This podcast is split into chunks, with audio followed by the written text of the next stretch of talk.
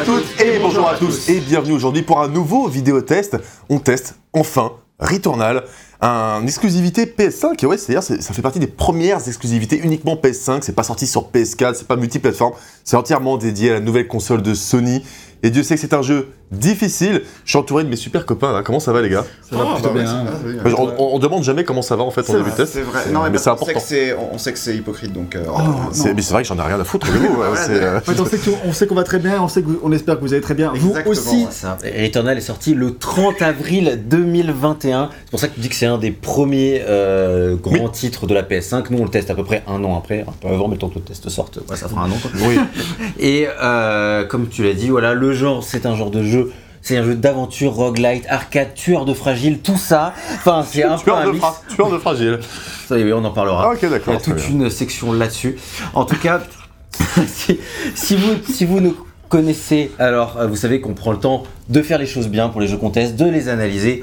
Euh, c'est pour ça que ça a pris du temps pour le faire. Si vous ne connaissez pas, bah, abonnez-vous. Et pour euh, le dernier Housemark, du coup, on a vu les choses en grand. On s'est dit, voilà, on va vraiment faire un super test parce que c'est un jeu qui a eu une super réception critique et commerciale. Et chez nous aussi, pour la plupart, euh, on en reviendra. Et alors, est-ce que Returnal, c'est le jeu de l'année 2021 Est-ce que c'est vraiment le jeu le plus jouissif depuis Doom Eternal? Ah ouais, Est-ce qu'il est trop difficile ou est-ce qu'il est trop injuste? Est-ce que, que tu en fais trop ou est-ce que tu pourrais juste un peu baisser le ton? Non. Il a tout cassé. Que se cache ex- il exactement euh, derrière cet univers visuel et sonore de Maboul Et pour découvrir tout cela et bien plus encore, il faut liker la vidéo, s'abonner et on est parti. Euh, Je profite pour rappeler qu'il y a un sommaire dans la description.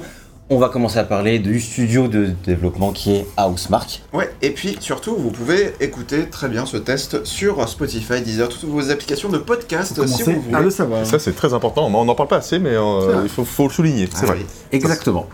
Et donc, euh, croyez-le ou non, euh, mais je vous conseille de me croire, on n'a pas testé de jeu à Housemark depuis Super Stardust HD et Euh. Outland, ce qui était respectivement en 2011 et en 2012, soit il y a beaucoup trop longtemps, on ne pourra pas faire le C'était calcul. c'était le début du show, quoi. C'était les débuts du il y avait show. déjà un Il y a an déjà de quelques- oui, oui, oui. des choses, c'est ça le pire, je pense. Oui, ça reste quand même les débuts, tu vois. C'est ça. l'échelle, oui. Bah ouais, c'est ça. Et donc, c'est pour ça qu'on va faire un petit point sur le studio parce que je suis pas sûr qu'on l'ait fait à l'époque. Je, je pense pas. c'est il y a non 10 ans qu'il s'est passé des choses. Bah disons qu'il y a 10 ans, quand on tournait des tests, c'était assez rapide. hein. Déjà, on en faisait 20 en une journée, tu vois. Ça en dit long sur le truc. À ce stade de la vidéo, on aurait déjà terminé. c'est tragique, mais c'est vrai. Du coup, Housemark, c'est un studio de jeux vidéo finlandais basé à Helsinki. Et donc, on va remonter un peu à sa création. Il faut remonter à 1993, donc c'est-à-dire avant la naissance de Max et Red. Euh, Bah oui, c'est vrai. Et qu'est-ce que tu veux que je te dise? Bah rien. Eh bah, eh bon, on dit rien alors. Et du coup, tu remontes en 1993. À ce moment-là, il y en a que deux sur le canapé qui existent, et c'est la date de création de deux entreprises qui deviennent alors les deux premiers studios de jeux vidéo de type commercial en Finlande. Avant ça, avant ça, il n'y avait pas de studio de jeux vidéo, je dis de type commercial, parce qu'il y a peut-être des gens qui faisaient un peu le, Oui, dans leur coin, on sait pas trop, mais en tout cas, commercialement, il n'y avait pas de studio en Finlande. Donc le premier, c'est Blood House, donc la maison de sang, hein, la traduction, et qui est dirigé par Harry Tikkanen. Troisième acte. Lui, il publie son premier jeu en 1993 qui s'appelle Stardust. Déjà, il y a un rapport. Ouais, ouais. Et ensuite, il fera euh, une mise à jour en 1994 pour l'Amiga 1200 qui est intitulé Super Stardust. Donc euh, voilà, donc c'est des jeux On se Amiga. rapproche. On se rapproche. Ouais. Exactement. ouais. Donc, de Super Stardust en 94 à Super Stardust HD euh, bien plus tard. Bien plus tard, peu de 2007, temps. 2008. euh, C'est ça. Ça, c'est le premier studio. Le second, c'est TerraMark. Comment savoir Ah Euh, Ah, lui, il se dirige. Je vois la, dirige. Lui, il est fondé par Hilary Kuitinen. Oh putain, on y était presque. hein. Et euh, non, oui, mais non. Et, et, euh, Stavros Fasoulas. Ils embaucheront aussi. Non, Max. Ils embaucheront aussi un gars en 1994, mais sinon, ça reste trois personnes ce studio-là. Donc en fait, c'est vraiment des, des- quand on parle de studio, mais c'est deux trois personnes qui se mettent ensemble et qui font, euh, qui font leur bail quoi. Fasoulas et non Starfolas travaille alors sur un clone euh, de Bubble Bubble. euh, qui est un jeu culte de l'époque, et qui donc son clone s'intitule Galactic, mais il trouve pas d'éditeur. Hmm. Vous allez voir, c'est un peu des galériens, on se. Ah, Euh, sympa. ils arrivent, donc euh, ils trouvent pas d'éditeur, donc ils sortent pas euh, leur clone. Ensuite, ils arrivent à sortir un jeu qui s'appelle Elf Mania, Elf Mania en 94 sur Amiga toujours, mais l'accueil est mitigé. J'étais né, Bah, ça dépend si 94. c'est début ou fin 94, mais euh, vrai, potentiellement tu étais né. potentiellement. Tu étais ouais. en projet en tout cas. J'étais j'étais, euh, toujours dans les. Cours de conception. Oh, J'étais je- dans le four. J'étais dans le- Potentiellement. En train La- de cuire tranquillement. La levure montait tranquillement. Et Du, voilà. coup, euh, du coup, la société, toujours euh, TerraMark, commence à travailler sur un deuxième jeu Mhm. qui s'appelle euh, PID pour euh, Private Investigator Dollar Rally. Alors, euh, ce nom chelou. On a un projet de NFT, tu sais. Oui, c'est l'investisseur privé de dollars dans le rallye. Enfin, trop chelou. Mais, euh, et qui doit être à l'époque publié par Renegade Software. qui a probablement disparu depuis. Euh, mais le support de l'Amiga, le problème c'est que voilà, le fait que l'Amiga soit supporté par ses créateurs est abandonné au milieu du développement. Donc euh, vraiment depuis le début de leur histoire, c'est la galère. Donc la production de PID elle est arrêtée. À ce moment-là, les membres de TerraMark ils discutent de l'opportunité de porter le jeu sur la PlayStation qui arrive hein, en 94. Ah oui. Mais euh, face ou las, ils décident que ça le saoulasse. Wow. T'es un petit t'es poète, toi. hein. Ouais, bon, plus, je sais pas par rapport à ta blague ce que ça valait, mais euh, Starfoulas, c'est pas du très coup, poète. euh, du- mais du coup, Fasoulas à ce moment-là, il décide que vraiment il est saoulé et il abandonne la programmation de jeu. Mais pour de vrai, tu vois. Du coup, il, il- on le reverra jamais dans le jeu vidéo. Je sais pas, je sais pas Ah ce qu'il oui, est devenu ce mec-là. Il, est- il disparaît.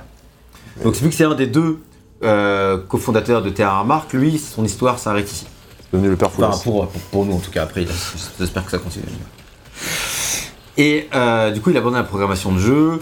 Euh, pour le jeu euh, PID, il y a une démo euh, qui est faite sur, sur, sur PlayStation, mais le jeu, quand même, il n'est jamais terminé, il est abandonné. Je sais pas comment ils vivent tous ces gens-là depuis le temps, parce que franchement, leur, leur, leur jeu, c'est que des galères et que des trucs qui aboutissent pas. Mais bon. NFT. Mais, 94. euh, tu seras surpris. Ah, ah bon. Ah, ah, ok, d'accord. Je crois qu'il allait me sortir un scoop. Je mais- tease, bah attends, Ah, ouais, on est pas encore. Moi aussi, je tease, On, mais c'est on est en décembre le- 94. plutôt le soir. Donc, euh, ça c'est vrai. En décembre 94, du coup, Qtinen il commence à travailler en étroite collaboration avec Tikanen, du coup l'autre, euh, et les deux so- sociétés sont formellement fusionnées en 95 pour former Housemark. Je pense qu'ils étaient au bar tous les deux. Putain, j'ai une société de jeux vidéo à galère, on n'arrive pas à sortir de jeu, moi aussi, coup, si on s'alliait. Il s'est pris une QTNN du coup. Peut-être. C'est ça marche. Hein. Quoi, est bien- bien sortie. C'était pas ta pire, mais c'était ta meilleure, je ne sais pas. Du coup, à ce moment-là, euh, c'est l'union, et du coup, ils décident vraiment, effectivement de créer Housemark. Donc, Housemark existe officiellement à partir de 1995. Ok. Mais est-ce que c'est la fin des galères pour autant? C'est pas sûr. Et c'est donc, de fait, le plus ancien développeur de jeux vidéo en Finlande. Voilà, hein, c'est eux. Avant Remedy. Et oui. C'est faux. Euh, c'est beau, pardon. Le mec, il, il en question ce que je dis, tu vois. Déjà, il fout la merde, mais en plus, c'est là. Ah non, je suis pas d'accord. Le mec il fait du fact-check mais faux en fait. Du coup, il fait du fact check rien du tout. Quoi. Bon, va falloir qu'on avance un peu parce que sinon, ça, tu vas jamais la ta soirée. Donc, euh, étant donné que Blood, House et Terra Mark, donc euh, House et Mark, hein, vous l'avez, hein. Ah. ça aurait pu être euh, Terra Blood, mais c'est House Mark, voilà, ils ont choisi. Ils développaient tous les jeux, tous les deux des jeux pour Housemark, donc House- euh, pour pour l'Amiga. Donc pour eux, pour ceux qui savent pas, c'est un peu une sorte d'ancêtre du jeu PC, euh, l'Amiga, voilà, ça- Amiga, c'est un micro-ordinateur maintenant. voilà. c'est ça. T'as ST. Euh, et bah du coup l'équipe commune elle décide de se concentrer spécifiquement sur le marché qui est alors en pleine évolution des jeux PC. Tu vois, voilà, on faisait c'est un peu l'ancêtre, l'Amiga, maintenant on va se mettre quand sur même les en jeux PC. 94, Amiga, c'était quand même déjà bien dead. Hein. Bah oui, bah, c'est ce que j'ai dit. euh, déjà euh, PID là ils ont dû Il l'abandonner. était temps de changer. C'est clair. Les frérots de l'Amiga. C'est ça. Et euh, du coup, ils commencent à faire un peu de freelance, mais euh, dès qu'ils finissent euh, euh, de poser leur bagage dans le studio à Helsinki, parce qu'à la base, voilà, je, pense, je sais pas où ils bossaient, mais pas vraiment dans un studio, mais ils créent vraiment un studio à Helsinki pour Housemark. Ouais. Et ils arrêtent le freelance et ils commencent à embaucher des gens. Donc à ce moment-là, les premiers jeux sur PC qui sont développés par Housemark, c'est le portage MS-DOS de Super Stardust, qui était développé par Bloodhouse, mais qui garde des droits. hein. Donc en 96, euh, il y a euh, Super Stardust qui sort sur PC et euh, le jeu d'aventure Alien Incident en 96 et ensuite le jeu de, de tir The Rip en, en- parce, que, parce que ça peut être un succès commercial Oui. euh, en 97. Euh, D'ailleurs, ils reçoivent tous un accueil critique assez favorable, mais euh, qui pas, pas un succès commercial. Donc pareil, c'est toujours pas comment ça fait trois gens qui évoquent des jeux, ils, ont, ils attendent le Je succès. crois que quand t'es 3, ça va pour rentrer en très frais, pour survivre, c'est. Ouais, mais c'est vraiment ça. limite quoi. Euh, ça a quand même vraiment l'air d'être un peu la galère. Et qu'est-ce qui se passe ensuite? Bah en fait ensuite c'est super flou et mal documenté parce que la Finlande malheureusement j'ai l'impression que sur internet tout le monde s'en fout. Et euh, du coup c'est assez dur de, de trouver des sources, du moins jusqu'à Housemark, euh, jusqu'à Returnal. Là Returnal tout le monde s'est dit ah la Finlande c'est sympa. Euh, et du coup on va s'y intéresser mais jusqu'à là c'est vraiment galère. Et la seule source que j'ai trouvée c'est où il y a pas mal d'informations c'est le livre qui s'appelle Finnish Video Games A History and Catalog mais euh, je l'ai pas acheté, Euh, donc je suis pas sûr. Mais j'ai trouvé euh, pas mal de bah, des bouts de scan, mais surtout euh, sur la page Wikipédia finlandaise, du coup écrite en, en finlandais, Nickel. euh, en finnois on dit je crois.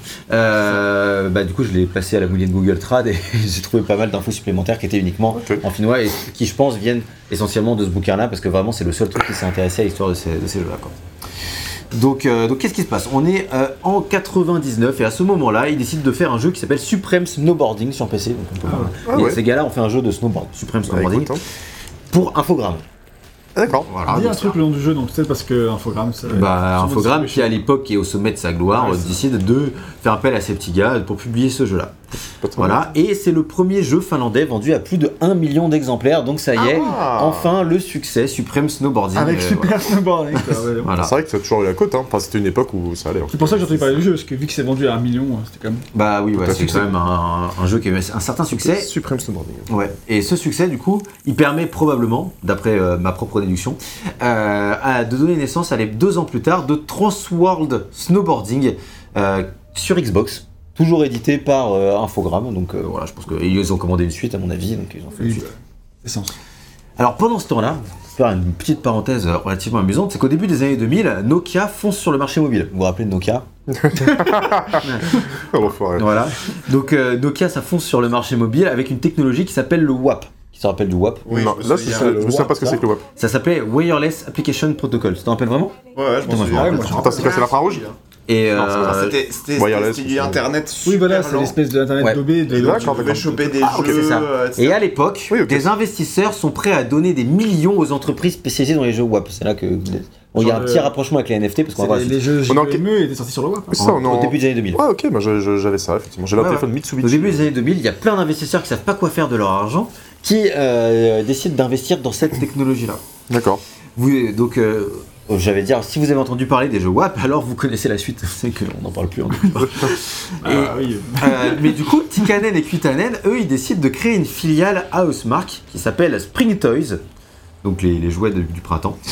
Euh, Comme s'ils savaient ce que c'est que le printemps en Finlande. mais bref. Euh, qui, qui- de 6 mois de nuit, 6 mois de nuit. C'est jour dans l'année le printemps. C'est ça, en fait, euh, c'est ça. C'est quand à 15h, il fait. il- C'est ça. Pendant une heure, il fait, c'est le printemps. Et, c'est- et attends, et, et cette filiale, elle lève 10 millions d'euros en un an. Des euros, hein, pas, des, pas des secs, les Putain, trucs. euh. ouais.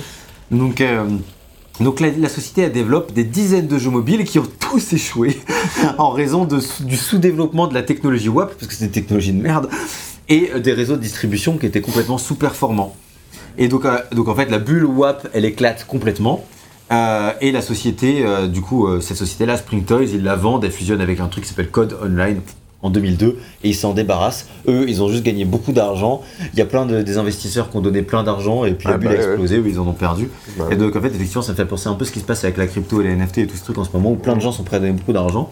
Et si on en vient au même moment, ça explosera peut-être. peut-être pas, Ouais, alors, euh, juste voilà. euh, pour, pour, euh, pour, pour expliquer aussi pourquoi ça a explosé le, le WAP, c'est que euh, enfin, pourquoi ça n'a pas hein. marché. c'est surtout parce que euh, c'est surtout parce que du, du point de vue client, enfin en tout cas en France Ouais. et de, de mon point de vue personnel, c'était euh, une galère quoi. Enfin en gros, euh, les pages mettaient euh, 12 000 ans. 12 000 ans à charger. Ouais, t'allais sur une page, etc. aussi. hein. Et surtout, tu, enfin c'est- une époque qui date d'il y, a- y y un petit moment, mais Il y a 20 ans, quoi. Il y a Euh, 20 ans, tu- Tout tu peux Mais dire. en gros, euh, souvenez-vous qu'à l'époque, bah, tu payais bah, ton forfait euh, téléphone euh, genre à la minute, euh, tu payais euh, tes SMS euh, au prix SMS.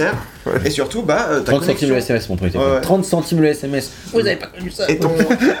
et en gros, ton, ton, ta connexion WAP, en fait, eh ben, elle était timée aussi. Ah Donc, euh, tout comme euh, la connexion Internet euh, sur euh, ton, ton, ton, ton ordinateur, elle était timée, et du coup, Mhm. bah, plus... euh, Enfin, ça t'a- t'avais un chrono qui, qui... En fonction du chrono euh, de, de, de temps de connexion, bah, euh, ça...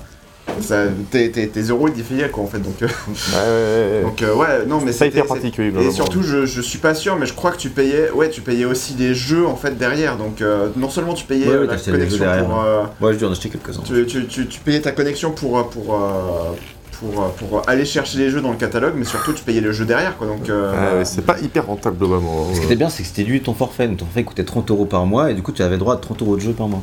Ou de SMS. Ou de... Oui, c'est ça. Fallait, fallait faire un choix. Fallait faire un choix, ça, quoi. fallait faire un choix. ouais. Bon, revenons à Housemark, euh, qui est finalement du coup assez un peu, impa- un peu impacté par cet échec, puisqu'on leur leur a donné 10 millions pour échouer. Donc ils les ont utilisés, ils ont échoué, il se passait autre chose. Euh, et pendant ce temps-là, Infogrames est dans la merde. Du coup, euh, ils peuvent plus financer les prochains jeux à Housemark. Par contre, ça, ça craint. Donc l'entreprise, elle essaye de se rattraper, vu que c'est des génies, en développant deux jeux pour la Engage. Vraiment des visionnaires. hein. Nokia toujours. Nokia, ouais. oui, oui, toujours Nokia. Ils sont du- On aime bien Nokia. Ouais. C'est une entreprise qui va réussir dans le futur. C'est sûr, c'est sûr.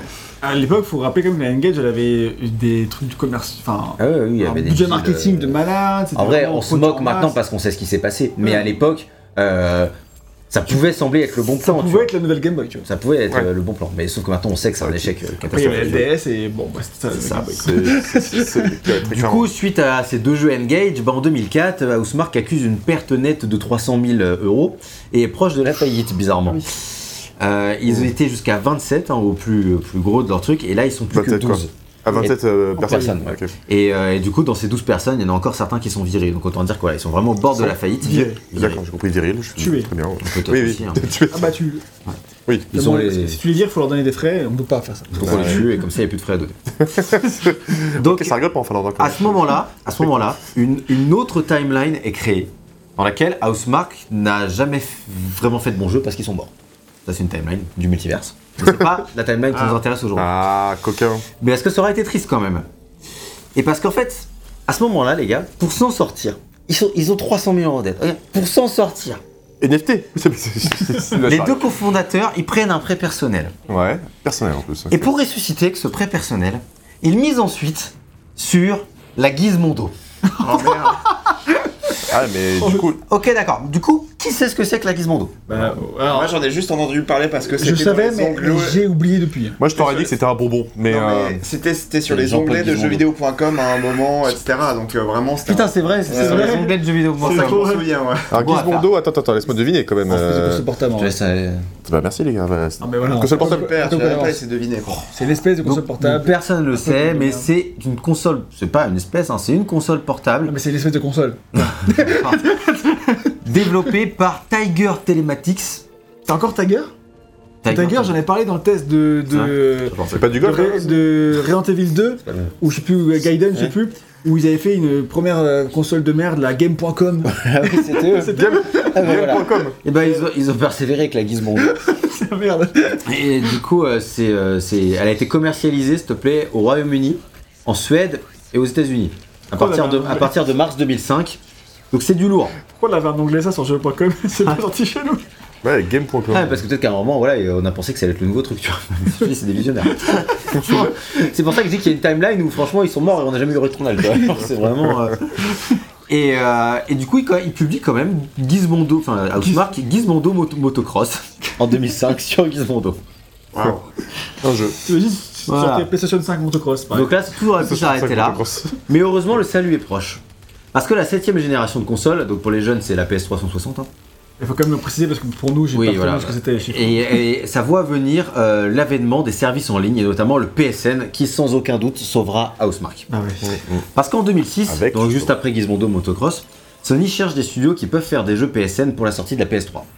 Pas des consoles, s'il vous plaît. Et, et c'est ainsi qu'ils disent on a Super Stardust, c'est le seul succès qu'on a jamais fait avec Supreme Snowboarding, mais on n'a pas l'argent pour faire Super Snowboarding. Je crois qu'ils Ouais. ils ont proposé les deux.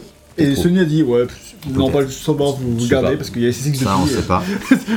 et du coup, Super Stardust HD sort en 2007 pour la sortie de la PS3. Et là, ouf, il respire. Parce que ce jeu, il a été mis en avant, plein de gens y ont joué, c'est vraiment un des premiers jeux du PSN. Exactement, et du coup, c'est le... à ce moment-là, il a une aura, c'est un des seuls jeux que tu peux acheter, Ouais. et puis c'est le début des jeux. c'est vraiment un super jeu. Enfin, c'est un jeu d'arcade, mais c'est un super jeu. Moi, je m'en suis- c'est à 10 ans. Ah oui, du coup. C'était l'un des premiers jeux aussi avec une, enfin avec le support des trophées aussi sur PS3. donc, Mais ça, euh, du coup, c'était après parce que euh, Oui, enfin, c'était la, mise à jour des trophées a été mise à- après. Ouais. Mais là, je me souviens, j'ai euh, j'ai vraiment un souvenir très nostalgique du coup de cette période-là du PSN, de la découverte de cette euh, révolution Internet. Où à côté de Flow, notamment, euh, t'avais, euh, je m'en souviens très bien, Super Linger Stardust Shadow. euh, HD, Linger in Shadow, ouais, bien sûr. C'est Ça, vrai. ça, ce truc euh, et Pain qui est arrivé en 2008, hein, que j'attendais Un an patiemment. après. C'est Et fou, dans le même époque. temps, du coup, euh, ils sortent Golf Tippy Top sur Xbox euh, pour Xbox Live Arcade. Donc en fait, pareil, quoi, ils ont fait ça. Enfin, quoi, ils ont pas mis leur, tous leurs yeux dans le même panier. Ils ont fait un jeu Sony, un jeu Microsoft. Sauf que c'est vraiment un jeu Microsoft parce que c'est édité par Activision. Mais euh, t'as dit quoi T'as dit tous leurs yeux. C'est dans le même panier.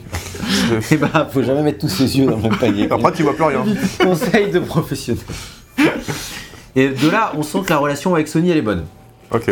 Bon, euh, aucun expert me l'a dit, mais c'est ma propre expertise. Parce qu'ils sortent Super Stardust Portable sur PSP en 2008, Euh, Dead Nation en 2010, Ouais, tout Dead- ça c'est des exclus. hein. Dead Nation, je l'ai poncé, mec. Parce que Ouais. je, je savais même pas que c'était Et, eux qui l'avaient et poncé. Dead j'ai- Nation j'ai- qui a été offert Dans le Welcome Back. dans le Welcome Le Back. Qui sait ce que c'est Welcome- que Ah le ouais, Welcome Back le Welcome Back, c'est quand le. Attends, si je me trompe pas, hein, c'est quand le PlayStation Plus a été hacké, le PSN a été hacké, et du coup, pour se faire pardonner, Sony a donné des jeux Non gratuitement. mais il a été hacké, il était down pendant genre 4 mois. Ouais, T'imagines non, de nos jours C'était plusieurs- pas de plusieurs mois. Oh, ah si, c'était plusieurs mois. Si, si, si. Ah, je me souviens plus. Plusieurs mois, tu te rends compte de nos jours pas 4 mois, mais peut-être Euh, 2. Peut-être de- au moins deux mois. C'est déjà, deux beaucoup, mais surtout qu'il y avait aussi beaucoup de données sensibles qui avaient été, euh. Ah non, piratées. euh, Ça a fait un bad buzz de ouf. Genre Non, les cartes bancaires des gens et tout. Ouais, c'est ça. Pas, pas de tous, mais. Leur infrastructure réseau c'était de la merde, et en fait du coup ils se sont fait pirater pour qu'on leur prouve que c'était de la merde, c'était ce que les pirateurs c'était Anonymous C'était. Anonymous, ouais. Qui avait dit non mais votre infrastructure c'est de la merde, vous êtes super pédant, du coup on va vous montrer que c'est de la merde. Du coup depuis bah C'est ont qu'ils avaient pris ils avaient pris très très cher, c'était des, des Ah ouais, bad ouais, buzz, ouais. j'ai C'est vrai que l'impression. ça, ça date tellement ça, du coup, euh, Ouais, pour attends, qu'on encore, déterre l'histoire et les gens ils 2011, sont là, Ouais, 2011, c'est ça. ouais je crois que c'était bien. Ouais, t'as vu Ils je faisais faire euh, déjà des news Lift dessus. Up the Planet, euh, Infamous. Bah nous on Ouais. testait Super Stardust HD à l'époque. Ah, bah voilà. Et, euh, et ils ont aussi su- sorti Super Stardust Delta en exclu PS Vita en Ouais. 2012. Ah ouais, ouais, qui ouais. se rappelle de la PS Vita, mais on va pas refaire Ils l'histoire ont une bonne ré- relation avec Sony pour faire quelques jeux, notamment les Super Stardust, mais pas que, parce qu'ils ont aussi fait Outland, dont tu vas parler, j'imagine. Oui, oui, bah oui. Mais avant Outland, font Ah, quand même. Je sais pas. Euh... Ah bah attends, mais je vais même pas parler d'Outland, mais t'as raison, mais il faut parler Outland qui est un d'Outland. jeu Ubisoft. Eh oui, et donc pas un jeu exclusif à la, à la PlayStation pour le coup. Et qui est un sorti super sur- jeu aussi Outland. Sorti aussi sur Xbox et tout ça. Ah, ça, je, faudrait que je- que j'ai une image du truc, j'avoue que ça me dit C'est un jeu en 2D, tu passes d'un monde à l'autre, Et- avec des et- jeux de et- couleurs, etc. Ouais, ok. il y a deux mondes pareil, c'est genre le Dark World. Et, euh, et, euh, et c'est pareil, il y a une sorte de boulette L, un peu comme ça déjà, c'est un peu leur même, leur- le même genre de ça, t'as les ennemis t'attaquent avec plein de, de petites boulettes et d'accord, faut les d'accord. esquiver et tout. voilà. Ok. Des images. Il y a un Tout un, tout un truc ouais, où tu changes de couleur, etc. Pour, Donc vraiment, euh, ils, ils re-respirent, mais ils font pas que du Sony, c'est important à dire. Voilà, ils ont fait un peu d'Activision slash Microsoft. Ils font aussi, ils portent Angry Birds Trilogy sur C'est PS3 Ubisoft, 160 pour Activision toujours en 2012. Ok. Donc, euh, donc enfin, ils, ils font un peu des trucs de commande. Ils font pas que des jeux Sony, mais on sent que voilà, la relation avec Sony, elle est bonne. Mais leurs anciens échecs leur manquent. Leur succès est vraiment surcoté. Du coup, ils décident d'auto-publier un jeu sur iOS basé sur la physique en 2012 qui s'appelle Furmins. Ça a été un grand succès. En soi, vu que le marché mobile se développait, c'était vraiment un coup à jouer là. Mm. Pour le Ça pour le coup, oui. pour le coup, c'était vraiment un truc. Mais ils mettent Si le un marché gros. mobile s'effondrait, putain, c'était chaud là. C'est ça. Mais ils mettent, ils mettent un gros budget marketing, mais le flop financier est total. Du coup, ils retournent sur console. Ils sont tentés. Ah, euh, ouais, c'était un jeu payant et en fait, à même déjà à l'époque, les jeux payants marchaient pas trop. C'est Ah. le free-to-play qui s'est développé très vite. En 2012 quand même, c'est tôt, mais. Ouais, mais même ça a été un échec euh, commercial Bon, bah, euh, écoute, c'est comme ça. total. Ils se sont plantés. ils se sont Donc ils reviennent sur console. Ça tombe bien, la PS4 va sortir. Et sur PS4, ils sortent Resogun à la sortie. Mhm. Un, jeu qu'on testera un jour peut-être. Pour l'histoire, à citer quand même Money Show, euh, quand RL a acheté la PS4 à sortie en 2013, il y avait euh, Return. Euh, Resogun. est un des premiers jeux qu'il jouait, il y jouait en boucle, en boucle, en boucle, et il adorait ce jeu. Et il a promis à VGM de l'attendre pour faire le Et il test. m'attend toujours. J'attends toujours. Et ce qui est con, parce qu'à l'époque, mais pendant 6 mois, bien 6 mois, à chaque fois qu'on on venait ici pour tourner, on voyait euh, RL jouer à Resogun. Mais c'est parce que moi j'avais pas de PS4. Putain, mais c'est- fois, je, Et, je- euh, je vois plus ce que c'est, je confonds avec Velocity de X en fait. Mais c'est ouais. Non, Resogun c'est un jeu de, avec un petit vaisseau. jeu de shoot. C'est c'est- c'est un ressemble à espèce Super de cercle, Stardust, hein. euh, c'est- Ok. c'est- Super un Stardust, mais autour d'une ouais. de planète. D'un D'accord. cylindre. Ok, c'est- ok, d'accord, ça marche. C'est ça. Ah, ouais, ouais, ok, d'accord. Je... Et après ça, ils enchaînent du coup avec Alienation, Super Stardust Ultra VR, Next Machina. Matterfall, et tout ça, Ah, c'est. Matterfall, c'est vrai, ça. Ouais. Super Stardust Ultra vénère. Et- et- c'est vrai, Ultra- testé ultra aussi, mais, euh. Super Stardust euh, Ultra, c'était spécial. C'était pas vraiment. Ultra VR. le- Ultra VR, ouais, c'était pas, Ouais. c'était, c'était un, c'était un- c'était un peu plus spécial. C'était pas tout à fait le Stardust HD euh, D'accord. autour d'une planète et tout. Quoi. Bon, euh. Dans tout ça, c'est toujours des jeux moi qui m'ont toujours vraiment intéressé. Le seul qui est auto-publié, c'est Next Machina, parce que le reste c'est publié par Sony. Donc c'est vraiment des exclus. On sent que la relation c'est off. Sony euh, accepte de leur publier leurs jeux. Je pense qu'ils font des, gens qui, des jeux qui sont rentables de pas beaucoup, mais qui sont rentables quand même, donc ça les C'est des intéresse. jeux, et il faut le préciser parce que c'est important pour euh, Returnal, c'est des jeux qui sont quand même avant tout accentués autour d'un gameplay très arcade à l'ancienne. C'est ça, c'est très bon, clair. clairement. Alors on a, on a mis des, des- des extraits vidéo à chaque fois, bien sûr, mais euh, c'est. Ah, t'es marrant. t'as vu, hein, c'est un petit comique. Et, mais on- c'est des extraits euh, de, de- de- enfin c'est des extraits, c'est, c'est des jeux effectivement comme tu le dis d'arcade, très nerveux, très petits, et dont Returnal est clairement l'héritier. euh, on y reviendra. Ça, sûr. Mais ces jeux malheureusement ils se vendent quand même visiblement pas très bien. Peut-être pour ça d'ailleurs que Next Machina, leur dernier, il était publié, auto-publié et pas par Sony, puisque Sony au bout d'un moment ils ont fait le gars là, votre affaire c'est quand même vraiment pas rentable. Et à un moment, hein, vous êtes mignon, mais ça reste la Finlande. Ah, Il y avait quelques trucs, il y avait des bons succès, mais genre Alienation, bon. Ah, je pense que par exemple, Alienation, je connaissais pas. c'est ça, ouais, tu vois. Je pense que de- Matterfall, pareil, il a- je pense que Matterfall, il a ouais. bidé, tu vois. C'est vraiment. Non, des- Dead Nation, c'est du succès, je crois. hein. Oui, Oui, Dead oui, Nation, genre Alienation, Alienation. Je pense que leur dernier succès en vrai sur PS4 c'est Resogun qui était là pour la sortie et que après c'est des jeux qui ont. Après Matterfall, c'est un jeu de commande pour le PSVR à la sortie, quoi, c'est ça. Ouais, Il était ouais. pour le PSVR hein, Oui, Matterfall D'accord. Donc voilà, donc en novembre 2017, donc on se rapproche, trois mois euh, après la sortie du coup justement de Matterfall, Housemark ils annoncent que l'arcade est mort, commercialement en tout cas, et que du coup ils changeront de genre de jeu. Quel, a- quel genre de jeu il y a du coup à cette époque-là? Fin 2007, début 2018. Battle Royale Et oui, les gars. Et oui les gars, en avril 2018, ils annoncent Storm Divers, un Battle Royale devant sortir en 2019. Le genre est alors en plein essor et Housemark ils pensent certainement pouvoir prendre leur part du gâteau. Comme tout le monde. Euh, les pauvres fous. Euh, parce qu'en fait, c'était déjà, déjà saturé. Mais à l'époque, il y en avait tout le temps qui sortaient. Mais en janvier 2020, alors que le Covid se répand en Europe sans qu'on le sache encore et que Max et moi on fasse des soirées dans des caves et qu'on se contamine, sans le savoir non plus, Mais pas au, au coronavirus, du coup. Non, non, mais Euh, c'est c'est un autre genre de pauvres, ignorants que nous étions, N'importe quoi. Housemark met à l'arrêt tous ses projets en cours de développement pour Pas des c'était des greniers. enfin. Bon, c'était sur la quête, c'est d'accord. Oui. Des greniers sur la quête, des, des gros. Des quoi Non. Non, non, non, arrête. Ça, qu'est-ce que tu racontes Ah, Housemark met à l'arrêt tous ses projets en cours de développement pour se concentrer sur un projet qui lui est en pré-production depuis 3 ans déjà Ritual. Ouais. et que la société considère comme étant le plus ambitieux qu'elle n'a jamais créé. Bah là, c'est sûr. Ce jeu, c'est évidemment Angry Birds. Non. Quadri- quadrilogie. Ce jeu, c'est évidemment Returnal à cette date, soit plus d'un an encore avant la sortie du jeu. Le studio compte environ 80 employés, donc ça a bien boosté. Mhm. Ce qui reste assez important pour ce qui est entre guillemets une petite structure. hein. Euh, c'est pas non plus un très très gros studio, mais 80 personnes, ça commence à faire, c'est mine de rien. jour 80, c'est pas. Ça, c'est un bon studio, mais c'est pas un. C'est gros ça. Le jeu, il sera annoncé lors du fameux événement d'annonce de la PS5 le 11 juin 2020. On vous invite à revoir notre réaction en direct à l'annonce. Euh, ça y est, hein, du coup, moi je l'ai regardé pour le Ça truc. fait ni chaud ni froid. Et ah ouais Ah ouais, bah, euh, parce que vous, en fait, vous, vous connaissiez. Vous avez eu House- Housemark avant, non Ou un truc comme ça? Non, non, bah c'est comme. Je trouve l'intro est quand même stylé. Tu vois Silène qui. Non, oui, c'était atterrit non, sur la c'est- planète c'était et stylé, mais euh, je me souviens que j'avais pas partagé votre hype euh, vis-à-vis du trailer, quoi, tu vois. Moi, c'est trop- ça. En fait, j'a- j'avais carrément oublié l'existence du jeu pendant Ah des mois. Ah hein, euh, euh, moi, c'est un des rares que j'avais retenu de ces bon, bah, tu vois, comme quoi. En Ouais, tout ça- cas, donc c'est ça, c'était le 11 juin 2020, et il y a quand même direct une certaine hype, en tout cas pas forcément chez tout le monde visiblement, mais déjà les gens se sont dit putain, ça a l'air intéressant, ça a l'air nerveux, ça a l'air, Mm. il y a l'air d'avoir vraiment quelque chose au niveau de l'ambiance narrative. euh, on, on dit dans la vidéo d'intro que ça a l'air d'être le jeu qui, qui peut éventuellement propulser Housemark au niveau supérieur si jamais il est réussi. C'est. Ça fait partie des questions qu'elle répondra durant le test. On sait. Et il est important de noter que du coup, je l'ai dit, la production du titre, elle n'a pas commencé euh, à ce moment-là, hein, elle a commencé plutôt vers 2017, donc soit 4 ans avant la sortie du jeu quand même. Donc euh, en fait, euh, au moment où ils faisaient Storm Divers, Storm Divers leur bataille royale, qui est jamais sorti d'ailleurs, euh, ils ont, ils ont continué de, enfin ils ont continué d'expérimenter sur Returnal, qui a dû elle, avoir de plus en plus de potentiel. C'est fou parce que ça le Covid les a sauvés parce que s'ils avaient sorti leur jeu, ça se trouve, ils se seraient endettés. Non, bah non, non, parce que, en fait, non, non, parce qu'en fait, c'était euh, en janvier 2020, c'était avant vraiment le, enfin, le Ah oui, Covid, c'était mars, tu vois. Enfin, je pensais que les, c'était- les confinements et Je pensais que c'était pas en confinement, ils sont Non, non, non. finalement. C'est qu'en en fait, je disais ça parce qu'en janvier 2020, en vrai, euh, euh, On doutait pas. plein de gens étaient déjà contaminés sans le savoir et tout. On avait déjà le Covid, sur le... mais on le savait pas, tu vois. On pensait que c'était qu'en Chine. Tu vois. Ouais, t'es con. Et, Et en. Italie. et, et, Surtout on- en Italie et aussi. la, et la propagande, la propagande chinoise marchait bien. Et bref, c'est un autre sujet.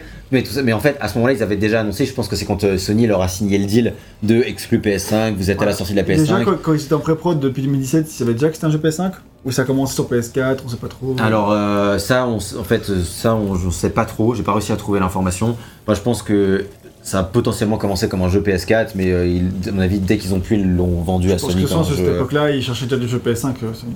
Mais euh, oui, c'est possible. Mais je- à mon avis, ils l'ont quand même vendu assez tard à Sony. Mais ça, malheureusement, j'ai pas trouvé l'information. euh, voilà. Euh, mais pour revenir vraiment vite fait sur cette genèse-là, donc il y a Tikanen. euh, Une maison qui est là, je qui est, qui est- qui est toujours là. hein.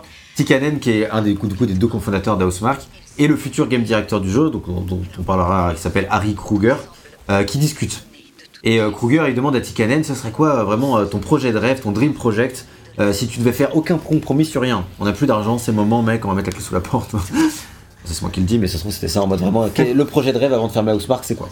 Ouais. Et Tikanen lui répond ça serait de la dark sci-fi, donc c'est la science-fiction un peu dark, tu vois. Euh, car j'adore ça. Euh, du voyage dans le temps, de l'horreur psychologiste, une protagoniste femelle traumatisée. Il dit ça. en- Femelle? Un méfimé en une femme. Ah, il. Ah, Il a attention, mal traduit en français. Protagoniste femelle. Hyper woke. Et donc Kruger il part là-dessus et il essaye de faire un jeu avec ça. Euh, autant... Il a vraiment marqué ça. C'est la traduction. Hein. C'est une mauvaise traduction, mais. euh, Oui, bah, euh, Traduction. je suis pas traducteur. autant dire, C'est que macho. C'est faux. c'est faux. autant dire, euh, autant dire que le concept de Returnal, il n'est pas apparu comme ça par magie, tu vois. Ça a été progressif. Ça a vraiment été en essayant de suivre les règles que Kitanen lui a données que ça a donné Oh, le mec qui suivait les règles. Voilà. Oh le bolos. Et donc euh, voilà ce qu'il faut conclure aujourd'hui. Euh, Hilary Kitanen est toujours le CEO de Housemark Voilà. et Harry, euh, enfin non, Kuitinen pardon est toujours le CEO de Housemark. Toujours au bar. Tikanen lui est toujours le, enfin on est toujours directeur créatif. Donc bientôt 30 ans après le début de leur hein. histoire, ils sont toujours là, ce qui est quand même Pourtant, vraiment ultra Ils balèze. ont eu hein. des traversées du désert les Et, et c'est ce que j'allais dire, et c'est pas peu de dire qu'ils ont fait preuve de résilience, les gars, tu vois, je veux dire. Et beaucoup de mauvais choix. je veux dire, quand même, euh, c'est un truc. C'est de- une belle histoire au final. Et c'est une sacrée histoire que celle de, de, de leur boîte, Après, ils franchement. ils vont euh, peut-être fermer la semaine prochaine. hein. et euh, je pense pas là. Non. Et en parlant d'histoire, revenons à Returnal, les gars. Tu pas annoncer quand même que depuis ils sont fait racheter par Sony? Ah C'est- ouais, C'est la conclusion du test, mais on peut pas Non, bah, Bah oui, quand on même, tu- toujours va pas faire une grosse pause. Enfin, tu as un petit saligo. Effectivement, bah. Du coup, du coup, vu que le jeu est un succès critique et commercial et s'est vendu à 560, enfin en, en juillet 2021, Oula. il s'était vendu à 160, 560 000 exemplaires, visiblement ce qui était largement de ce que euh. Sony ex- euh, attendait, parce que le jeu était quand même tarifé à 80 euros. Et quand on a su ça, on s'est tous dit putain, il va se planter le pauvre. Ouais. Mais en fait, non, ça a été un succès. Il, a, il y a pas mal. Après 160 000, c'est pas énorme. 560 000. Ah, 500. C'est un demi-million quand C'est même. pas mal. Un demi-million en 3-4 mois pour un jeu d'arcade euh, vendu Le- 80 euros. Alors qu'il n'y a pas de PS5 sur le marché. Vendu 80, voilà, vendu 80 euros, Ouais, euh, ça rentabilise assez vite. Hein, Ok, ok, ça peut-être. Trouve ça Donc- pas mirobolant non plus, mais. Après, c'est pas les jeux où tu t'attends à Bah, c'est faire ça. 100 millions. quoi. Moi, je sais pas combien ils attendaient à en vendre, mais ça se trouve, à 100 000 bon. exemplaires, ils étaient contents, tu vois, on sait pas. Oui, ça peut-être. Je ne sais pas Donc, le ça coûtait. 29 juin 2021, Sony Interactive Entertainment annonce le rachat de Housemark, qui Un fait rachat désormais. auquel on pouvait s'attendre vu l'histoire, l'historique qu'ils partageaient. Bah, ouais, mais un rachat qui est uniquement dû, je pense, à ce qu'ils ont fait avec Returnal, sinon euh, ça valait pas forcément le coup de les racheter. Non. Mais à, à l'heure où Microsoft se fait une armada de studios, euh, plus ou moins gros, voire même très gros des fois. Oui, euh, assez pour- gros. oui. Voilà, c'est ça. On euh, peut le dire, je pense. Nous, quand. Microsoft rachète Bethesda et Activision, Sony rachète Housemark. Et mais Insomniac Games. mais, euh, mais Ouais. bon, voilà, pour un montant qui n'a pas été communiqué, donc on ne sait pas si ça a été vendu plus ou moins cher, que- acheté plus ou moins cher que 11 11 000, 11 000 balles. Généralement, quand c'est pas cher, c'est que c'est pas Insomniac Games. Ouais, je pense que ça a pas et voilà, donc euh, on, on verra ce qu'ils feront par la suite. Mais en tout cas, En maintenant, tout ils cas, font partie de la famille je de pense studios que ça les sécurise. Sony risque pas de closer, de faire Non, des non, bah, studios. euh, clairement, ils vont faire ce qu'ils. Ça va bien se passer. Mais bon, je serais quand même au moins euh, 10 ans. Après, Au moins, au moins. C'est ça. On verra. Jeux, quoi. Quand même, jeux moi, chèques. Jusqu'à ce que Sony ferme. Sony, ils ont fermé pas mal de studios quand même. Ouais, mais pas depuis récemment. Ça reste des jeux qui faisaient pas beaucoup de jeux non plus. Hein. Des jeux qui Ah, faisaient pas quand beaucoup de jeux. des, putain, des studios, pardon. Mais en fait, non, parce qu'au Japon. sont- Bon, bref, vas-y. Oui, mais. Donc, on parlait d'histoire, euh, on va parler désormais de l'histoire de Returnal et des bases de l'histoire. C'est quoi l'histoire C'est quoi l'histoire, s'il te plaît? Et oui, donc l'histoire, Returnal nous raconte l'histoire de Selene Vassos, qui est une astronaute du groupe Astra Corporation. Le premier truc important qu'il faut savoir sur, sur, euh, sur Returnal, c'est elle, exactement, oui, c'est Une éclaireur Astra. une éclaireuse du coup. Sachez d'ailleurs que du coup, je reçois des notifications euh, sur mon téléphone pour me dire que mon éclaireur Astra Ratchet Lombax a été repéré dans tel ou tel. euh, Ah ouais, d'accord. Dans le niveau 2 quoi. Donc Ouais. c'est les notifications que je lui ai pas reçues sur ce téléphone te concernant quoi. Waouh.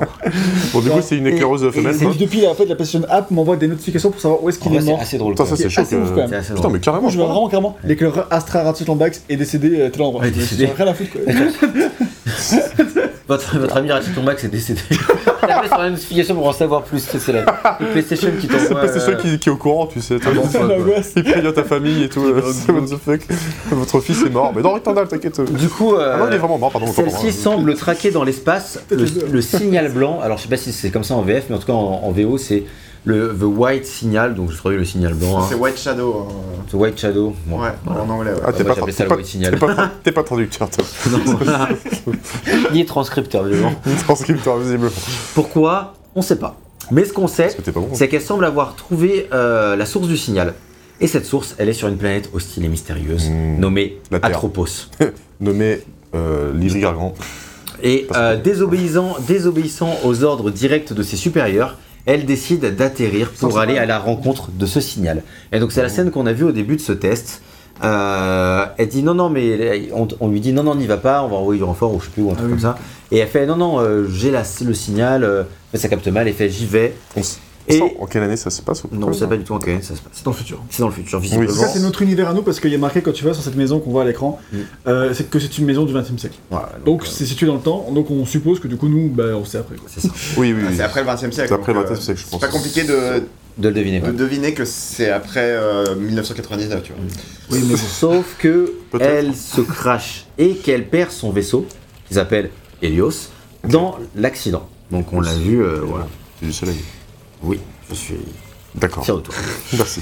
Euh, et là, à ce moment-là, il n'y a plus de retour en arrière possible, vu que tu t'es craché en vaisseau et qu'il n'est absolument pas réparable. Pourtant, le jeu s'appelle Returnal. C'est quand même con. Ah oui, mais il n'y a pas de return en arrière. Ouais, ouais. Du coup, en attendant qu'on euh, vienne éventuellement la chercher, parce qu'elle n'est pas vraiment sûre qu'on vienne la chercher, puisque les communications sont... euh, bah, Il n'y a pas de communication, quoi. Elle en Elle décide d'explorer la planète. En même temps, normal, t'as que ça à faire, hein, je pense vraiment. Ouais. Et c'est là que ça devient vraiment bizarre. Parce qu'elle commence à avancer. Et là, elle tombe sur le cadavre d'un éclaireur Astra. Ah, merde. Elle se dit, putain, un éclaireur Astra est déjà venu là. Femelle ou mâle Qui c'était Tu vas voir. Mhm. Et là, elle retourne l'éclaireur Astra et sur le casque, il y a marqué Célène. Ah putain. Elle a bad trip quand même. tu fais, putain, c'est ma combinaison, c'est mon nom, je suis la seule éclaireuse Astra qui s'appelle Célène. Oui. C'est quoi le bordel? Quel est le problème. Donc là, je pense qu'elle elle se dit, elle, elle se demande si elle hallucine, ou elle se demande ce qu'elle a fumé, ou elle se demande si elle a eu, a un coup sur la tête euh, en atterrissant. T'étais ton soirée avec nous dans les caves Peut-être. Et euh, mais bon, voilà, vu qu'elle tombe rapidement sur un cadavre d'elle-même, on peut comprendre que ce soit assez perturbant. Ah ouais Franchement, ouais. ouais. Et euh, à ce moment-là du jeu, tu te dis bon, ça doit être un autre astronaute d'Astra, mais quand même, euh, il a sa combinaison, donc c'est chelou, tu vois. qui s'appelait Célène, quoi. C'est tout. Voilà. Et au premier échec du joueur, donc euh, voilà, le jeu est fait pour que tu échoues quand même assez rapidement. Bah, il est fait pour que tu échoues à un endroit précis. Si jamais tu passes, il y a un autre truc à. Enfin, Non, si tu, continues. Non, si tu passes, tu continues, ouais. Ouais. euh, Ouais, ouais. Si jamais tu passes, tu continues. tranquille, mais bon, mais c'est quand même fait pour que ce soit bien vénère. Oui, bah, globalement, si t'as jamais joué à Returnal, tu vas perdre à ce moment-là. Euh, Célène meurt. Et elle se réveille au moment du crash d'Helios. Donc, euh, bad trip quand même. Tu meurs et tu te réveilles et t'es en train de te cracher, quoi. C'est pas terrible. Clair. Donc, elle se recrache, elle revit le crash. Et, Mm. Et là, elle se retrouve sur la planète. Et elle retombe sur son cadavre. Et là, elle commence à se dire, oh là là, qu'est-ce qui se passe? Donc, euh, ce qui est encore plus bad trip, frère, c'est que la planète, elle a changé. Ah ouais? Ouais. Ouais, L'environnement a changé, L'environnement le a changé, c'est-à-dire qu'elle regarde autour d'elle et elle est crachée pas au même endroit. Elle se dit ok, je me suis craché à un autre. Non, elle est crachée au même endroit. Hmm. Mais elle passe la première porte qu'elle a même et là c'est plus la même chose derrière. Elle a fait Hmm. wow. Ah ouais. Qu'est-ce qui se passe? Qu'est-ce qui se passe What the fuck, man? Elle est complètement réagencée, donc c'est même carrément assez flippant. Oui, oui. Et c'est une justification narrative euh, plutôt bienvenue et habile au concept de roguelike, on en reparlera. Exactement. Mais c'est vraiment justifié narrativement, quoi. Vraiment, elle est là en mode euh, putain, la planète change, qu'est-ce qui se passe euh, Et c'est aussi du coup parfaitement intégré dans la narration, et ça, ça fait vraiment Ah, plaisir d'avoir un truc euh, qui vraiment, elle, elle parle et elle est là, putain, mais qu'est-ce qui se passe? Je comprends pas. Tu sens qu'elle est paniquée dans sa voix, vraiment, il y a le, il y a le côté euh, qu'est-ce qui m'arrive, quoi? C'est quoi ce bordel? Mm. Et de là, l'histoire, elle va se développer selon deux axes, qui sont euh, le lore du monde et l'histoire personnelle de Céline. Donc, euh, je vais rapidement d'abord parler du lore du monde, parce que c'est la partie la plus simple. En vrai, l'univers euh, a l'air, euh, je- alors je sais pas, euh, comme, de, répétitif dans les couleurs, dans la- tout ça, mais euh, je trouve qu'il y a vraiment un côté mystique qui est a assez un truc intéressant. assez fort. Et Même, oui, euh, dans les temples que tu vois, enfin, t'as envie, tu te dis, il y, a- il y a un passif que tu as Ouais. envie de découvrir. Et tout ça, ça ira aussi avec le, le travail sur l'ambiance, le travail sur la- l'atmosphère sonore et visuelle, Ok. Qui euh, est vraiment assez envoûtante. T'as vr- t'es vraiment, en fait, à la fois inquiet et hypnotisé. par- Ouais, ouais, je vois. Ouais, ouais, c'est c'est vrai. vraiment, c'est vraiment le, le- le truc. Enfin, j'en ai discuté. euh, Enfin, en gros, c'est euh, Pipo Mantis de Gamecube qui avait fait le, le- le- le test pour le, pour le site. Et euh, du coup, euh, c'est pour ça que j'avais euh, j'avais un petit peu. euh, bah, j'avais j'avais précommandé le jeu, etc. Genre euh, un ou deux jours avant la sortie. Et, euh, et du coup, euh, enfin, il, il expliquait effectivement que c'était vraiment genre t'étais. C'est un, c'est un aimant en fait le jeu. T'as as du Mhm. mal à, à, à genre à, à en Décrocher. sortir, et à décrocher, etc. Et c'est- très marrant quoi. Pour pas mal de raisons, mais effectivement, dont, euh, dont l'univers qui est, comme tu l'as dit, ça, hyper impressionnant. Et t'as dit un truc intéressant, c'est que t'as dit il y avait un passif. Et c'est exactement ça, parce que Bah, il y a des temples, quoi. Donc. très rapidement, enfin, a priori, du coup, et après, très rapidement dans le jeu, on apprend qu'il y a eu une civilisation assez avancée Mhm. Qui s'appelait Les Sentientes. Ça, ça me fait, ça me fait bien kiffer ce genre de. Alors de- ça, Après, c'est des trucs dark, dark sci-fi, c'est typiquement Alien, tu vois. Oui, c'est ça. Voilà, donc c'est. Ouais, oui, un peu côté Star Wars aussi. euh, C'est dans ça. certains- ouais. Alors- c'est pas, c'est pas Dark Sci-Fi à Star Wars. Alors mais- les... les, les- Non, mais tu retrouves beaucoup de temples aussi dans Oui, de, oui. de temples abandonnés, Bah, des, des clairement, civilisations. euh, des trucs dans comme ça. Alien et tout, euh, c'est même- Je passe Wars. Jedi Fallen Order. Ah, Mais, mais du coup, les sentientes, quand tu traduis, ça veut littéralement dire les sensibles, donc je suis pas sûr que les traducteurs FR c'est le- français, c'est le choix qu'ils aient fait. pas- c'était pas de tueur de fragile Ah, c'est non, c'est les sentients, parce qu'en vrai, les, les espèces sentientes, on l'utilise en français. C'est Ah toutes, bon les, toutes les espèces dotées de conscience. Ça Genre, euh, les chats, ils sont sentients, Ah, mais les moules sont pas sentients. Ah putain, je savais pas. Ok, d'accord, bah tu m'apprends un truc, je savais pas. Pour... Du coup, en anglais, c'est pour ça qu'ils appellent ça les sentients. Ils ont en fait conscience d'être vivants. Alors Ok. qu'une plante n'est pas Mais sentiente. euh, sentient, c'est un vrai mot en anglais qui veut dire sensible. En J'en fait, sais rien. En fait, c'est la même Ok, d'accord. Enfin, je pense que c'est le même terme, mais juste. Bah, euh, à crack Google Trad en justice, ils m'ont dit que c'était sensible. Il est pas traducteur, ok c'est Google Trad, si, quand même, en théorie. Ah oui, pas compris. Euh, voilà, et euh, du coup, les sentients, les sentients, ils ont aujourd'hui euh, disparu, mais toute leur civilisation et tous leurs artefacts, ils demeurent. Et donc, il sera largement question de technologie au cours du jeu. Bah, comme on peut le voir, là, c'est une technologie sentiente, celle-là qui te permet de te redonner ta vie. Ou alors, il se passe des trucs Là, tu chelous vois avec le côté de l'astronaute, euh, côté différence de technologie par rapport à la Takumi, Ah oui. qui est une combinaison de, bah, de son époque à elle. Ouais. On imagine euh, un ou deux siècles après un autre. Enfin, je sais pas où. Oui, oui, oui. oui. Et ça, le, le combinaison typique des astronautes des années 50, Bah, 60, de- 80. enfin, de- pas. Ouais, de- de ouais, notre ère, en tout 50, cas, quoi. 60. Ouais, genre, c'est nous, c'est on a déjà dépassé ça, mais. Hmm. Et, euh, et donc vraiment, ça va être un des, des- des- vraiment des gros sujets du jeu, c'est ah, qu'est-ce qui est arrivé aux sentientes Pourquoi et comment ils ont disparu? Et vraiment, qu'est-ce que c'est que cette civilisation? Et parce qu'ils ont plein de gadgets après. Et pourquoi, pourquoi ils n'existent plus? Enfin, pas Oui, c'est ça. vraiment en tout cas, mais pourquoi euh, ils ont pourquoi disparu, Ouais, c'est ça. ouais. Pardon. Bien, la même chose. et, et- et- et que ces questions, elles trouvent ou non leur réponse dans le jeu. On va pas dire si toutes les questions sont répondues euh, ou pas. Ce qui est sûr, c'est qu'on va en apprendre beaucoup sur ce peuple, sur leurs coutumes, et notamment via les nombreuses. euh, J'adore ça. Ouais, ouais, ça bah fait voilà, penser à Alien. vraiment, euh, Prometheus. euh, c'est- quand même vraiment hyper impressionnant. Les. Dead Space. Les ingénieurs. Regardez-moi ce- Ouais. ce- cette direction artistique de, de taré quand même. C'est- euh, c'est quand, même, quand vraiment hyper chouette. Et, euh, et donc il y, a vrai- il y a des nombreuses stèles de lecture dans le jeu. Donc ça c'est un, cadavre de sentient visiblement. D'accord. Euh, et donc ça permet de récupérer. euh, Donc là tu vois, elle récupère un, un objet qui tient encore dans sa main au moment de mourir. Donc pourquoi il est mort comme ça, euh, on sait pas trop. mais en Un tout cas, ce qui est sûr- poireau antique. Ce qui est sûr, c'est que on va récupérer Euh, son épée et que Un god antique. Il, il est doté de Oula. conscience. Ah oui, merde. Là, euh, et que là, ça va, Ça a tranché, ça va trancher. Ça a tranché, chérie. C'est ça. Et euh, du coup, je parlais des stèles de lecture. Donc, euh, au début, évidemment, quand elle voit les stèles de lecture, bah, c'est des sortes de glyphes que tu comprends pas du tout parce que bah, c'est une écriture que, tu, que Célène ne connaît pas. hein. Et, euh, et du coup, elle apprendra petit à petit à lire cette langue inconnue. Donc, en gros, comment ça va se passer? Il va y avoir des glyphes que tu vas trouver un peu qui sont cachés dans le décor. Et en les analysant, parce qu'en fait, il y a tout un truc autour de la, la combinaison de Célène qui est, euh, qui est hyper euh, avancée technologiquement. Et donc, en fait, en- en- grâce à sa combinaison, elle peut scanner l'environnement et sa combinaison lui donne plein d'informations. Donc, euh, bah, c'est d'ailleurs c'est ce qui se passe en fait ici là. Mhm. Et, euh, ça lui permet de scanner les ennemis, ça lui permet de scanner les environnements. Je fais jamais quand je joue au jeu. De quoi Une de mes erreurs, c'est que je fais jamais ça. Pas Ouais. c'est utile. scannes pas C'est Ah oui. C'est- pas trop trop utile non plus, mais. Oublié euh, que disons ça. que. Ça te permet de voir peut-être clair, par contre, autour de toi. Ouais, Ça t'aide- euh, pas pour les combats, mais voilà, ça te permet un peu de voir l'environnement.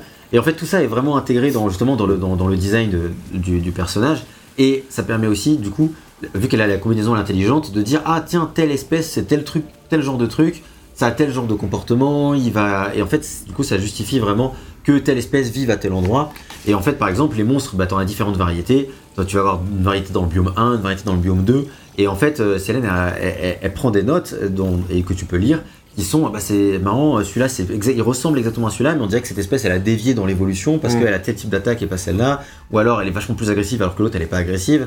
Et donc, il y a vraiment tout ce lore qui est développé autour de ça et qui est vraiment. C'est pas juste des ennemis que t'affrontes, quoi, où c'est vrai, ils sont liés à la civilisation et à la planète et tout. Donc, ça, il y a vraiment un effort qui est fait à ce niveau-là et c'est vraiment très appréciable. Et plus tu arriveras à lire la langue alien, plus du coup tu pourras aussi en dévoiler là-dessus. Voilà, tu, vas- tu vas voir que ça parle Wow. euh, de, pas mal de, de pas mal de sujets différents. Et euh, une maison.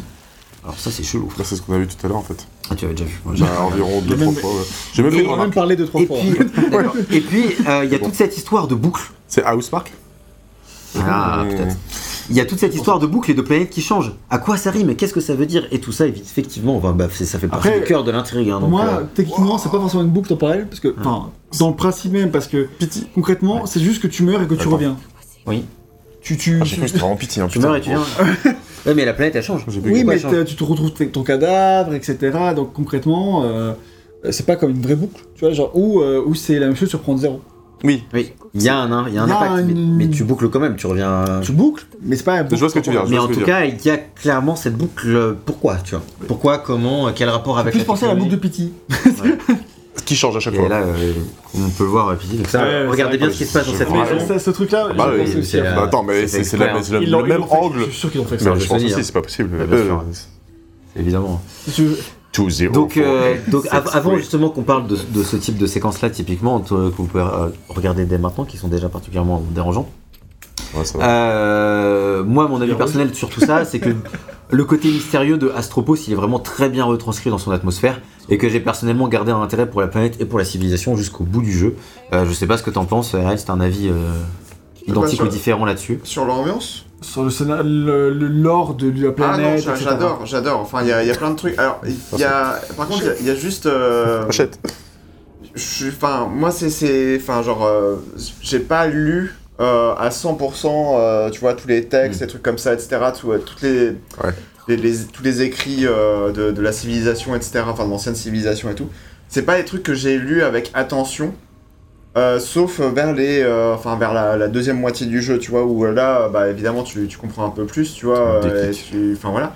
Mais, mais, mais, mais t'as vraiment pas mal de choses à découvrir qui sont, qui sont vraiment très très intéressantes et t'as as plusieurs lectures que tu peux avoir de ces messages-là en fait que tu vas, que tu vas avoir. J'étais trop flippé dans cette séquence. Ouais, Tout est normal. Hein, dire, Le Mais, brouillard euh, aussi. mais oui, t'as t'as plusieurs. Enfin, en gros, euh, t'as, enfin, c'est des anciens écrits, mais tu vas, tu vas les lire et ça, tu peux les analyser de façon différente en- et ça, ça, ça va te débloquer un petit peu des clés de compréhension sur le scénario du jeu. Donc ça, c'est c'est plutôt cool, quoi. Sans en parler euh, davantage, mais, euh, mais en tout cas, euh, mais en tout cas, voilà, c'est tout- toute l'ambiance, tout le, euh, tout le, tout le décor, tout le, tout, tout le, tout, tout le truc, c'est vraiment ça qui, euh, enfin, c'est tout le package visuel et, euh, et d'ambiance qui a fait que euh, j'ai complètement accroché au jeu de mon Ouais, je me côté. fais un peu spoiler, hein, du coup, c'est un peu con. De quoi? Ouais, c'est le début du Non, jeu. ça Oui, c'est le début du jeu, mais bon, euh, ça aurait été Ah, sympa de découvrir. Bah, Ouais, c'est sûr. Bah, tu veux, quand tu le redécouvrir avec un casque, ça sera pareil, t'inquiète. Oui, oui. Parce que franchement, l'ambiance sonore et l'adolescence, on en parlera l'adolescence. Il paraît que c'est. Tant que t'as pas joué à c'est que ça avec la manette dans les mains et l'ambiance sonore, Ouais, pas exemple. paraît-il, paraît-il. Et du coup, Mais, moi, euh, qui mais- n'ai pas beaucoup joué à Returnal, mais euh, je suis franchement happé aussi par ce, ce côté mystérieux de cet environnement. Vraiment l'envie d'en savoir plus. Moi, C'est franchement, ce qui attire jeu, vraiment dans le jeu. hein. s'il y avait un mode facile, Ça y est, on y vient. je glisse un truc. Ouais. Et ben, j'aurais voulu franchement arriver vraiment au bout, connaître vraiment l'intrigue. Moi, euh, j'ai demandé à RS pour- pour- pourquoi il a pas voté pour ce jeu en meilleure euh, narration de l'année, parce qu'il a tellement aimé le jeu. Et pourquoi c'est pas son scénario de l'année, alors que Ouais, le scénario est hyper, hyper important. Et il m'a dit, surtout qu'il a voté pour un jeu qu'il a pas fait, qui est Nier euh, Replicant. D'accord. Et, euh, et donc, euh, et je me suis dit pourquoi? Parce que moi, justement, happé par ce scénario, je, pour moi, si j'arrive au- si j'étais arrivé au bout du jeu, il avait clairement po- potentiel d'être mon, mon scénario de l'année. Mais vu que j'ai pas fini, je sais pas, tu vois. Donc, euh, la- les raisons, peut-être de la suite, peut-être que c'est pas assez abouti, j'en sais rien, tu vois. Mais en tout cas, c'est juste pour dire que, franchement, le début m'a happé, et j'ai envie, de- j'ai trop envie de connaître ça, trop envie que, je sais pas, il y a un film ou un truc, euh, ou- Mm. ouais, ou un peu facile, mais, mais pour euh, vraiment vivre l'histoire jusqu'au bout, parce que c'est vraiment euh, hyper. Il n'y a pas des, oxy- des options pardon, euh, d'accessibilité, comme euh, ça existe beaucoup maintenant, c'est presque une norme chez les jeux Sony, Non, qui un permettent débat. parfois de. Ça parlera de la difficulté, mais Ça a non, été un, ouais. c'était débat. Ça a été un débat. Si, c'est un tueur de fragile. hein. Oh Ouais, en. C'est pas moi qui ai décidé. hein. L'accessibilité, il y en a pas énormément ici, quoi. En Il y a un mode d'autonisme, c'est déjà pas. Après, c'est. Je crois que voilà. ça va pas t'aider toi quoi. Ah, une aide à la visée, je pourrais mettre en. Très facile. Très, Très, très, très, très, pro. C'est ça, Greg, t'as essayé de battre le boss avec le mode daltonien C'est c'est vraiment ma question.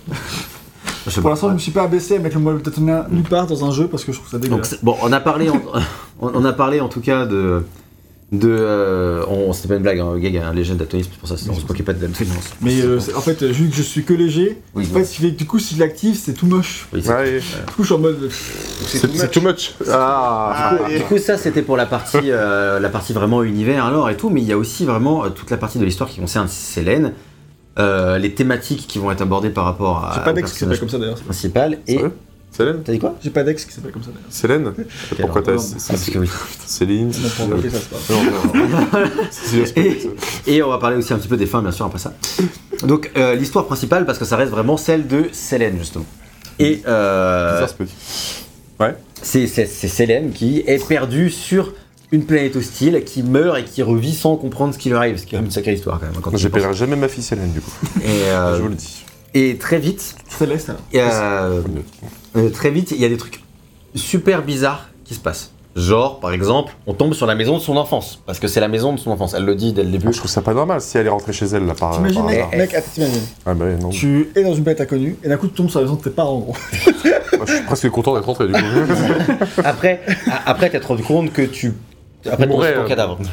ah oui, bon bah Est-ce que écoute. tu serais pas dans une sorte de purgatoire Je pense que ce jour-là, tu te dis que c'est vrai t'arrêtes, que ça- ça fait qu'il un faut peu- vraiment arrêter. Ça ressemble un peu à l'enfer quoi, vu comme ça. Moi je me demanderais clairement si je suis pas dans une espèce de purgatoire, on n'est pas en train de juger mon âme, Silent Hill, tout ça. Bah, clairement, Ah, c'est une des questions, de genre de questions que tu peux te poser en jouant à Returnal, quoi. Encore une fois, je spoil personne puisque je. Ah oui, euh, Gag fait. a pas passé le premier niveau. Donc, euh, voilà. Et voilà, Donc, il fallait que ça sorte. tout de suite là. fallait que ça sorte. Hein. Non, mais c'est pour rassurer les gens sur la- ta capacité à spoiler, tu vois. Ouais, grave. Ça, ça t'a permis de donner justement les théories de début de jeu euh, sans avoir euh, le, les- les- le flambeau de l'histoire. Donc, quand tu tombes sur cette maison, tu te dis, waouh, what the fuck, c'est quoi ce bordel? Surtout que cette séquence, elle est incroyable. Et c'est pas la seule dans le jeu. Voilà. Juste Oui, que- bien sûr. D'où le Juste fait que si j'étais là au bout, ça aurait pu être mon scénario là. Tu me hype un peu mec hein. C'est c'est pas du tout la seule dans le jeu. Alors il y en a pas non plus 150 000, mais il y en a plusieurs. Et je- franchement, je sais pas ce que t'en penses, elle, mais ces séquences-là, elles sont ma boule. Alors, oui et non. Il y a- Elles sont pas toutes parfaites. Enfin, Attends, il y a- arrête-toi, oui. Euh, oui. Voilà, c'est tout. Bah voilà, bah, non, mais, euh, non, t'écoutes. mais en gros, enfin, il y, il y en a certaines, je les trouvais un petit peu redondantes où elles apportaient pas grand chose. Ou alors elles étaient un petit peu trop longues, etc. Alors que moi j'étais vraiment en mode non, je veux jouer, je veux continuer à jouer, je Ah, veux mais ça, tirer sur des mobs, etc. Non mais non mais c'est un mec qui a kiffé MGS5 qui dit ça Ce qui est et incroyable avec, avec Eren, c'est que il y a- d'un côté, il y a ce côté où si un jeu il a pas un bon scénario, si le jeu est pas bon, si le scénario n'est pas bon, il arrive pas à être à fond dedans. Mais si le jeu est beaucoup trop trop gameplay et qu'il adore le gameplay, le Il scénario a tellement rien à foutre, il s'en fout. et du coup, faut trouver le bon équilibre. Soit tu fais pas un aussi bon gameplay et tu fais un très bon scénario, que tu fais pas un jeu pour RL, du coup, c'est trop compliqué. je pense que tu devras tourner sur les jeux WAP. Je on le jeu. Ouais, ouais. mais, euh, mais du coup, voilà, il y, en a- il y en a quand même plusieurs des séquences comme ça. Et franchement, alors je veux pas survendre le truc, mais c'est poignant. Euh, comme ça. tu l'as dit, euh, il y a vraiment un côté euh, survival qui marche très bien. Moi, la première séquence, franchement, j'étais chez moi, bah ça dépend sa pitié, comme on l'a dit. ouais, euh, voilà. j'étais- Je crois que j'étais chez moi, dans ma baraque, tout seul, avec la pluie qui tombait, l'orage dehors, et j'étais, et genre j'avais vraiment le vrai orage dehors euh, dans ma campagne paumée, avec euh, dans cette séquence, c'était là, franchement, vraiment j'étais euh, pas serein quoi. Tu t'ouvres le truc et ouais. t'as l'astronaute, tu fais oh là là là, il se Après passe j'ai quoi. j'aimerais bien entendre le son quoi. J'imagine que t'as Ouais, peut-être le le son son, design euh, le fait son, que le sound design, bah oui c'est ça, le sound design fait tout le travail quoi. Bah, franchement, clairement, l'orage, tu sais pas s'il est chez toi ou s'il est dehors. Exactement. Et moi c'est il est peut-être juste dans ton esprit, bro. Je savais pas où était l'orage. Et, euh... et lui, c'était je rage, pas l'orage. tu vois. L'orage. Waouh. Je rage. Je Et, rage. Orage, euh, et donc vraiment, donc, euh, donc autant dire que euh, bah, Céline ou Céline, c'est pareil. c'est qu'en anglais ils disent Céline. C'est Ah ok d'accord. Et euh, et c'est bon, c'était ça, c'est vrai. Ah ok putain. Et, et, euh, et du coup, ça va permettre d'en apprendre plus sur le personnage, ses peurs, ses doutes, son passé évidemment. Et ces moments, ils sont vraiment entièrement narratifs. Ils sont à la première personne, comme on l'a vu, et ils sont à la fois vraiment poignants et terrifiants. Et pour moi, ça le rend vraiment un peu Allez, du je suis côté du pour voir survival. Erel euh, dépasser ce que j'ai jamais dépassé. C'est vrai, t'as mis 20 heures pour faire ça Ah, le problème, c'est que. bon, par rapport Attends, bah, ça dépend si Balbos. Si Balbos, oui. Ah oui c'est vrai, c'est vrai. Ouais, je peux très bien ne pas battre. Et, euh, et voilà. Et du coup, là, on finit ce délire de la maison.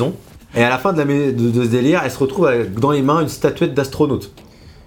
Qui lui permettrait d'avoir une seconde chance en cas de décès. Mais bon, bref, t'es là quand même, tu fais, mais c'est quoi tout ce bordel? Enfin, narrativement. euh, En fait, c'est surtout que c'est- ils veulent vraiment apporter visiblement une justification scénaristique à tout ça. Et c'est ça qui complique énormément la chose dans ce genre de jeu-là qui est le Mhm. roguelite ou le roguelite. D'ailleurs, je ne sais pas si c'est. Bah, Il y a une différenciation entre les deux. Oui, hein. parce que roguelike à la base, c'est censé, c'est censé C'est- être quand tu reviens à 0-0. C'est à chaque fois. 0-0, tu repars de 0, c'est punitif à fond. Et le ça. roguelite, c'est une variante un peu plus permissive C'est ça. où tu repars de 0, mais avec un petit peu de bonus et à, à force de, de game over, tu arrives à, à ton but. Voilà, c'est ça. Ok, d'accord. Et, euh, mais du coup, en vrai, quasiment tous les roguelikes actuellement sont des roguelites. Mais donc, euh, Oui, c'est voilà. vrai, c'est vrai. Donc, moi, je trouve que bon, différencier les deux est pas forcément utile.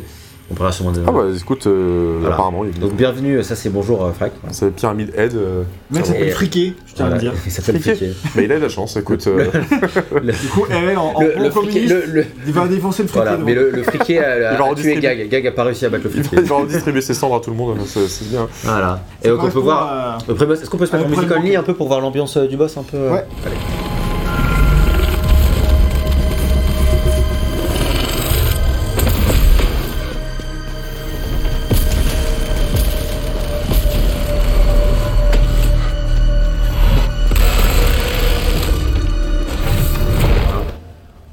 Je pense qu'on verra peut-être un deuxième boss, mais en tout cas, vu, contrairement à Gag, c'est l'occasion de la découvrir, mais bon. C'est c'est assez inti- intimidant. hein. C'est, voilà, vous voyez quand même comment il est hyper. On parlera de la boss évidemment après, mais c'est le moment là, il est vraiment hyper intimidant et en même temps, t'as une ambiance derrière qui est pas, qui est assez lourde, pesante. T'es dans ce brouillard là, avec Mmh, regardez les avec fluides.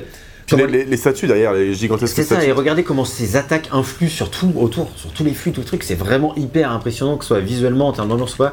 Et là, euh, quand t'arrives là, bah, surtout quand t'es gag, tu transpires. Mais moi, en vrai, euh, quand je suis arrivé là, j'ai transpiré aussi. Je hein. transpire beaucoup comme mec. C'est clair, genre, on dirait que t'as un mec qui suit tout le temps. C'est quand tu ne fais pas suer. Oh, Euh, rigole. oh. T'as déjà suffisamment souffert.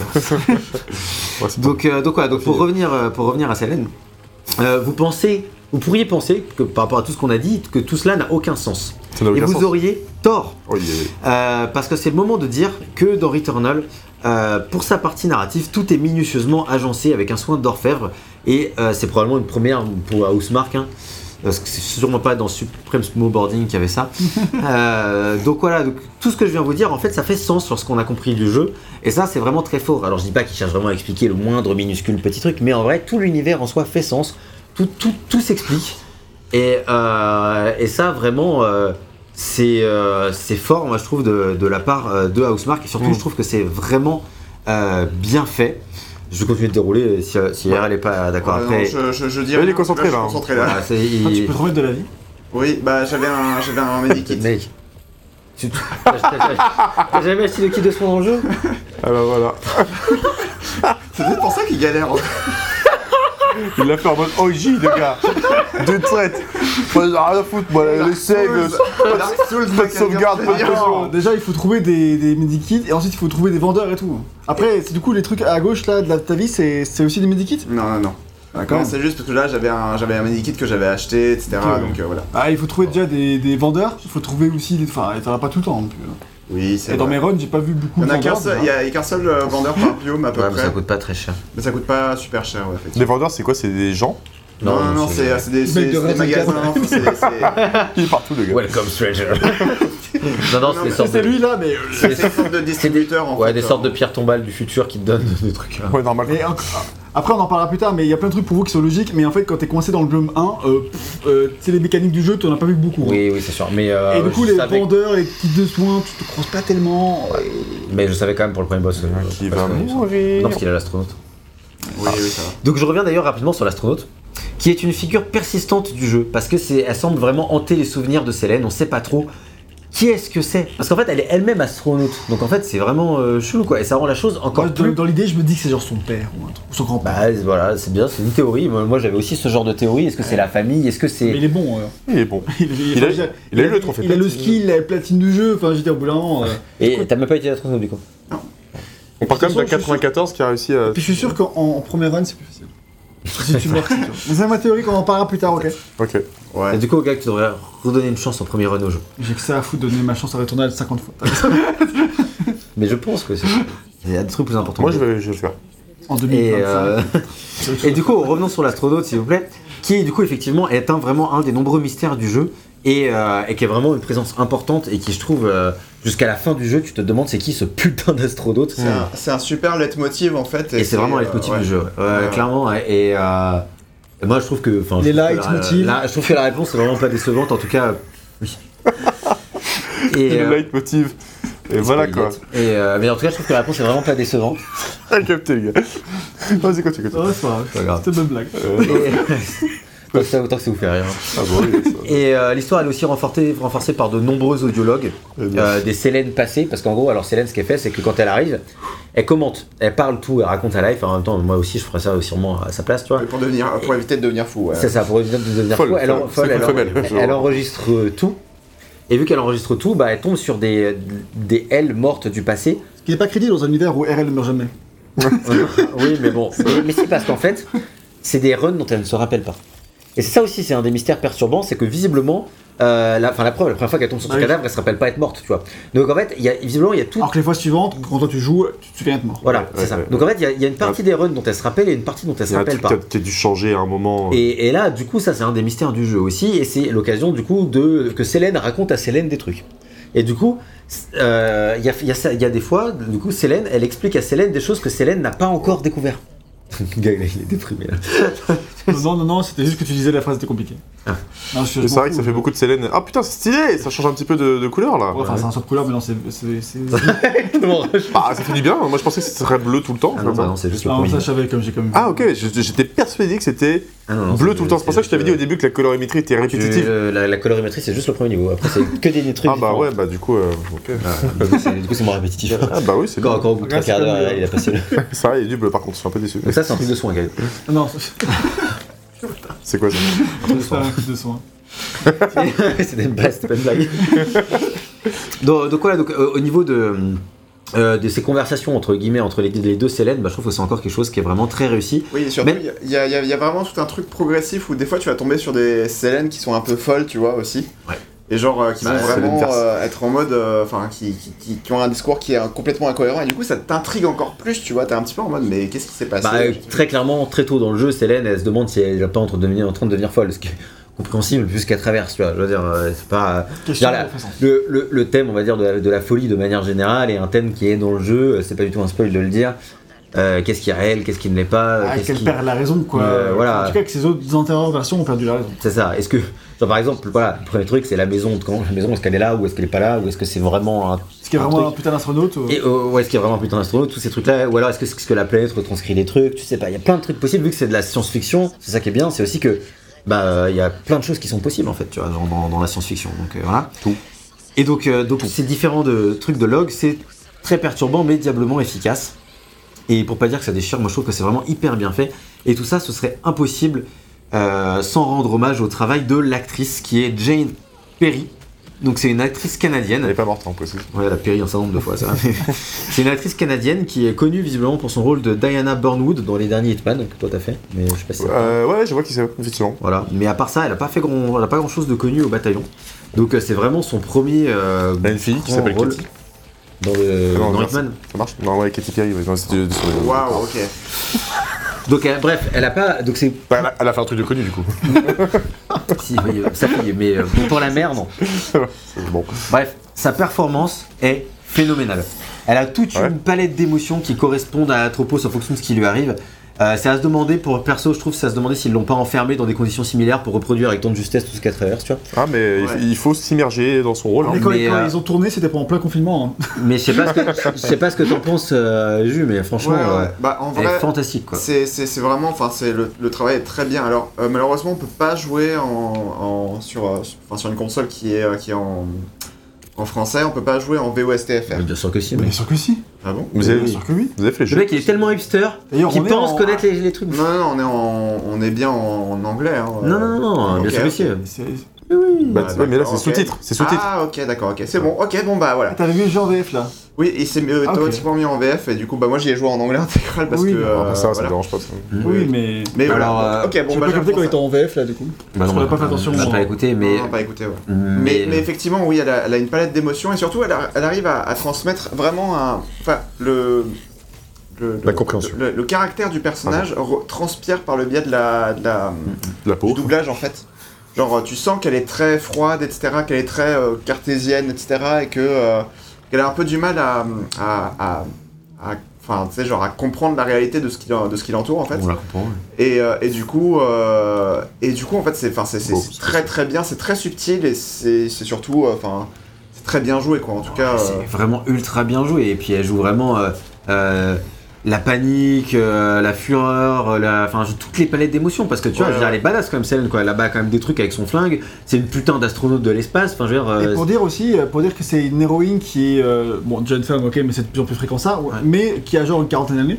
Ouais, c'est euh, pas commun du tout. Ouais, ouais, c'est vrai. c'est vrai. Et, euh, et qui est badass et. euh, Puis qui est un cosmonaute qui est pas hyper sexualisé du tout. Non, euh, non, clairement, elle est pas du tout sexualisée. Et elle est vraiment badass et tout. elle est ah, stylée. mais c'est vrai que mais malgré ça, c'est bien. Je me demande s'il n'y a pas une, une- un hommage à genre Samus Aran, tu sais, Metroid. C'est le même genre de Peut-être. délire Metroid. hein. En tout cas, Donc, le- euh. En tout cas, visage euh, de, de, de Célène, c'est celui de Anne Beyer, qui est une actrice allemande de films, séries, courts-métrages assez peu connus. Et c'est vraiment elle, effectivement. C'est vrai que c'est un peu une tête d'allemand, je trouve. Et euh, voilà. Et euh, donc en tout cas, c'est Enfin, alors, alors après, t'en des aussi. Donc en tout cas Jane, euh, c'est c'est Jane, c'est ça son nom d'actrice. Pardon. Euh, vraiment, euh, je pense que ça va être, à mon avis, ça va lui ouvrir des portes de fou. parce que euh, vraiment sa performance, j'insiste encore une fois dessus, ça donne énormément d'émotions au jeu et c'est ce qui fait aussi qu'on va retenir le jeu pour son histoire. C'est que C'est ça. Ah C'est ouais. surtout qu'il n'y a pas énormément de dialogue non plus. Enfin, en tout cas, pas de cinématique euh, à proprement bah, parler. elle avec elle-même quoi. Voilà. Mais il y a beaucoup de dialogue in-game. Mais il y a beaucoup de dialogue in-game, mais en tout cas, c'est. Enfin, moi, ce que, ce, que, ce que je trouve louable, c'est vraiment le fait que, en gros, le, le, le scénario, il est. Enfin, les, les dialogues, c'est pas genre des tartines de dialogue, en fait. Et, euh, et- et l'émotion arrive à être transcrite vraiment, De biscotte. surtout grâce à. euh, Et- Surtout grâce au, enfin, au, au jeu de l'actrice, en fait. Et, Et- ça, c'est c'est ça qui est, qui, est, qui est vraiment bien, quoi. Heureusement qu'ils ont réussi parce que quand t'as un seul, littéralement un seul personnage qui doit faire toute la narration, t'as intérêt à mettre le paquet, être sûr de ton coup et à ce que ce soit clair. bien incarné parce que sinon tu la tu foires ta, narration quoi. Ouais, j'espère aussi qu'elle est bien. Bah, j'ai écouté vite fait un peu le- un trailer en VF.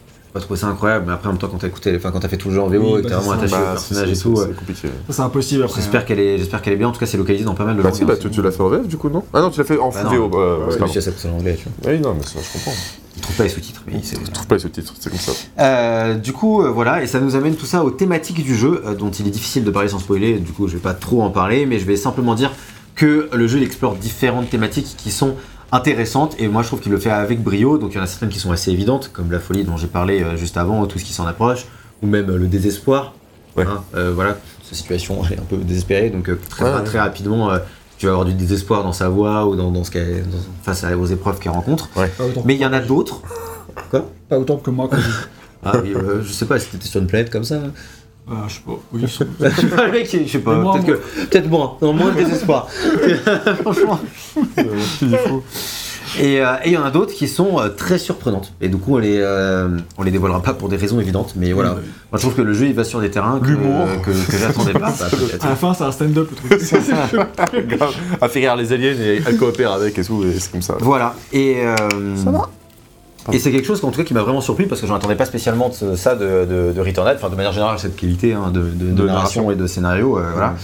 Euh, et après la première fin du jeu, quand j'ai été voir les différentes interprétations qui étaient possibles par rapport à certains mystères du jeu, Ouais. je trouvais qu'il y a vraiment beaucoup de choses intéressantes. Alors il y a pas mal de trucs avec lesquels j'étais pas d'accord, mais euh, j'ai trouvé une ou deux euh, théories qui pour moi sont pas vraiment des théories, mais sont vraiment euh, qui expliquent vraiment l'histoire du cool, jeu telle qu'elle est.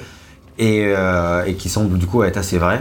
C'est quoi ça Il y a, il y a un petit côté qui me rappelle euh, un petit peu contrôle dans l'univers. Bah, le fait que ce soit un shooter à la troisième personne aussi. Ah, ouais, puis que c'est vrai que c'est une femme dans les deux cas, et tu te retrouves dans un univers qui est lunaire totalement, et que tu découvres et qui a un vrai putain de background que tu vas euh, bah, lire à travers des notes, à travers des documents, ce genre de trucs là. Évidemment, le jeu est euh, après il y a des différences notables, mais ça me rappelle un peu ça dans Ouais, l'esprit. ouais. Vu que j'ai énormément euh, aimé Control, Control. euh, du coup je. Il y, a- il y a pas mal de similitudes, hein. c'est pas, c'est pas, un, Ah ouais pas un rapprochement qui est, euh, qui est, qui est, qui est bête, hein, tout simplement. Enfin, moi, j'ai. Enfin, tu vois, quand je parlais du côté magnétique, en fait, j'avais le même truc, en fait, de, de mon côté quand je jouais à Control. Donc, c'est- c'est un peu les mêmes sensations de, euh, de, de satisfaction du gameplay et, euh, que j'avais dans Control déjà. Donc, euh, donc euh, non, c'est pas. euh, T'as pas fait comment Je dis, Ah, c'est vrai que le gameplay contrôle était stylé. Ah oui, oui, clairement. Ouais. Ouais, En bon tout cas, j'ai parlé de la première fin. Du coup, euh, on va rapidement parler de la deuxième fin. On parlera de son accès plus tard. hein. Oui. Euh, elle donne les clés, c'est le cas de le dire, de compréhension finale qui permettent assez facilement de valider ou d'invalider les dites théories. Ouais. Euh, en gros, euh, parce que tu vois, comme je disais, tu as des théories après, euh, le, après la, la- Ouais. la fin numéro 1. Et euh, Hein. si t'es pas sûr, tu peux regarder la fin ou faire la fin numéro 2. Et pour moi, ça rend assez clair quelles théories sont valides et quelles théories sont invalides. il y a plusieurs fins du coup, je sais pas. Et euh, ouais, y a- en gros, il y a une fin, la fin du jeu et après la- l'autre c'est la fin secrète, tu vois, mais qui te donne quand même des clés de compréhension euh, qui sont euh, Arrête de dire des, des clés de compréhension. qui sont qui sont, supplé- qui sont supplémentaires. Personne me fait clé, moi. ok Enfin, Ouais. clé de bras, tu vois. et Je comprends. Et du coup, pour moi, en ce qui me concerne, l'histoire de Returnal, elle est assez claire. tu vois. Je veux dire, il y a pas de, il peut y avoir encore certains mystères, mais Disons que c'est pas un truc obscur comme ça. peuvent l'être Bloodborne. exactement. Pour moi, c'est ça. C'est en ça que je voulais dire, tu vois, que ça te donne euh, toutes les clés Mm. justement, tu vois, c'est Ok. de compréhension. ouais. Euh, mais bon, bon, bah, après c'est mon, c'est mon idée. Ok. Et Ah, euh, de là, du coup, difficile de pas tirer euh, son chapeau à Housemark pour avoir conçu une histoire euh, aussi c'est consistante. jeu narratif, Ouais. tu fais quoi, c'est ouf. C'est Ouais. une histoire aussi consistante avec Célène, Atropos et les Sentientes. Euh, c'est évidemment pas la meilleure histoire jamais vue dans un jeu vidéo, hein, je veux pas trop vous surhyper, mais pour moi c'est quand même une vraie réussite et un vrai intérêt du jeu, donc euh, je sais pas si t'as autre chose à rajouter à rien. Non, non, c'est. Enfin, je suis d'accord. Il joue là en fait. Il est d'accord. Il est d'accord. C'est pas souvent que vous êtes d'accord. Très bien, et bah du coup on va pouvoir passer maintenant sur euh, le game design et la structure et le principe du jeu qui est quand même le deuxième gros intérêt du jeu. Alors on pouvait t'attirer pour sa narration un peu mais, et son univers, mais vraiment sinon le gameplay ça va vraiment, et le game design du jeu ça va vraiment être un truc qui va faire bah, que RL euh, arrive plus à lâcher la manette. Donc le premier truc dont il faut parler c'est la boucle. Au point qu'il Ok. préfère jouer plutôt que parler sur le test. Oui, et c'est ça, c'est à le dire quand même. C'est-à-dire que le mec il a fait des fiches de notes lui-même. Hein, donc il a des trucs à dire. Et regardez-le là. Oui, et il les a pas mis sur ma fiche, il a fait son truc. Il à a Ouais, décidé de pas les dire Il a finalement. décidé de pas les dire juste pour Ouais. jouer. Il a pour nous décidé de montrer- cela boucler. Ah, ah, pas mal. Et il a parlé de retourner sur le jeu. Et il a retourné le Et il jeu. a retourné le jeu. clair. Ah, c'est beau. Du coup, comme vous le savez, il s'articule. Il, euh, il va retourner le test après. Oh là là. Tout seul. Euh, j'ai- euh, J'espère pas parce que ça voudrait dire qu'il faut qu'il y ait eu un fail, les ça on veut pas. Ouais. Du coup, Returnal, comme vous le savez, ça s'articule autour d'une boucle temporelle, on en a parlé, ça justifie le côté roguelike, slash roguelite, comme vous voulez, hein, euh, du jeu dont on a déjà parlé. Le fonctionnement du genre, c'est assez classique dans le genre, Euh, il y a différents biomes, on peut le voir, c'est le deuxième, avec des salles qui sont designées à la main, mais qui sont agencées, elles, de manière assez aléatoire au sein Ouais. de chaque biome. Est-ce que c'est euh, c'est généré de manière aléatoire à chaque fois que tu meurs ou pas? Ah oui, mais C'est- pas, c'est pas, les salles, tu vois, genre les salles, c'est vraiment des Ah, salles, elles c'est- sont faites à la main. C'est la- Elles sont enchaînées de Ouais, façon différente. C'est ça. C'est Ok. euh, c'est l'architecture du niveau qui est différente. Et dedans, on n'y passera pas forcément les mêmes ennemis, ni les mêmes items, etc. C'est ça. Ouais, ok. Oui, évidemment. Mais par contre, le- la structure, l'architecture, c'est vraiment, ça j'insiste là-dessus, c'est pas généré procéduralement, c'est fait à la main, ce qui fait que chaque salle a vraiment un soin particulier, Ouais. été fait par des designers et tout. Ça, c'est pas eux qui me l'ont dit, c'est un truc que tu vois quand tu, quand tu joues. au T'inquiète, jeu. quand t'as passé 8 heures sur le niveau 1, euh, tu vois bien que c'est eux, ça. hein. Je crois gag sur parole. Euh, et au sein de ces biomes, du coup, on va avoir du combat, de l'exploration, de l'ouverture de coffres et du level up de personnages. Euh, bref, la classique pour le genre. Ouais, ouais. J'ai pensé à Doom plusieurs fois aussi.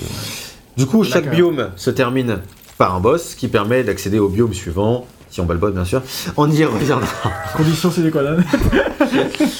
Euh, à chaque mort de Célène, on repartira à poil. Enfin, façon de parler, hein, bon, pervers. Ah bah ouais, c'est pour ça que je reste bloqué dans le jeu. hein. c'est ça, pour ça que Gag il arrive pas. Il s'arrête, il regarde. Bon, ça arrive pas sur Dex. Fait exprès- Ça, c'est genre un strip, euh, tu sais, et dès que tu meurs, elle perd un vêtement, hop, hop, hop. Oh mince, mais qui ouais. est ce démon qui me veut du mal Il a un concept de mode pour quand le jeu il sortira sur PC. Quoi. Stream game, tu sais. Horrible. Bref, du coup, euh, ce que je veux dire par on là, dit c'est que si elle que. était pas sexualisée, c'était bien, ouais. Eh ben, j'ai un concept, les gars. On va la déshabiller à chaque mort, de façon aléatoire. Tu sens qu'il vit, il commence à vouloir déshabiller les, les, les meufs de 40 ans. Bref. Oh, c'est que 10 ans de plus. Mais les 40. Aïe, aïe, aïe. Pour lui, il est grave. La fatigue se sent.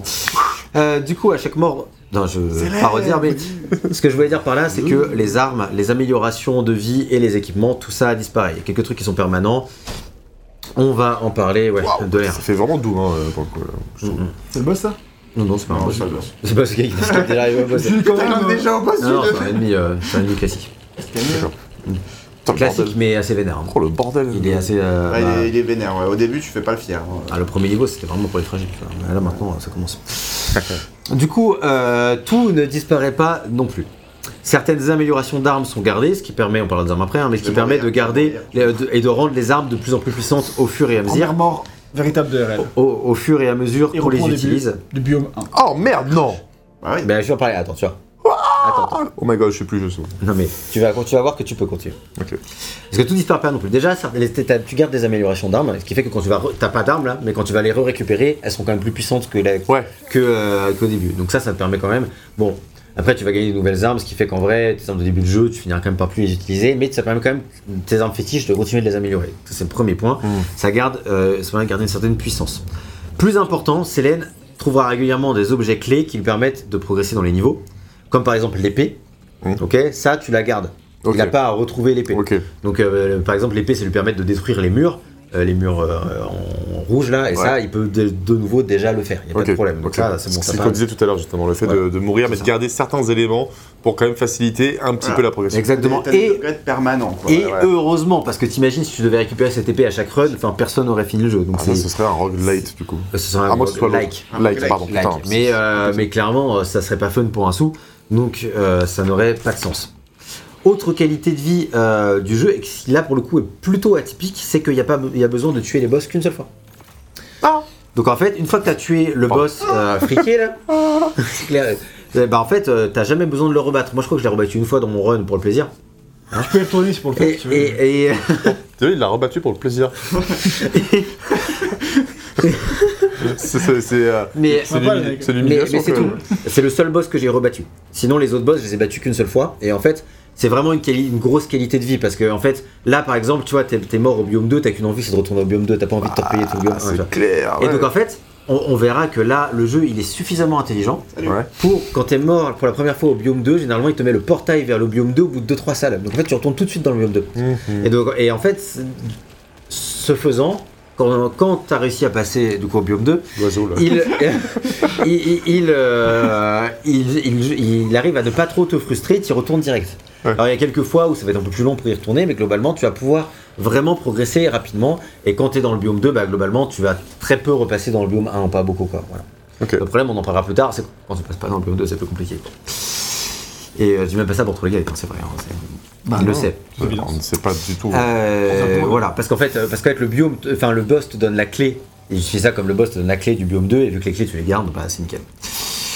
Euh, voilà, et donc ça c'est vraiment un choix le plus judicieux, ultra judicieux, parce que sans ça il faudrait un run euh, sans mourir de 4 ou 5 heures pour terminer le jeu, et personne ne veut ça, enfin tu vois, je veux dire. Ah, ouais, c'est clair. Surtout, surtout, Oui. avant la mise à jour qui permettait de mettre le jeu en pause, parce que moi quand j'ai fait le jeu, je pouvais pas mettre le jeu en pause. Enfin, tu Mais- pouvais mettre, si, tu pouvais, tu pouvais mettre le jeu en pause comme ça, mettre la console en veille, etc. Mais si jamais tu, tu es comme VGM et que par exemple tu, tu préfères genre éteindre ta console plutôt que de la mettre Bah, en parce veille. que ça consomme à Bah blanc ouais, parce que ça, le- ça consomme de l'électricité en fait, c'est Bah, c'est pour ça en fait.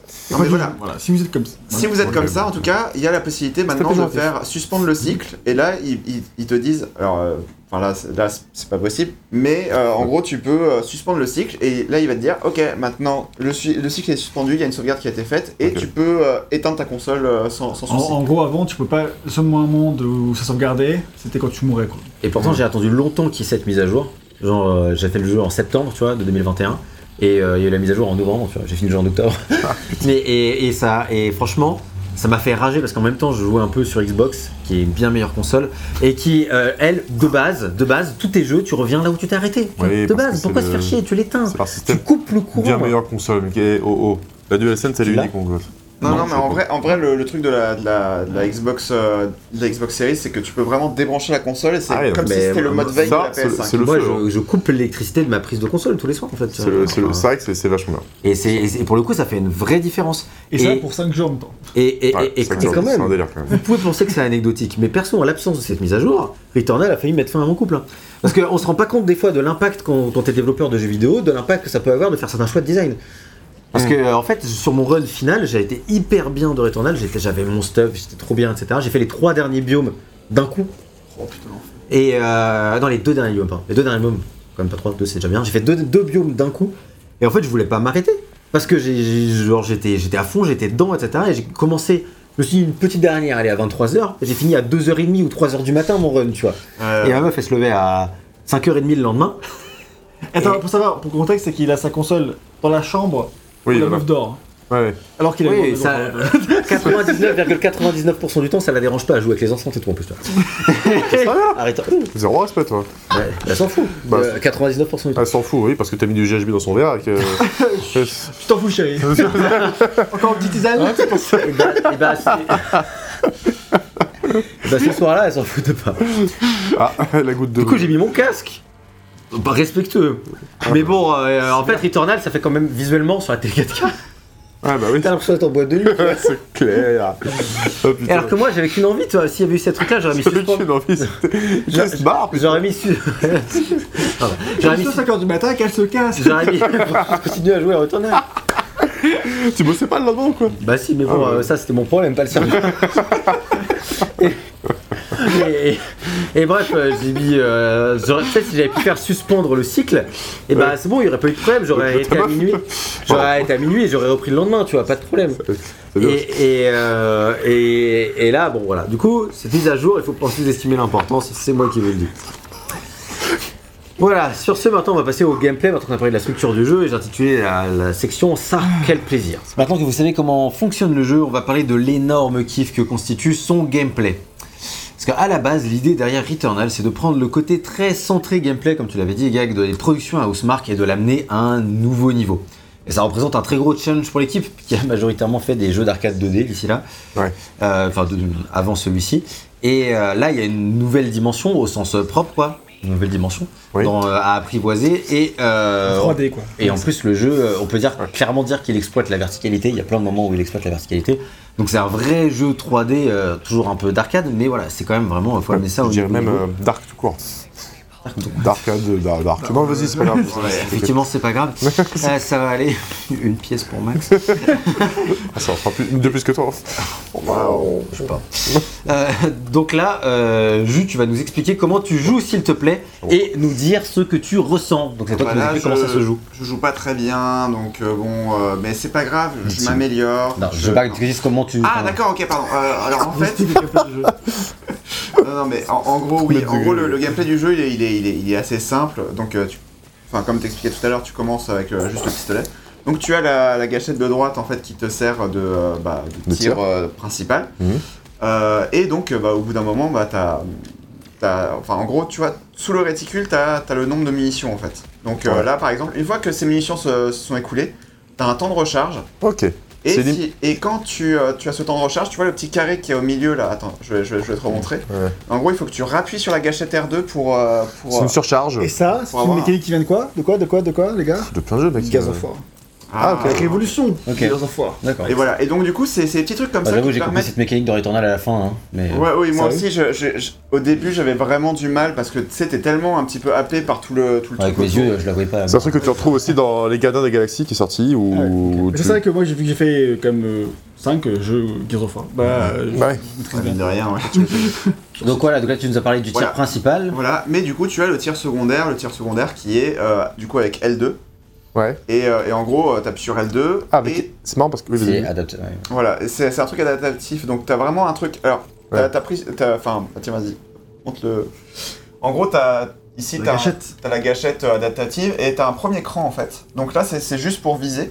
Et quand tu quand appuies vraiment à fond dessus, là, t'as le tir secondaire qui s'enclenche. Et donc là, tu peux bah, t'appuies sur R2 pour lancer le tir Ça, les secondaire. gachètes, les gars. Et ça, franchement, c'est pour pour, ça ça que que je me c'est dis- pour ça que toi, ta Xbox là, hein Ah, on fait moins le malin. Ah, Fais-moi le malin, hein Mais Bon. euh, oui, en gros, voilà. En gros, c'est- tout le- l'apport en fait de, de la version PS5 et enfin, c'est pour ça que ça serait difficilement portable sur euh, sur euh, sur, sur PS4, tu vois, ou en tout cas sur PC, si, il y aura des compromis on à on trouver. faisait, on faisait des shooters euh, avant d'avoir les gâchettes adaptatives. C'est juste que ça t'apporte un niveau d'immersion un peu ouais. supérieur. C'est- pas que ça, c'est aussi qu'on. Normalement, il y aurait eu deux inputs peut-être. Bah, c'est ça. C'est vrai. Il aurait fallu un autre, un autre bouton quoi. Ouais, c'est ça. Et ce qui compliquait un peu plus le truc, Ce quoi. qui rappelle euh, Ratchet et Clank Rift Apart dans son utilisation des gâchettes qui apportait des fonctions supplémentaires avec les Oui, c'est ça. degrés de pression. Euh, T'avais effectivement la même chose. Alors, le, le truc, c'est que moi, le, le mode de visée comme ça, euh, simple, bah, je l'utilise pas vraiment. Comment, en comment tu fais pour faire ça du coup C'est juste, euh, c'est juste L2. À moitié. Un peu. Et à moitié, Ouais, c'est En fait, compliqué, non, quoi. Non, parce qu'en fait, t'as vraiment l'impression que c'est la fin. T'as Ouais. vraiment l'impression que c'est la fin en fait. Euh, d'accord. Ouais. Alors dans le feu d'action. Ok, d'accord, je vois. euh, T'es là. Ok, d'accord. Mais tu vois, convaincu, dans, le jeu d'acteur- Après, ça se survend, attends, là, pas mal. Mais ok, d'accord. Et, euh, et du coup, en fait, tout le, tout, le- tout le truc en fait, de, de, de, la- de la part de la manette, c'est vraiment, c'est vraiment tout ce truc-là. En fait, c'est c'est vraiment l'utilisation des gâchettes adaptatives et de, euh, et de, euh, de, bah, de pas mal de choses, en fait, tout, ça, tout simplement. Quoi. Donc, euh, donc, moi, j'aime bien. C'est lui qui me l'a remis comme ça. hein. Oui, c'est moi qui l'ai remis comme ça parce que vu qu'on est dans un environnement éclairé, je fais pas Ah la nuit en bas à droite. Bref. Euh, Qu'est-ce Scorsese un Martin Scorsese, exactement. Euh, mais du coup, voilà. Donc, ça, c'est pour le tir principal, tir tir, principal, secondaire. tir secondaire. Donc il faut savoir que les munitions sont illimitées dans Returnal. Par contre, le tir secondaire se recharge. Oui, c'est Là, ça. tu peux Donc, nous parler peut-être de comment il se recharge par rapport à la Bah, à il- DualSense. Le tir En principal gros, aussi, chargés. T'as voilà, en gros, t'as t'as une espèce de jauge là, et euh, la jauge, euh, c'est celle qu'on voit là, Ah c'est la, barre verticale. Alors le réticule change en fonction de l'arme, Mhm. c'est la barre verticale, et à un moment, tu auras un petit, un petit son qui va, qui va te faire signifier que, euh, que la, la, la, la recharge est terminée pour le tir secondaire en fait. Très bien. Donc, euh, Sinon, tu assez- le vois en bas à droite, non? Non, non, c'est c'est vraiment sur le réticule là. Écoute, Tu vois Ah aussi en oui, bas à droite. c'est- là, Ouais, En bas à droite, à côté de ta jauge où il y a marqué 5, c'est le petit truc qui met en jaune. C'est ton tir secondaire qui est chargé. Et Ah ça, oui, c'est bah en bas à gauche, mec, non En bas à gauche, oui, du coup. Mais bon, bon, Je regardais à En droite. tout je- cas, en tout Oui, cas moi j'avais euh, absolument pas remarqué que, euh, tous les trucs sur le réticule parce que franchement je pense que c'était un peu trop petit pour moi. oui. Mais par contre, c'est là que les indicateurs sont hyper puissants parce qu'en fait tu tires, tu tires, tu tires jusqu'à ce que tu plus de munitions, bon ça voilà. Et le, et le tir secondaire justement, t'as ta manette qui va faire un petit bruit caractéristique quand il est rechargé, ce qui fait que quand tu es dans le feu de l'action, au moment où tu sais que tu peux utiliser, c'est comme dans les films, quand euh, le truc il est enfin chargé, que tu peux appuyer sur le bouton pour envoyer le missile là, tu vois. où- Et, et- bien, et en fait, bah, à ce moment-là, paf, vu que le tir secondaire est ultra ultra puissant, euh, de toutes les armes, hein, globalement le tir principal est est plus ou moins puissant sont les armes, on parlera des armes après, mais, mais voilà, le tir secondaire, il est toujours très vénère, et, bah, et c'est, très stratégique de pouvoir, des fois, t'es en grande difficulté, et d'un coup, paf, tu t'as Et et ça te permet de te sortir de... justement, c'est- très pratique parce que t'as Ouais. pas à chercher sur l'écran en fait. T'es- euh, sur un sur un jeu euh, qui est ultra nerveux, qui est proche du jeu d'arcade et du shoot 'em up et de tous ces trucs-là. T'as pas le temps de, de- de te casser Oui, le cul oui. à lire une interface ou quoi. Il faut que ce soit instinctif, faut que tu puisses le lire sans le lire en fait. Ça. Et Ouais. d'où le, le petit bruit, quoi, le tiling, Ouais, ça, et- ça et- passe par le, ça passe par les bruits, ça passe par le, le réticule que t'as en plein milieu de l'écran, ça Mais passe par comme intelligence que l'info est comme là si jamais tu veux la lire, tu vois. Genre, Ouais. si tu Ouais, veux ça, la lire, elle est là, mais si tu peux. Au tu cas où il y a des- Il y a surdoués dans- Voilà, dans du l'histoire. Mis à part les armes, tu as aussi bah, du coup le dash qui est, euh, Voilà, qui est là, qui est vraiment, euh, qui est vraiment pratique. Donc t'as une, euh, t'as une sorte de, euh, t'as une sorte de, de- bah, d'invulnérabilité quand tu l'utilises. Donc euh, bah, quand t'es une sorte, hein. t'as une grosse, grosse, grosse Voilà. frame d'invincibilité, genre t'as C'est 0,5 ça. secondes d'invincibilité, ce qui fait qu'en fait, pour combattre euh, la plupart des ennemis puissants ou des boss, il est vital de passer à travers les. les Tu savais que tu pouvais dasher, euh, Gag Ouais, ça je savais. Il le fait en mode. Après, est-ce que je savais bien l'utiliser Ça, c'est en Ouais, autre bah, débat. Oui, c'est tout un réflexe à avoir, mais Parce euh, qu'en fait, il faut bien le faire. Il faut... Parce que si tu le fais et que tu tombes dans l'attaque, bah t'es comme niqué. c'est ça. Ouais, oui, c'est faut, ça. faut, faut anticiper où est-ce que tu vas atterrir après le dash. Mais plus tu restes appuyé longtemps, Mhm. plus ton dash va être long en Ah, fait. oublié ça. Donc euh, tu peux faire un tout petit dash court comme ça, et tu peux faire un très long dash. J'ai oublié. C'est C'est vrai qu'il faudrait que, c'est que je refasse le tuto du jeu depuis. Et du coup comme ça, et du coup comme ça, tu sais, tu peux un tout petit peu anticiper euh, où est-ce que tu vas atterrir à la fin et éviter de te retrouver, bah, euh, de te téléporter directement sur une boule d'un ennemi, tu vois. Donc, euh, donc voilà. Ouais, une Et, fois euh, que t'as le feeling du truc en main, de toute façon, c'est hyper instinctif. c'est Et ça. c'est ça, le gameplay, une fois que tu l'as dans le corps, c'est vraiment, tu réfléchis même plus, tu sais exactement, Les timings, tu les connais. tu sais, voilà, tu connais les timings, tu sais où tu vas pouvoir traverser, quel ennemi, quel balle, tu quel peux pas machin. dasher deux fois de suite parce que t'as un petit temps Un petit entre, bah normal, euh, les dashs et d'ailleurs il s'affiche aussi en bas à gauche à côté de l'autre symbole. C'est pas double Ouais, dash du coup. c'est vrai. Hop, il s'est rechargé. Mais de toute façon, tu le vois même sur la combinaison. Tu vois, et en fait, Oui, c'est oui. si tu vois la petite surcharge du dash, il faut attendre, hop, tu vois, hop, Ah et, hop, Ouais. là tu peux re- relâcher. Tu sais, Le cooldown voilà. est quand même très court, donc tu peux quand même beaucoup Oui. quoi. Donc tu as ça, tu as aussi bah, du coup le sabre dont, on a parlé tout à l'heure, euh, donc euh, qui lui aussi a un temps de recharge qu'on voit en bas aussi. Rappelle quand même Metal Gear Rising, je sais Oui, un petit peu, mais alors C'est l'anime quoi. alors Ouais. c'est c'est un petit peu l'anime, mais euh, c'est surtout, enfin moi je l'ai trouvé bien, mais je l'utilise pas souvent non plus parce que ça te met un petit peu en position risqué. de. Il est quand même, c'est il est un quand peu même risqué. très quoi. puissant. Hein. Il est puissant, Mais mais il Je crois d'ailleurs que contre le premier boss, il peut faire un dé... Je sais plus si c'est ce boss-là ou un autre, mais je crois que c'est ce boss-là. Faire des gros dégâts aussi. En fait, c'est très fort, mais t'es... c'est normal que ce soit très fort parce que t'es en position de danger Ah oui. ultime quoi. Enfin, Ouais, c'est ça. Et d'ailleurs, on parlera après des, des power-ups, mais tu as des power-ups qui te permettent de diminuer ton, euh, ton temps de recharge du sabre ou de l'augmenter, mais d'augmenter la puissance. genre. Et euh, tu peux parler un peu de la vitesse du jeu, euh, Ju? 60 il est FPS. très, euh, Alors là, euh, non, non, il est, il est très rapide, il est très, enfin, il est très nerveux. c'est le fait. premier truc qui choque quand tu prends ça. le jeu en main. C'est vraiment, tu prends le jeu en main, t'as l'impression que t'es en mode x2, quoi. Tu vois, genre, Ouais, tu vas c'est ça, hyper vite, c'est hyper nerveux. Pas trop en son environnement, je trouve, parce que vu que c'est tellement large, tu Mm. traverses beaucoup moins vite. Oui. Et en fait, non, Alors mais que tu t'habitues. forêt, c'est. Alors tu t'habitues très vite. hein. Oui, je- Oui. Euh, très vite, tu t'habitues. Au début, tu te dis putain, je me demande s'il va pas trop vite le jeu. Et puis en fait, au final, euh, c'est hyper utile parce que quand tu retraverses des environnements, du coup, ça te permet de tracer. Si t'as pas envie de combattre les ennemis, justement, ce genre de truc, ça te permet d'aller d'aller vite et tout. Donc euh, à ce niveau-là, euh, t'as vraiment, euh, t'as vraiment une sensation de rapidité et de puissance qui est, qui est vraiment Et exemplaire. ça c'est ça c'est vraiment cool. Et c'est surtout c'est surtout grâce à la, la caméra en fait qui va s'éloigner quand c'est euh, quand, quand, quand t'es dans une salle avec des ennemis quand t'es dans une ouais dans, dans une arène avec des ennemis. La caméra va s'éloigner donc ça va être un petit peu en mode euh, enfin tu vois en mode grand angle entre guillemets. Mais euh, dès que tu vas être euh, dans des dans des biomes un peu plus safe tu vois bah ça va être des bah ça va être une caméra qui est plus rapprochée un peu plus intimiste etc enfin un peu plus intimiste. Voilà. Mais en tout cas il y a tout un jeu sur la caméra en fait qui est qui est assez euh, qui est assez euh, qui est, qui est assez euh, bien. Enfin tu vois le fait que que, que, que le- la caméra se recule ça, ça contribue au fait que t'as l'impression que ça va super vite en fait. Ouais. c'est Oui, aussi con que ça. Le Ouais, mais c'est le fameux 3C, tu sais. Genre les contrôles personnages, c'est euh, le 3C, c'est caméra, contrôle et euh, caractère. personnage. Voilà. Et la caméra est un élément important du film. et genre, t'as euh, et t'as la possibilité aussi de sprinter donc évidemment ça peut accélérer aussi la- les sensations de jeu enfin la, la sensation que le, le- le jeu est rapide Sans parler du 60 FPS qui euh, rend euh, le truc Évidemment. vraiment beaucoup plus fluide. T'imagines, etc. c'était à 30 mec. Ah, en Bah, c'est ça. Impossible. Et du coup, tu peux nous parler un peu des, euh, des vibrations, des retours haptiques, euh, le feeling de la En manette? parlez-moi s'il te plaît? Ah, oui, vas-y. J'ai lancé le jeu la première fois, j'ai fait incroyable. Franchement, j'ai oufissime. J'ai lancé le jeu, t'as la cinématique d'intro, t'as pas encore joué. La cinématique d'intro, les DualSense, Mm. c'était limite aussi, c'était aussi bien qu'Astrobot. C'était oufissime. Et que Ratchet, parce que moi, Ratchet, je trouve que c'était exemplaire aussi. En termes de, non mais en termes de pure vibration et tout. Bah ouais, ouais, en termes de pure vibration, En fait, là, je sais Ratchet pas, m'a m'a mis plein la gueule aussi. Alors, J'ai moi, trouvé j'ai- ça euh, presque au même, presque au même niveau que J'ai Astro- pas- Astro's Playroom. Je sais pas, ça a pas marqué en tout cas. Ah ouais? J'étais très bien, mais j'ai oublié. Ok. Je pense En que tout cas, alors que Returnal, c'est la cinématique, tu es en train de te cracher, donc t'as tout, t'as tout qui va avec. Et là, les- je me suis rendu compte de l'émotion que pouvait me procurer ma manette. Ça, c'est ouf, quoi. Ouais, Et, euh, et après, dans le gameplay, c'est pareil. Et je, je, je dirais tout le temps, c'est un game changer pour moi, euh, cette, cette manette. Elle est- quand elle est bien exploitée, c'est incroyable. Et Non, mais ouais, t'as des vibrations qui sont très très subtiles. Par exemple, quand on, quand on était dans le biome 1 tout à l'heure, euh, genre t'as t'as la pluie en fait qui va un petit Mm. peu, euh, C'est ouf ça. Mmh, qui va un crépiter. petit peu euh, crépiter sous, sous tes mains, etc. Ouais. t'as- plein de petits trucs comme ça. je fais, je fais un aparté total, mais dans le même genre, je suis en train de faire un Grand Tourisme 7, on testera, tu vois.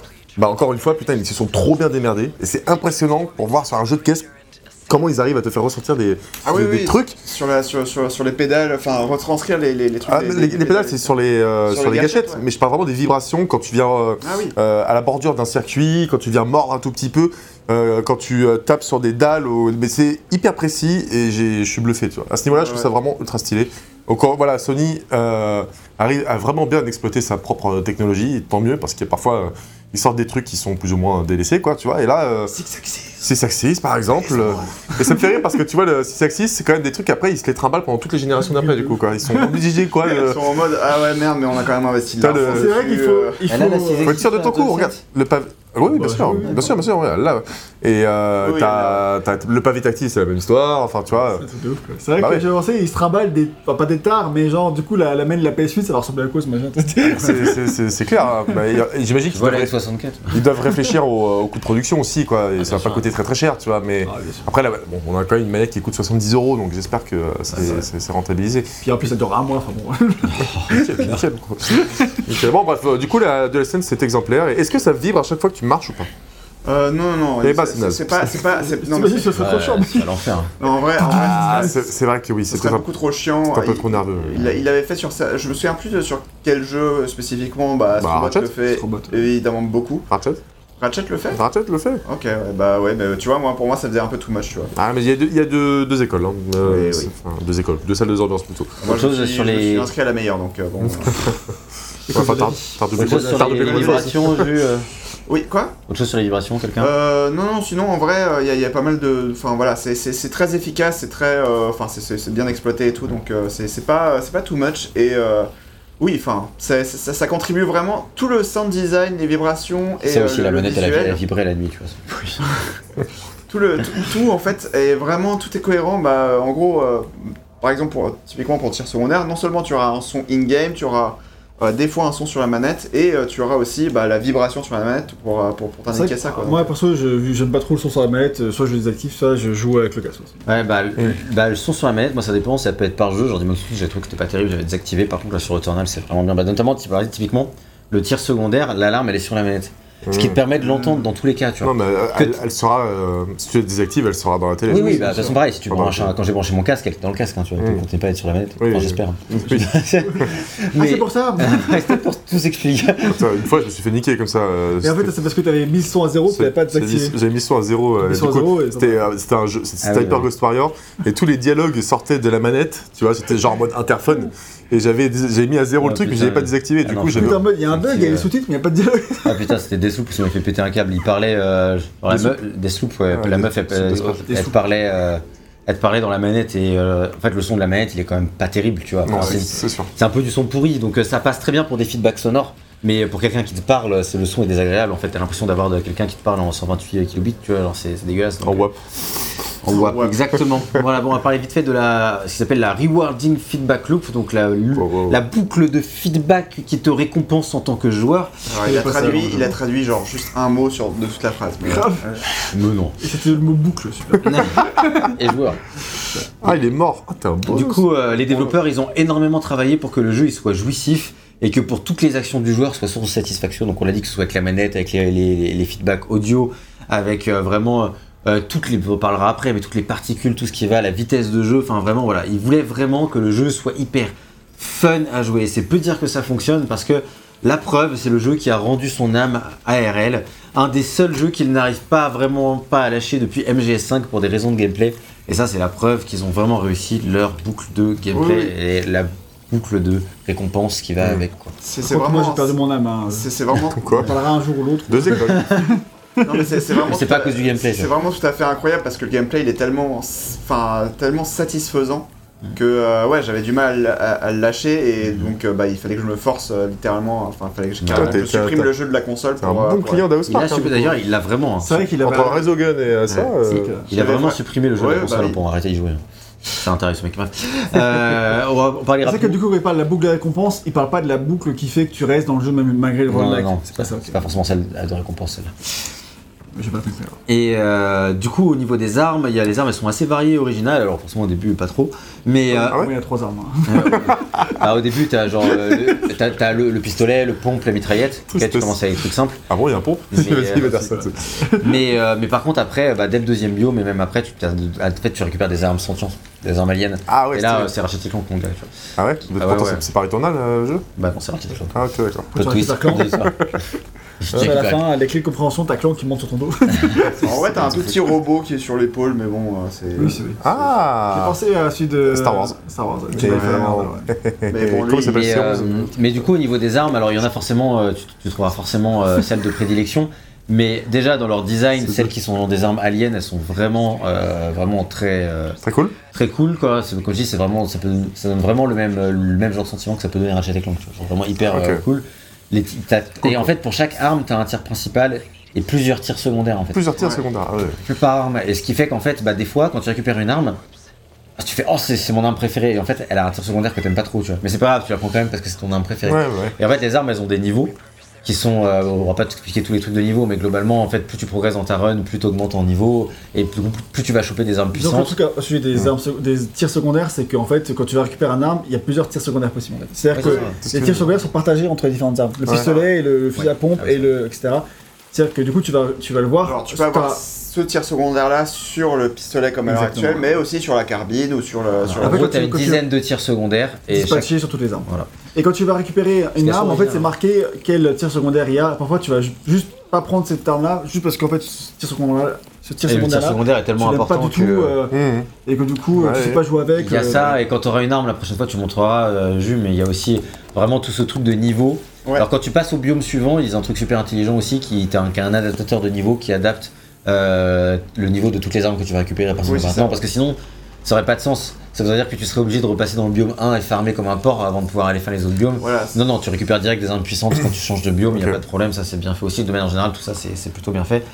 Et, euh, et moi, les armes, franchement, euh, bah, celles que, que j'ai, qui m'ont plu vraiment sur le long terme, euh, c'est vraiment très jouissif et plein d'effets partout, soit les tirs principaux et les tirs secondaires, sachant que Ouais, c'est comme dans, dans, dans Ratchet Clank, enfin, je, je, par- je parle pas du tir secondaire, mais pour, pour, pour terminer sur ça, en gros, le, euh, bah, typiquement, euh, tu, tu vas avoir, euh, bah, là, sur mon pistolet, euh, j'ai un truc de merde, je crois, c'est le pistolet du début.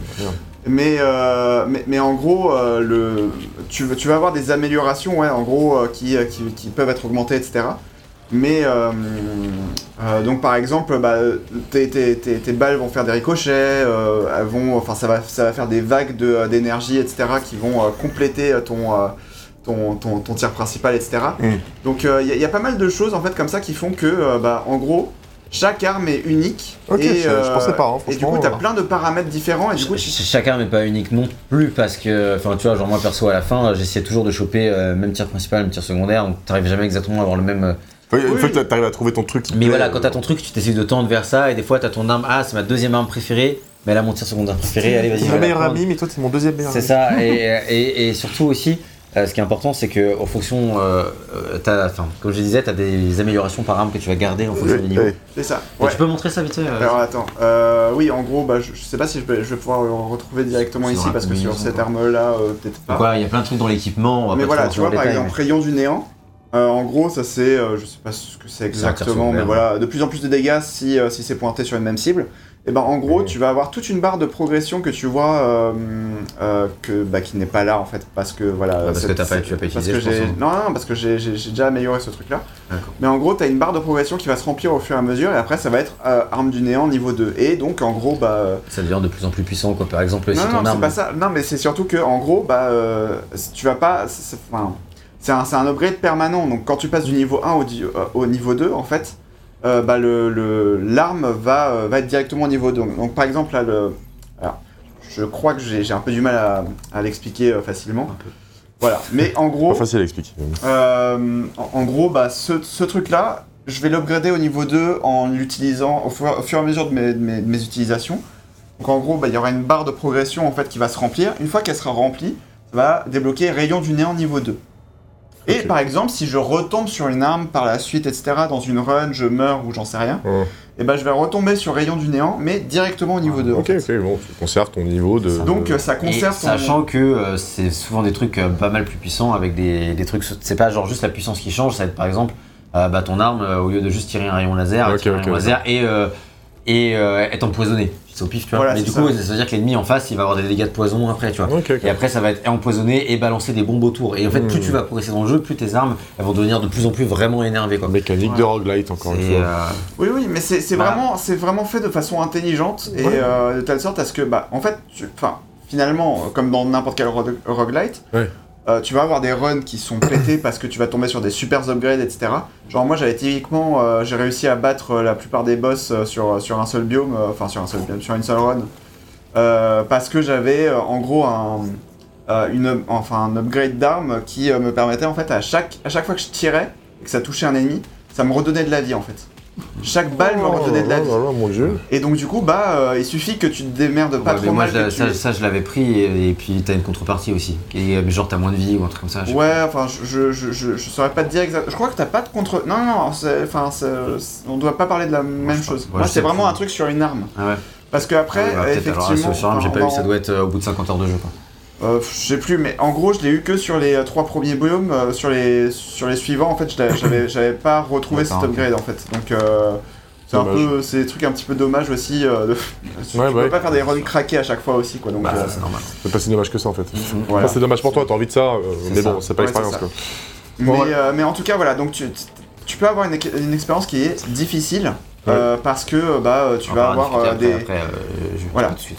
Mais, euh, C'est pas de la difficulté, mais du coup. mais voilà, euh, en tout cas, ça contribue un petit peu au fait, à Mm. cette difficulté-là en fait, du fait que bah, tu peux avoir des runs pétés et des. Mais globalement, ce pas qu'il faut dire, c'est que de manière générale, t'auras- si, si ta run dure suffisamment longtemps, si tu peux pas éclater au début, tu vois, tu auras toujours euh, assez rapidement quand même une arme qui te convient. Et au moins en milieu de run, euh, l'arme, ton arme préférée, tu vas tomber dessus parce que là, tu tombes, voilà, tu vas tomber tout, le temps sur des armes en fait. Donc, Ouais. tu vas finir par tomber sur ce qui te convient. Ouais, par Et donc- exemple, là j'ai un, pistolet, bah, euh, il fait ricochet, mais il envoie aussi des tirs euh, automatiques bah, tu vois bien. euh, Oui, voilà, par tu vois. Donc, euh, ça fait des tirs supplémentaires quoi. Voilà.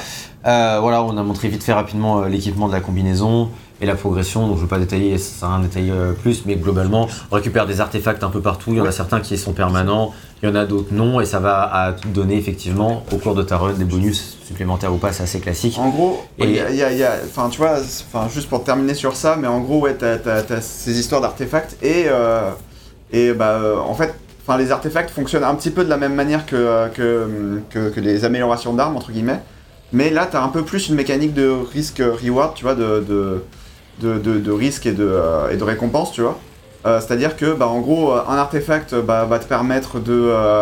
de Bah, ça, c'est les parasites là.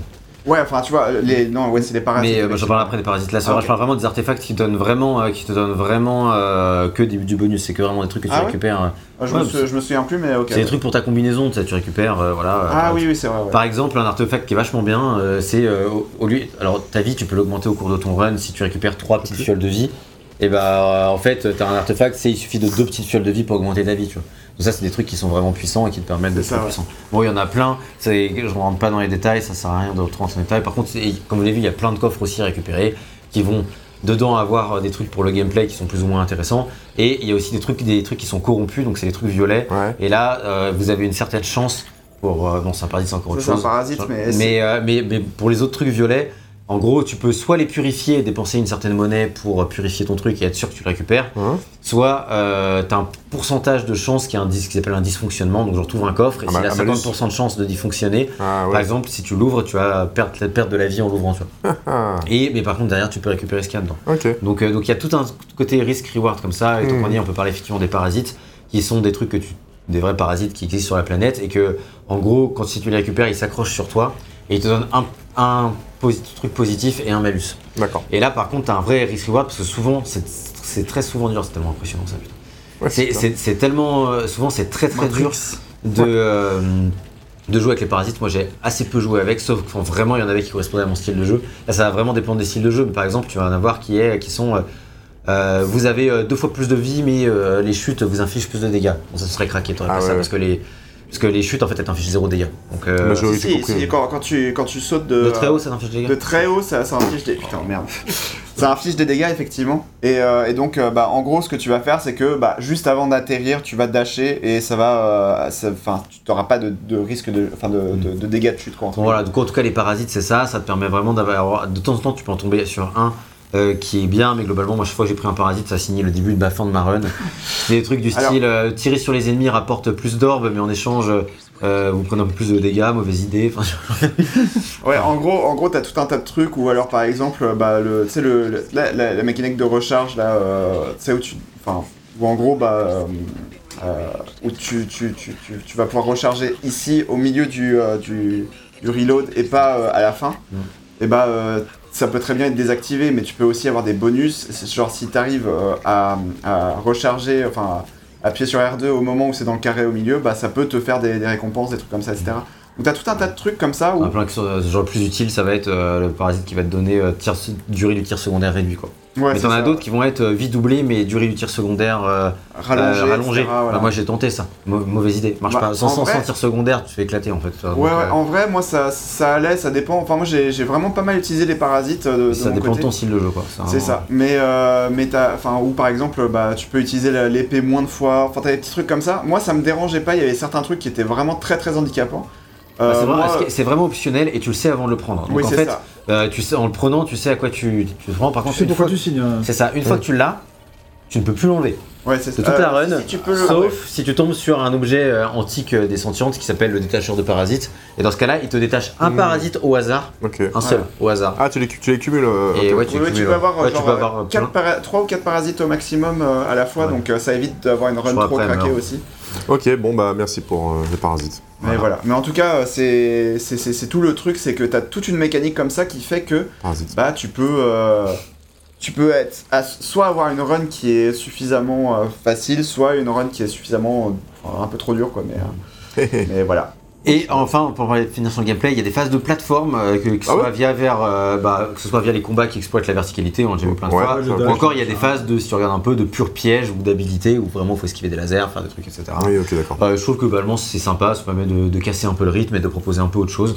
Je sais pas si t'as quelque chose à dire spécialement là-dessus, RL, mais. Bah, c'est pas les phases les plus euh, passionnantes non Non, plus, c'est vraiment pour casser le rythme. hein. voilà mais euh, Un mot sur les parasites, peut-être Et euh, non, non, non, en tout cas, oui, enfin, c'est, les phases de plateforme, c'est pas ce que tu, tu, tu retiens. Surtout, Yep. t'as une sorte d'inertie un peu chelou avec le saut, c'est un peu bizarre, quoi. Ouais. Euh, Il n'y a pas de. Ah, c'est oui, bah là, typiquement, ok. euh, oui, mais là, tu vois, c'est, relativement simple, tu vois, mais il y a Oui, des mais où. c'est ça. Après, il y en a des plus compliqués, mais souvent les très durs, elles vont être pour des trucs secondaires, quoi, des, des- des- des passages secondaires. Des- ça, ouais. ouais, parce que si jamais tu meurs bêtement lors d'une phase Ça de arrive, plateforme dans un Bah, saut, ça euh, arrive, que. hein. Ah, ouais, merde. Mais Oui, bien euh, sûr. Plus Mais, euh, tu vas tomber dans les lasers ou dans tu vois, genre là, il y a des trucs. euh, bon, c'est pas vraiment là, c'est plus piège que plateforme, mais voilà, il y a des trucs comme ça un peu dans certaines salles. voilà. Très bien. Voilà, donc pour conclure sur le gameplay, le jeu propose un gameplay fun, très nerveux, très jouissif, qui une fois maîtrisé nous empêchera de poser la manette. Je pense que là-dessus, de toute façon, il n'y a pas vraiment pas de débat. C'est Sans vous avez euh, voté tous les deux pour lui en pour gameplay bah, en de gameplay l'année. de l'année Je pense 2021, que il n'y a vous, euh, aucun doute. Bien aimé. Un petit mot sur le level design, parce que on- le gameplay, on l'a vu, c'est une tuerie, mais le level design qui l'accompagne, est-ce qu'il est au niveau? Et c'est une question importante, parce que le level design des différents biomes, vu que ça consiste, en, comme je l'ai dit, en une suite de salles qui sont agencées différemment à chaque run, bah si c'est euh, si c'est pas bien, en fait, euh, bah, le gameplay a beau être cool, euh, Mm. ça, va être, ça va quand même être nul. Quoi. Mm. Donc, donc les salles en elles-mêmes, elles sont quand même assez nombreuses et variées au sein d'un biome. C'est-à-dire que vraiment, bon, si tu passes 8 heures sur le même biome, effectivement, tu vas tout le temps voir les mêmes. Mais globalement, sinon, le, le jeu se débrouille pour que d'un run à l'autre, tu vois quand même assez peu de salles en commun. Franchement. Il, il, il est assez intelligent pour te dire voilà. elles sont quand même très variées entre elles. Je veux dire, c'est pas genre elles se ressemblent pas. Oui, oui, c'est ça. Et ça. euh, même, des fois, tu as des échelles de verticalité, euh, genre euh, sur le biome 1 que tu soupçonnais pas avant. Quoi. Ouais, Genre, ouais, clairement. Et puis vraiment, je dis, si imagine que tu vois les salles ABCD dans le premier run, ben dans le deuxième, tu vas voir euh, DEFG, tu vois, etc. Et en fait, il sait, le jeu, je pense, quand est-ce que tu as vu pour la dernière fois cette salle-là, et quand il réagence ton run, il essaye de pas te mettre trop, trop de salles que tu as déjà vues euh, récemment. vraiment, elle abandonne. J'aimerais bien voir le troisième dôme, euh, biome, pardon. Ah bah non, je veux pas, on va pas Ah, sinon, il faut qu'il batte le deuxième. Déjà, il faut que je Faudrait, batte. faudrait alors. qu'il arrive au deuxième boss déjà. Ouais, c'est ça, bah, c'est le but. hein. Donc euh, bon. Et je peux, je peux très bien le faire, mais il faudrait que je, je Oh speedrun. l'autre, et... oh l'autre. Non, non, mais il faudrait que je speedrun et que j'esquive tous les ennemis, mais bon. euh, Oh, savais, bah, je peux le faire quand je veux. ouais, non, mais Donc, euh, je, donc je vais voilà. expliquer pourquoi est-ce que je peux le faire, c'est parce que j'ai. Parce que je suis bon. Non, parce que je suis bon, effectivement. non, non, mais c'est parce qu'il y a, il y a, t'as- enfin, t'as, le dash que tu peux utiliser, etc., etc. Donc il y a, y a pas mal de choses qui te permettent d'esquiver les ennemis, les attaques des ennemis, etc. Et passer bah oui. aux salles Ah oui, tu peux facilement arriver au boss. hein. Ça, Oui, oui. euh, il y a- Ah, en, esquivant tous les ennemis, tu vois, si tu veux. Mais Ça- après, par T'as contre, quelques salles qui sont confinées, ça vous avez pas parlé? Oui, ça Ouais. C'est les salles confinées. Déjà, On c'est des, parler, ouais, dans c'est le des, Gag, Gag les connaît bien. Je connais tout par cœur. Non, mais déjà, déjà, déjà, ces, ces- ces termes sont post-traumatiques, tu sais. la zone est maintenant confinée, tu fais non Surtout, surtout que, ouais, euh, En gros, tu rentres dans la salle et puis d'un coup. ça marquait ça- lockdown in progress. Et Et tu du fais coup- non Ah, c'est ça là, zone confinée. et du coup, la- les portes sont fermées derrière toi et tu peux pas sortir tant que t'as pas tué les ennemis. euh, Bah, surtout le, le plus gros ennemi de le la gros salle. ennemi qui bloque le passage. Quoi. Celui qui est là, là, qui est en train de se là. Là. Et du coup, euh, ils sont généralement super puissants, puis généralement ceux qui m'arravent, personnellement. Du coup, ça fait que. euh, il me fait super flipper. Genre, Oh. lui, je le gère zéro, quoi. Ouais, et t'as des, t'as, des salles bonus aussi de. Enfin, mais c'est surtout dans le biome, Énorme. euh, dans le biome 1, t'as des salles bonus en fait qui te permettent d'avoir euh, bah, en gros des, euh, des, des, des salles où t'es volontairement confiné et euh, du coup bah euh, t'as, t'as, t'as des vagues d'ennemis en fait qui vont s'enchaîner etc. Il y a marqué, euh, c'est cette salle contient plus d'ennemis que les autres, voulez-vous quand même passer? Et puis généralement, c'est Ah un oui, endroit où soit il y a des bonus, soit ça raccourcit euh, pour aller plus vite au boss. Quoi. C'est ça. Et Oh. C'est rare que tu sois obligé d'aller dans ces, dans, dans ces endroits-là. Donc Oui, là, ouais, là, on a une sorte de, de mini-boss. Enfin, c'est un ennemi commun, mais bon. Mais voilà, et en tout cas, tu as, euh, tu as aussi un. Alors, juste pour terminer sur ça, mais tu as aussi euh, la- la- des objets en fait que tu peux utiliser. Donc, euh, bah, tout, tout à l'heure, le- la fiole de vie, euh, c'était pas mal. Mais là, par exemple, je viens d'utiliser un Ça, je vois pouvoir. pas les objets. Hop, Ouais, c'est stylé, t'a- hein. T'appuies sur L1 et ça te génère Une euh, bah, une espèce de. Partie super de, tous les objets que tu ramasses, effectivement, qui permettent aussi de simplifier Voilà. ta run. Il y Je vais en- pas parler, parce que c'est vrai que c'est classique. euh, Il y en a qui sont pas très utiles, enfin moi les désactivations de tours, les trucs comme ça, etc. J'en j'en ai pas eu super besoin par exemple, enfin de tourelles pardon. C'est pareil, Euh, c'est pour ton style de jeu. Ça m'a sauvé la Ouais, vie, c'est quoi. ça. Mais, euh, mais en tout cas, voilà, il y, a- il y a pas mal de trucs. Du coup, tu fais un petit peu ton shopping, etc. Mais tu peux en avoir que deux ou trois euh, grands maximum en fait. Et, euh, et du coup, bah, des fois, tu fais un petit peu genre un échange. Tu te dis, bon, ok, je vais prendre une fiole de vie. Tu peux cumuler aussi, par exemple, les, les- les trousses de soins, tu vois. Donc, euh, donc, tu peux avoir deux ou trois trousses de soins dans ton stock qui vont s'accumuler sur la même case en bas à gauche là. C'est quoi le truc des tourelles T'as des tourelles dedans dans oui, t'as Ouais, bah, qui tirent t'as- dessus. t'as les Tourelles de défense, tourelles, euh, euh, voilà. On en a vu plusieurs. Ah, Mais, euh, du coup que tu peux désactiver, mais bon c'est pas très utile, tu as une espèce de bouclier qui te permet Ça d'éviter de... super vénère. Bah, voilà, mais, les- mais en tout cas c'est vraiment le...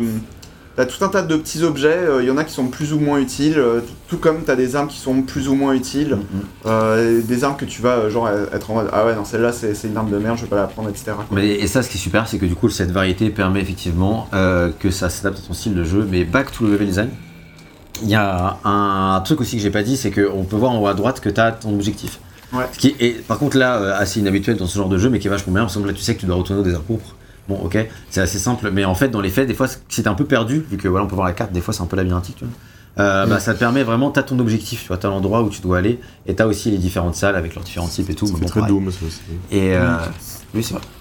Euh, mais du coup, voilà, les salles elles sont suffisamment variées pour renouveler l'intérêt au sein du biome. Tu sais ce qu'on les a toutes vues, mais franchement, tu les vois pas toutes au sein d'un même run, a priori. Oh. Euh, voilà, dedans il y a du combat de la plateforme, on en a déjà parlé, mais il y a aussi de l'exploration dont on va un peu parler. Il y a des endroits euh, qui sont inaccessibles en début du jeu, mais qui deviennent aussi accessibles. Vite fait en parler aussi, pour Ouais. déjà vite fait parler.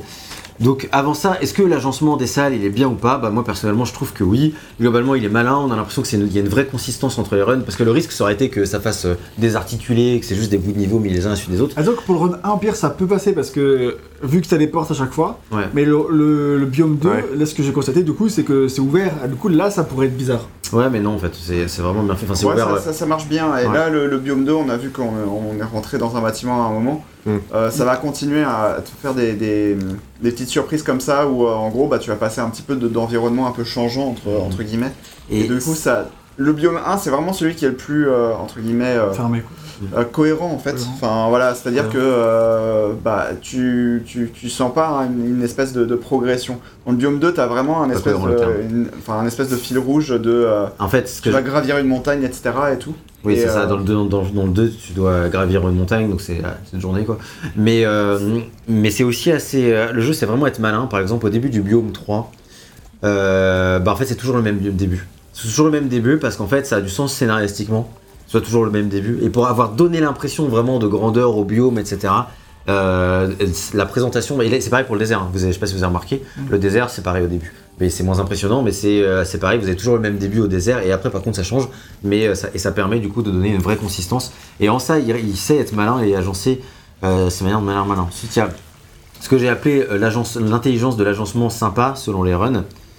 Bon, la gang va pas être d'accord, mais euh, globalement, par exemple, typiquement, pour c'est ce que j'expliquais pour les boss, c'est-à-dire une fois que tu as battu, enfin, euh, si tu arrives la première fois à un boss, tu galères, tu perds, et bah la fois d'après, la salle du boss va être assez proche, tu vois. C'est faux. Genre la fois d'après, pas les 150 fois d'après.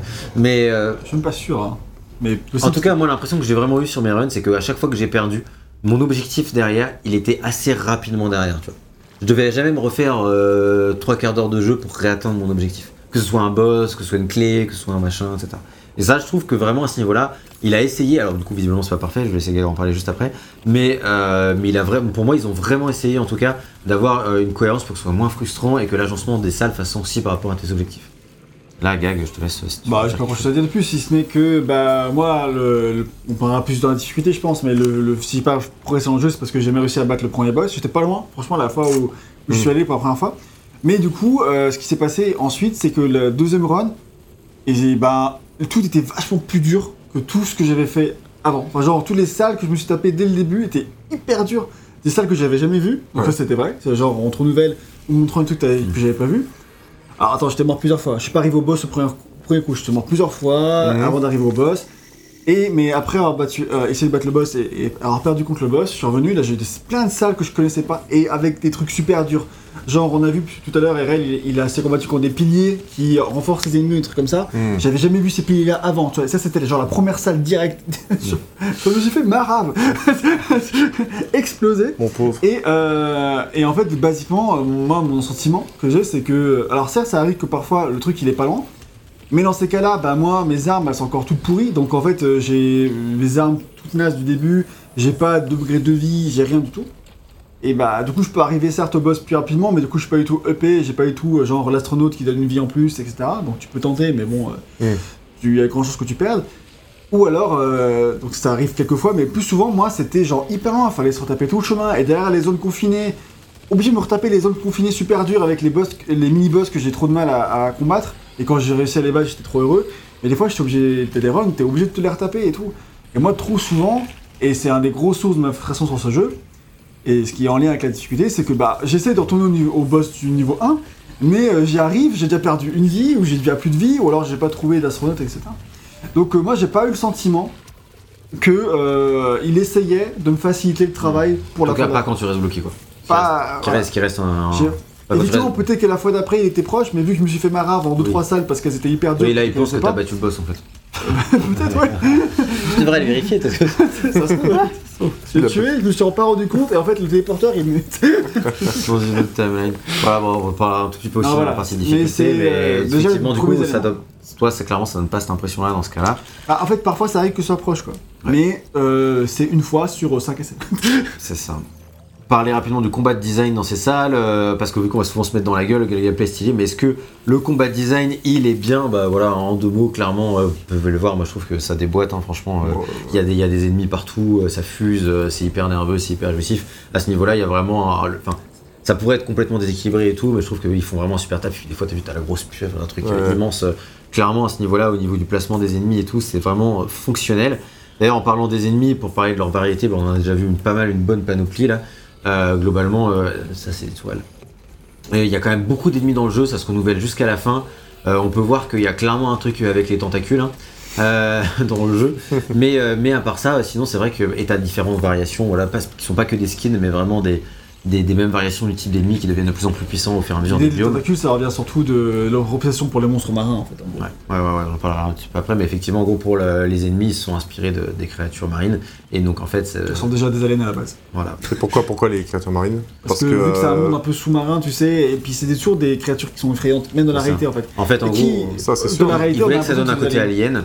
Et en fait, euh, Ça ils- marche bien, ça. Voilà, c'est exactement. Et donc c'est ce qu'ils se sont dit aussi, les créatures des grands fonds, euh, ça donne vraiment ce côté Ils alien. ont, ils ont Elles ont- peut-être aussi beaucoup de trucs en- dans la culture finlandaise ou des pays nordiques euh, avec les créatures marines aussi. Je me suis dit peut-être qu'il y a des inspirations à ce Je sais pas, mais même, euh, même Ouais, ailleurs, en fait, si, Kraken, si tu, si, tu, si tu te passionnes un peu pour ce genre de truc, tu vois bien que les créatures des grands fonds, c'est des trucs, euh, bah, des fois, C'est sûr. qui très cute, mais tu sais, il y a la bioluminescence, Mhm. euh, Ah oui, oui, oui. il y a leur côté, euh, vraiment leur texture, machin, truc, la, c'est- la- la faune sous-marine, euh, ça, ça fait très alien quoi. Enfin, euh, Donc, en fait, c'est pour ça, et vu qu'ils voulaient une faune alien, et bah, ils ont puisé là-dedans euh, leur, leur ouais, inspiration. Tout à fait logique. En tout cas, les différents ennemis, moi, je que, que c'est vraiment varié et que, en fonction de quand tu te balades dans les biomes, t'as t'as pas ce sentiment que tu peux avoir des fois dans certains jeux de tout le temps de taper contre la même chose.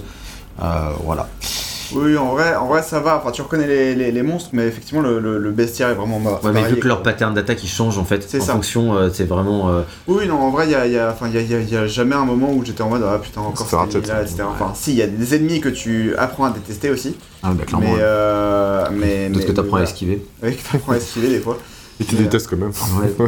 Et en tout cas, ils sont vraiment bons à combattre. Quoi. Vraiment, globalement, euh, t'as vraiment un bon feeling à ce niveau-là. Placement des ennemis, pattern des ennemis, tout ça, c'est vraiment excellent.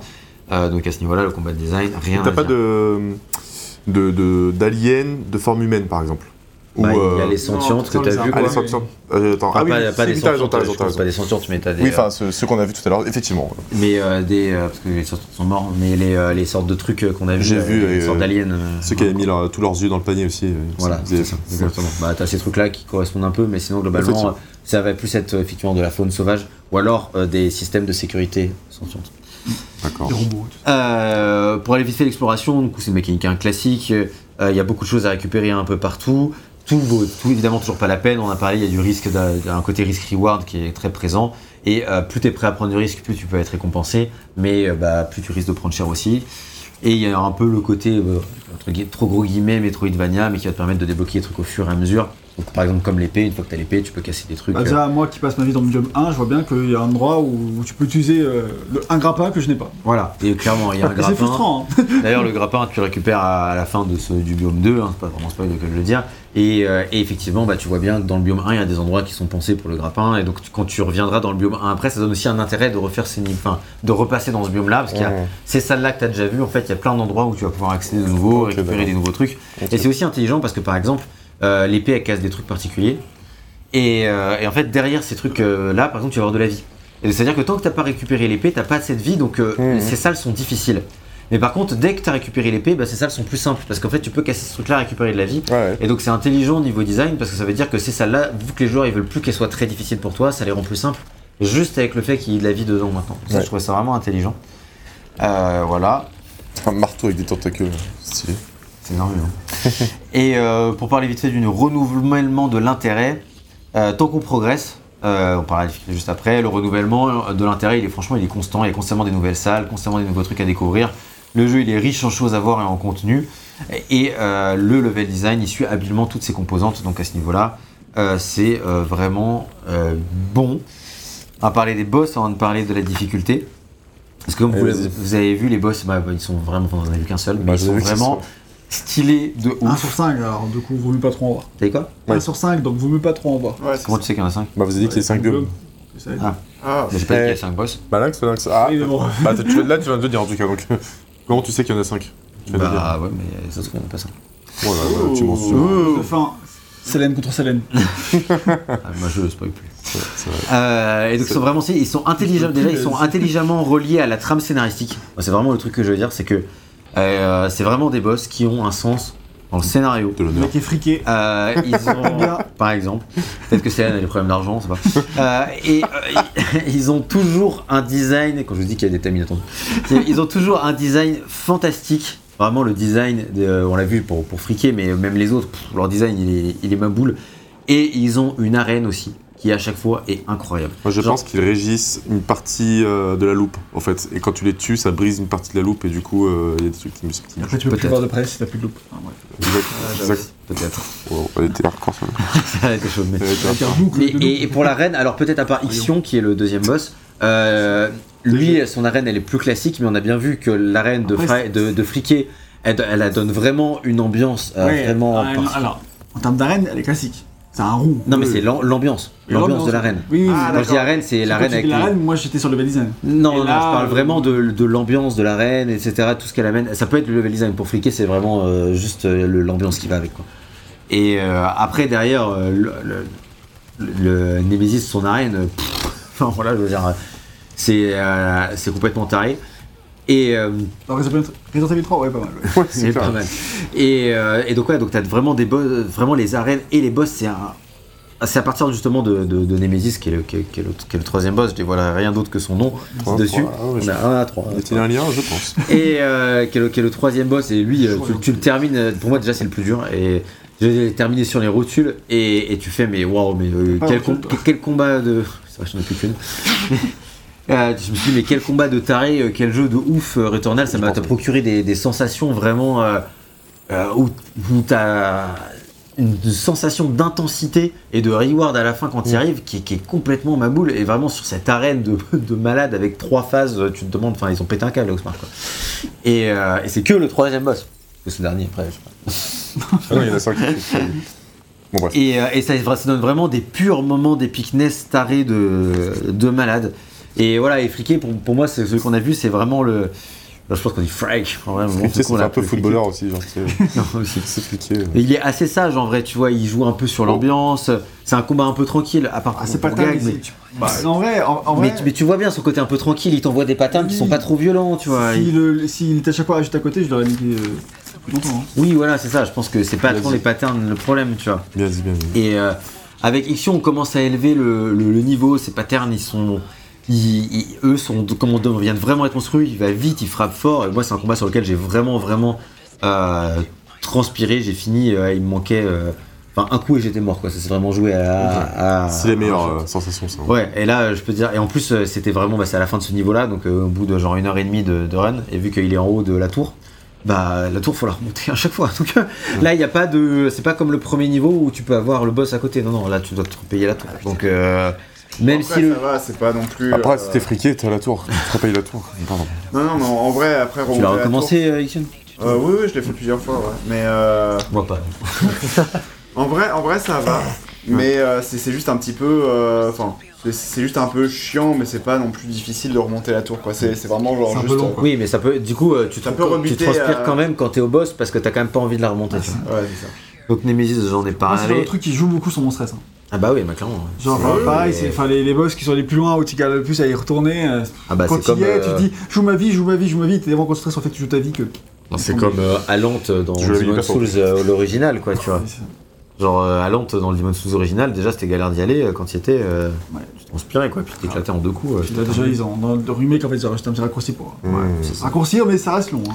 Ça, après, on a, en boss, on a Hyperion. Et là, je peux rien spoiler, mais. euh, Comme euh, le nom d'une marque dans Borderlands. C'est vrai. En fait, Et- à la base, l'Hyperion, c'est aussi un roman de science-fiction hyper Ah, connu et culte. Bon, bah, et, voilà. euh, et franchement, euh, j'écris bordel de putain de merde. Moi, je trouve que ce design, c'est vraiment un très très grand design de jeu vidéo.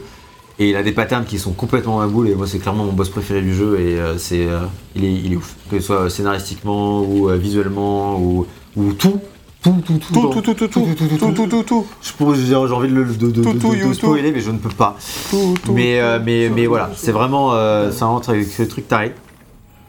Et, euh, et voilà, et le- il y a le boss final qui est aussi impressionnant à bien des égards, mais Jules et moi, on l'a- un peu violenté ce boss. Ouais. Du coup, on était un tantinet Ouais. déçus de la difficulté. euh, c'est ça. mais par contre, autant dire qu'au niveau du design, de l'arène et tout, euh, c'est Oui, encore il y, a une des- il y fois. a des bonnes idées. Enfin, tu vois, c'est. ouais, c'est un truc de malade, euh, franchement. En, en gros, moi je suis un peu déçu qu'il n'y ait pas euh, genre. euh, Ouais, moi j'a- j'a- j'avais juste un petit peu euh, de- de- des petites réserves sur le, sur le nombre de boss au total, mais. euh, Mais Et l'ombre de mieux C'est- aussi, du coup. Euh, non, le nombre de biomes ça allait, non, c'est vraiment sur le, sur le nombre de boss. Mm. Mais euh, d'un autre côté, je me dis, en de fait, boss chaque, euh, chaque boss en fait est, euh, est genre différent. Ouais.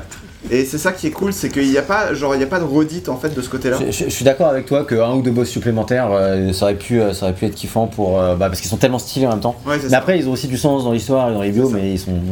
Et ce, ce truc-là, moi, ça me fait péter un. Vraiment, euh, Ça, ça, ça t'excite? Ah bah, mec. Là, Si tu savais. Enfin, voilà. boss. Du coup, euh, du coup, les boss euh, incroyables. On a déjà commencé un peu à aborder le sujet, mais maintenant il est temps d'entrer en plein dedans, la difficulté du jeu. yes. Donc d'abord, je rappelle vite fait euh, le débat et le shitstorm qu'il y a eu autour euh, à sa sortie. Ah, Euh, Comme à chaque fois qu'il y a un jeu difficile. Comme à chaque fois qu'il y a un Ah, jeu mais j'ai pas difficile. l'impression qu'il est pour Elden Ring d'ailleurs. Si, si. Ah, mais si. pas trop, pas, Oui, autant mais en fait, c'est un peu Oh, éclipsé par le fait qu'il y a plein de gens qui disent que. Il est c'est déjà incroyable. génial. Non, Alors que- en gros, en gros, ce qui s'est passé pas au moment de la sortie du jeu, c'est que bah évidemment euh, Sony envoie les codes à la presse, etc. et aux influenceurs, mais sans vraiment expliquer euh, des guidelines ou etc. Et surtout, bah on- Je crois qu'il y avait la guidelines. Nous, on l'a reçu une guidelines dans notre mail. Hein. ouais alors. euh, oui, bah après moi je sais, je sais, nous on l'a reçu au moment de la sortie, mais euh, tous, les, tous les testeurs, euh, tous les tous les testeurs en fait avaient le le euh, en gros avaient le jeu euh, bah, une semaine, une semaine et demie avant ou deux semaines, je sais plus. Et, euh, du coup bah c'était un peu compliqué de savoir ah ok enfin tu pouvais t'attendre avec les, les bandes annonces, les choses comme ça, etc.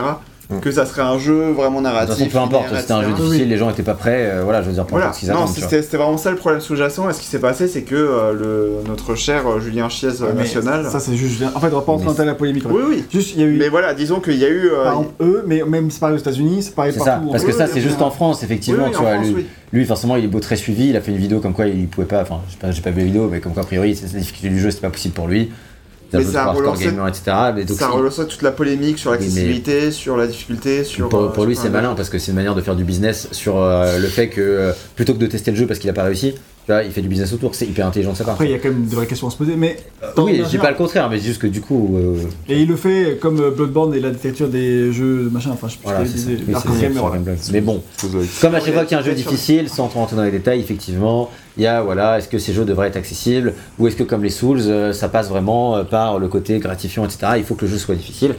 Bref, on va en parler. La question qu'on a posée à Kruger, qui est, rappelez-vous, le game director du jeu, c'est aimez-vous faire des jeux difficiles? Question intéressante. Hmm. Et il a répondu c'est une bonne question. Combien de temps avons-nous? Et il fait je pense qu'il ne s'agit pas pour nous de rendre des jeux difficiles pour le plaisir de l'être. Il s'agit de voir comment nous pouvons euh, créer l'expérience la plus gratifiante. Je pense qu'il est très difficile d'avoir ce sentiment de triomphe, ce sentiment d'exaltation, si vous êtes poussé, si vous n'êtes pas poussé au bord de la frustration à certains moments. Cette adversité, cette friction avec le jeu rend le succès encore plus gratifiant lorsque vous y parvenez. Voilà pour la réponse officielle du coup. Donc maintenant on va parler de nos expériences perso. Alors, Où est Max bah, il n'avait pas d'expérience perso. Dégagé. Oh putain la vache, mais c'est quoi cette merde Et, euh, du coup, pour moi d'abord, voilà, hein, euh, parce que je pourrais avoir terminé le jeu juste pour ça. Euh, pour moi, la progression elle a été fluide globalement. Tous les boss du jeu, je les ai réussis du premier coup, sauf Nemesis que j'ai recommencé un certain nombre de fois quand même. Et comme j'ai dit, Action, c'était vraiment limite, mais, mais voilà. Et euh, par contre, sinon, j'ai quand même vraiment transpiré dans les niveaux, pas qu'une fois, mais globalement, ça allait. C'est-à-dire que vraiment, euh, j'ai- c'est un jeu qui m'a mis sous pression. Alors moi, je me rappelle euh, vraiment à la fin de l'action, j'avais le cœur qui battait, genre, talala, Ah bah, moi, c'était comme ça. pareil. Genre, c'est- c'est, je, suis- je suis loin de dire que j'ai traversé le jeu tranquille. Vraiment, il m'a mis sous pression. J'étais serein, enfin, j'étais pas serein du tout. Et mais globalement, ma progression, elle a été fluide. Euh, elle n'a pas été entravée par de gros euh, pics de difficulté. À part, comme dit un peu Nemesis, vraiment qui m'a mis un peu un stop. Mais sinon, euh, sinon, voilà. Et d'ailleurs, comme j'ai dit tout à l'heure, j'ai terminé les deux biomes d'un coup sur un run de 3 heures. Donc, euh, parce que j'avais une bonne run aussi. Les deux derniers biomes. Les deux derniers biomes, effectivement. Euh, et Jules, du coup, toi, ça a donné quoi? Euh, bah ouais, moi j'étais vraiment. euh, j'étais- scotché à mon siège en permanence en fait. Enfin, tu vois, le, tu sais, le. Enfin, je, je sais pas si. Enfin, je, la difficulté. Je, je vais, oui, oui, bien sûr, mais je, je, je verrai ça sur les Dark Souls, etc. Mais tu sais, t'as tellement de d'anticipation. De, tu vas retrouver le boss, tu vas re- ré- récupérer des armes, etc. Tellement d'anticipation que du coup, tu joues un peu euh, vraiment ta vie. Et bah du coup, c'est déjà arrivé que je me, je me, je me fasse, euh, bah, je me fasse niquer en fait euh, vraiment. sur, sur, sur pas mal de, de, de, trucs sur des boss bah, où, où j'étais à un poil de, de, de, de, de- de les battre. Mais j'ai eu un peu plus de difficultés que toi en tout cas. Enfin, le, la conclusion de tout ça, c'est que j'ai eu un peu plus de difficultés que toi sur, sur certains boss, etc. Donc, euh, euh, donc voilà quoi. Enfin, disons qu'il y, a- des boss que j'ai recommencé un peu plus, euh, un peu plus souvent. Enfin, le, le, le, troisième euh, et, le premier, j'ai pas mal galéré aussi quoi. Voilà, c'est vraiment une, vraiment une catastrophe. Mais, mais oui, non, non, c'est, un, un peu difficile de jauger parce que moi j'ai eu pas mal de, de, de runs aussi qui étaient vraiment soit très faciles, soit très durs parce que euh, en fonction des, des, des, trucs que objets, je des récupérais, armes, voilà, des, objets, des armes et tout quoi. Et euh, En fonction de l'enchaînement des pièces, t'as des pièces très difficiles d'un coup, tu peux être en galère très vite parce que c'est ça. que perdu ta pas- vie et après t'es en galère pour la, la remonter. Voilà, ou alors, euh, bah oui, t'es en galère pour la remonter parce que tu as, du mal à trouver euh, bah, tout, tout simplement des, jauges de vie, ou alors, bah, t'as- joué comme une merde jusqu'à présent, donc du coup, bah, ta barre de vie, elle a pas augmenté, tu vois. Donc, euh, bah, Mais Bah du ouais. coup, euh, un peu compliqué, quoi. Donc, euh, avant ouais. d'en venir à Gag, du coup, toi, tu trouves que la polémique sur la, la difficulté était plutôt justifiée, du coup? Euh, non, pas spécialement. Enfin, je, je, je comprends que ça puisse re- rebuter les joueurs, mais tu sais, c'est, enfin, c'est, moi, je me, je, me, je me dis de mon côté que c'est pas. euh, Enfin, il y a, il y, a des- il y a des jeux qui sont faits pour des types de joueurs et pas d'autres, quoi. Enfin, moi, je vais jamais jouer à un RTS, tu vois, dans, dans l'idée. Ah, merde. Euh, Genre là, tu vois que c'est un jeu de shoot TPS hyper stylé avec un accent scénaristique. Oui. C'est vendu 80 balles, tu l'achètes, tu te fais des montres pendant 3-4 heures. oui, Bah, tu peux pas te faire refund ou je sais pas quoi, tu vois. oui, bien sûr. Et du coup, euh, en fait, on t'a pas menti sur la marchandise, on t'a prévu que c'était dur, mais t'as fait des jeux qui étaient durs, etc. Oui, Avant, tu vois. Mais. C'est tout. Enfin, Bah, je, vois, pense, je que ce côté-là de la, de la polémique il est justifié dans le sens où effectivement, bah, c'est vrai que si t'as joué au jeu et que t'arrives pas parce que tu te fais bolos euh, et tout, après je pense que si tu l'avais acheté 80 euros, tu persévères peut-être plus, C'est bien sûr, hein, donc c'est la faute de ma vie. même Ah, malgré la thune dépensée. hein. Ouais, je pense que t'es quand même pas dans le même mood euh, quand tu, tu le, quand tu, là, quand tu le payes pas, euh, peut-être un- plus, encore plus. Mais, euh, mais c'est vrai que moi je me suis posé la question, quand, vu que je l'ai fini en premier et que personne ici l'avait fait encore, j'ai terminé, j'ai fait, bah en fait, oui, c'était dur, tu vois, mais franchement ça va, c'est pas du tout. euh, genre j'avais vachement plus galéré sur Demon's Souls Remake que j'ai refait, alors je connaissais déjà le jeu, tu vois. Euh, Ouais. et en fait, du coup, on va voir bon, que finalement, visiblement, c'est largement justifié, mais que ça dépend vraiment un peu de, de beaucoup de facteurs, quoi. C'est pas euh, forcément si évident. Euh, tu veux réponds du coup? Bah vas-y, tu as 5 Euh. Maximum, c'est marqué. On va voir, on va voir. Non, déjà, je vais répondre à un premier truc sur la citation du mec qui disait que bah que pas de mode de difficulté parce que euh, on veut créer un certain nombre d'adrénaline, etc. Après, faut pas oublier que selon le niveau de joueur, après qui dépend. Il justifiait pas l'absence de mode de difficulté. C'était quoi la question? C'était juste, est-ce que vous aimez faire des jeux difficiles? Ah, est-ce que vous aimez Ouais. Ouais, dans Pourquoi le cas, jeu est difficile? Tu vois, il pourrait y avoir un mode euh, moins dur. Ça, ok. Ok, donc euh, ça répondait pas. Mais du coup, on peut avoir un mode de difficulté plus simple, Ouais. euh, offert pour les gens qui galèrent vraiment et qui, de toute façon, puisqu'ils galèrent et qui sont On pas bons, abandonner quoi. Et, et puis qu'ils galèrent et qui sont pas bons, en fait, de toute façon, avec le mode plus facile, ils vont y arriver. Enfin, ils vont y arriver, mais ils vont avoir l'expérience d'un joueur normal sur un, un truc normal, quoi. Oui, c'est ça. Donc, euh, la, la question d'accessibilité, dans tous les cas, se pose, je pense. Après, la réponse qu'on y trouve, tu peux très bien te dire, bah, c'est galère d'équilibrer, c'est galère, c'est des coups, machin. Ok, des arguments tout à fait valables. Moi, pour la difficulté en elle-même, euh, du jeu, comme vous savez, j'ai j'ai galéré. Moi, ma, ma- une frustration, c'est qu'en fait, euh, ce que j'ai dit tout à l'heure, si euh, le boss, il était à côté à chaque fois, en fait, je pense que même sans upgrader mon, mon perso, etc., sans upgrader mes armes, pense qu'aller en deux, en 3-4 fois max, euh, je l'aurais géré. Parce que, genre, euh, j'ai déjà essayé euh, en sprintant, en allant à côté, quand il était pas très loin, parce que quand je vois sur la map qu'il est au bout, je vais pas sprinter, ça, genre, c'est beaucoup trop loin. Mais quand je vois qu'il est pas très loin et, que je peux y aller rapidement et que je le fais sans upgrade, ça peut se faire en fait. Genre, je vois, en fait, en connaissant les patterns, la, bon, la première fois, je me fais un peu des montes, la deuxième fois, franchement, ça va, j'arrive quasiment à la troisième phase. Et genre, je vois que je peux y arriver. Genre, à un boss de Souls, euh, ça m'a. Enfin, euh, je galère moins, euh, enfin, avec ça, tu vois, j'arriverai, tu vois. Les, les boss de Souls, tu vas, je vais passer parfois des heures et des heures, genre, je peux faire 2-3 heures sur un boss de Souls, ça arrive. Et tu recommences un total de je sais pas combien de fois, bah, il faudrait moins d'essais pour passer le boss de Returnal. Bah oui. Mais en fait, pour moi, le Returnal, c'est plus que s'il y a tout l'ensemble. C'est la difficulté, c'est pas le boss, c'est aller au boss. C'est la chance que tu peux avoir entre euh, tomber sur des bonnes arènes, tomber sur des bonnes armes. Genre des fois, tu peux être frustré. Genre par exemple, on voit qu'il y a l'astronaute qui est le, le- le fait d'avoir une vie supplémentaire. Alors tu l'achètes pour un certain prix. Mais euh, moi, j'ai fait plusieurs runs d'affilée où le vendeur me vendait pas l'astronaute. C'est vrai que c'est abusé. Genre, ça m'est arrivé trois fois de suite. C'est quasiment jamais arrivé. Et moi, j'étais genre, mais ouais, trois fois de suite, j'ai pas eu mon astronaute, j'ai fait, mais. Alors, alors la, la deuxième fois, juste après que j'ai euh, battu le boss la première fois, je l'ai eu, sauf que je me suis fait démonter après. Euh, et du coup, bah, je l'ai perdu, bref, etc. Mais après, les fois suivantes, je l'ai pas retrouvé plein de fois d'affilée. Et moi, je- en fait, je comptais trop dessus pour battre mon boss et arriver dessus. Ce qui fait qu'après, j'arrive au boss, bah, j'ai plus que la moitié de ma vie parce que je me suis fait un peu démonter. Et du coup, bah, je suis hyper en plus de tension, et puis du coup, je fais encore plus de la merde, et, et etc. Donc, plein de facteurs un peu aléatoires qui font que, en fait, il n'y a pas le même côté de degré de justesse entre deux de mes runs. Et en fait, moi, je suis peut-être trop attaché à ça. Les, de base, les roguelikes sont pas, sont pas un genre qui m'attire. Pour le côté aléatoire, m'attire pas du tout. Euh, J'ai pas envie de jouer à Hades spécialement. Euh, Binding of Isaac, je crois que je vous vois en parler, etc. Enfin, ça m'intéresse pas du tout comme jeu. Le côté aléatoire, euh, tout ça, c'est pas un truc qui m'attire. Mais Returnal, avec ces arguments supplémentaires, font que du coup, il y a ces trucs en plus qui peuvent me plaire et tout ça. Le, côté. en fait, dans un Souls, parce que j'en ai, j'ai fini tous les Souls que j'ai fait, j'ai juste pas fait Dark Souls 2, Dark Souls 3, parce que je sais pas commencer. J'ai fait Sekiro, Bloodborne, Demon's Souls, etc. Et euh, Pas un fragile, d'accord. non, c'est pour dire, pour moi, en fait, ces jeux sont complètement différents. Parce qu'en fait, pour moi, un Souls et Elden Ring, j'imagine que ça va être pareil, c'est rassurant. Parce que c'est toujours pareil. Je sais ce qui se passe, parce que j'ai analysé l'environnement, je le connais par cœur, je sais quoi faire. Je sais comment éviter tel ennemi. Si je me suis merdé, c'est ma faute, c'est parce que j'ai pas été bon, c'est parce que j'ai fait des erreurs d'ina- d'inattention. Et en fait, je sais, au bout d'un moment, les patterns, je les connais, et en fait, par apprentissage et ces erreurs, je finis par y arriver. Pour moi, c'est une posture rassurante. Returnal, c'est pas rassurant du tout.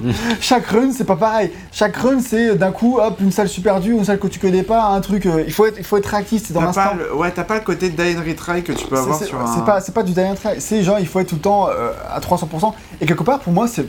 À mes yeux, et pour d'autres, ce sera différent, mais pour moi, c'est beaucoup plus dur.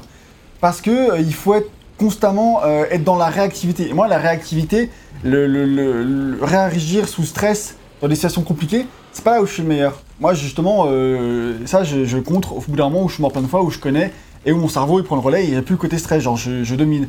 Dans Returnal, je suis jamais en position de, de force. Parce qu'à chaque fois, c'est différent. Et à chaque fois, c'est des trucs euh, où, genre, d'un coup, mince, zone confinée, ah mince, bah je suis pas prêt, t'as- deux ennemis arbres super forts, plus le gros boss. Et t'as ton pauvre Et du coup, je- je- parce que je, voilà, je suis avec mon pistolet, j'ai pas des bonnes armes, du coup je cours partout, je me fais des montres sur oh là là là là là, et puis. enfin, moi, c'est tout. c'est- En fait, c'est un combo de trucs qui font que pour moi, ça c'est. C'est dur. Pour moi, c'est très très dur. Et euh, au bout d'un moment, bah. Returnal, j'étais dans un période de ma vie quand j'y jouais où je- j'avais le temps de jouer que le dimanche, donc une fois par semaine. J'ai certes des sessions de genre de 3-4 heures. Et je me fait 3-4 heures de jeu, deux week-ends de suite, à ne pas progresser sur Returnal. Au j'ai fait, mais j'ai autre chose à faire de ma vie, les gars. euh, euh, que de rester bloqué 3 mois sur Returnal, quoi. Donc là, j'ai réessayé il y a deux jours. euh, bon, j'ai oublié plein de trucs, donc clairement, j'étais pas dans les bonnes prédispositions pour, pour y arriver. J'ai joué une heure et demie, et pareil, je suis arrivé quelques fois au boss, en sprintant comme je l'ai expliqué là. Clairement, je sens que si je sprintais Ouais, plein de fois, tu sens que c'est faisable. j'arriverais. Ouais. mais j'ai juste pas envie en fait.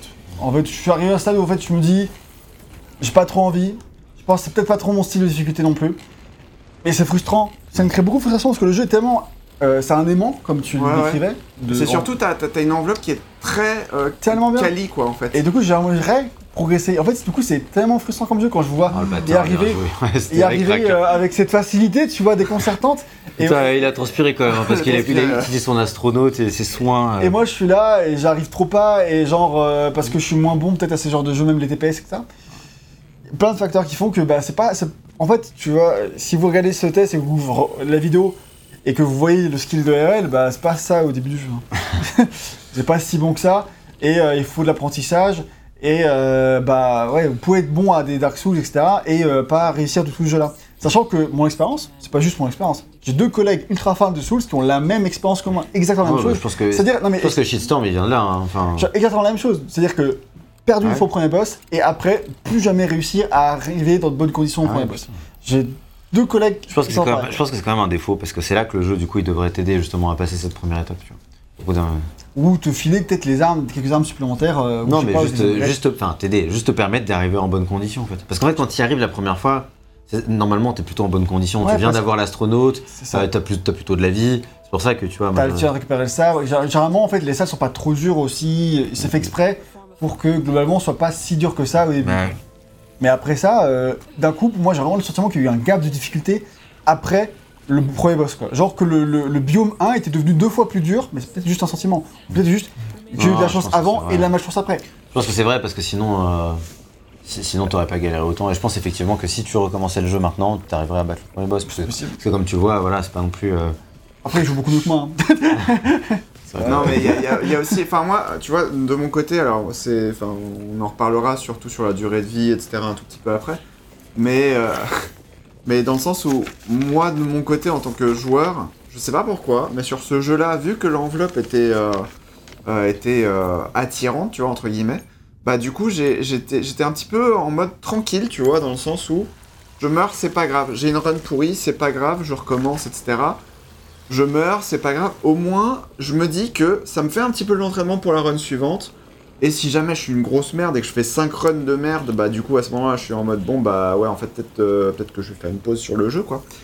Et euh, mais mais bizarrement il y avait toujours ce côté un petit peu challengeant C'est de parce que t'as réussi à progresser, ouais, déjà. Déjà, ça oui. Et je pense que Ça Si j'ai réussi à ça. progresser, euh, je pense que j'aurais sûrement continué jusqu'au bout, tu vois, mais vu que j'arrive pas, au bout d'un moment, tu te dis, bon bah. Oui, c'est ça, mais euh, je me disais, c'est pas grave. Enfin, je, je, je sais pas si c'est. Enfin, si, si, si, si ta frustration vient du fait que, euh, du coup, c'est- chaque mois était frustrant de ton côté. Mais quand tu progresses Passe. à zéro. euh, Oui, je sais. Ce se rendre, Mais c'est voilà. juste de pas progresser, c'est tout. Mais, C'est que euh, tu joues et à bout d'un moment, t'as envie que le jeu te donne quelque chose, tu vois, c'est normal. Ouais. Enfin, mais Parce qu'au voilà. début, quand tu perdais, au tout début du jeu, que tu perds, c'est pas grave, parce que effectivement, t'arrives à- après à des nouveaux trucs, t'as des nouvelles salles, t'as des nouveaux. etc.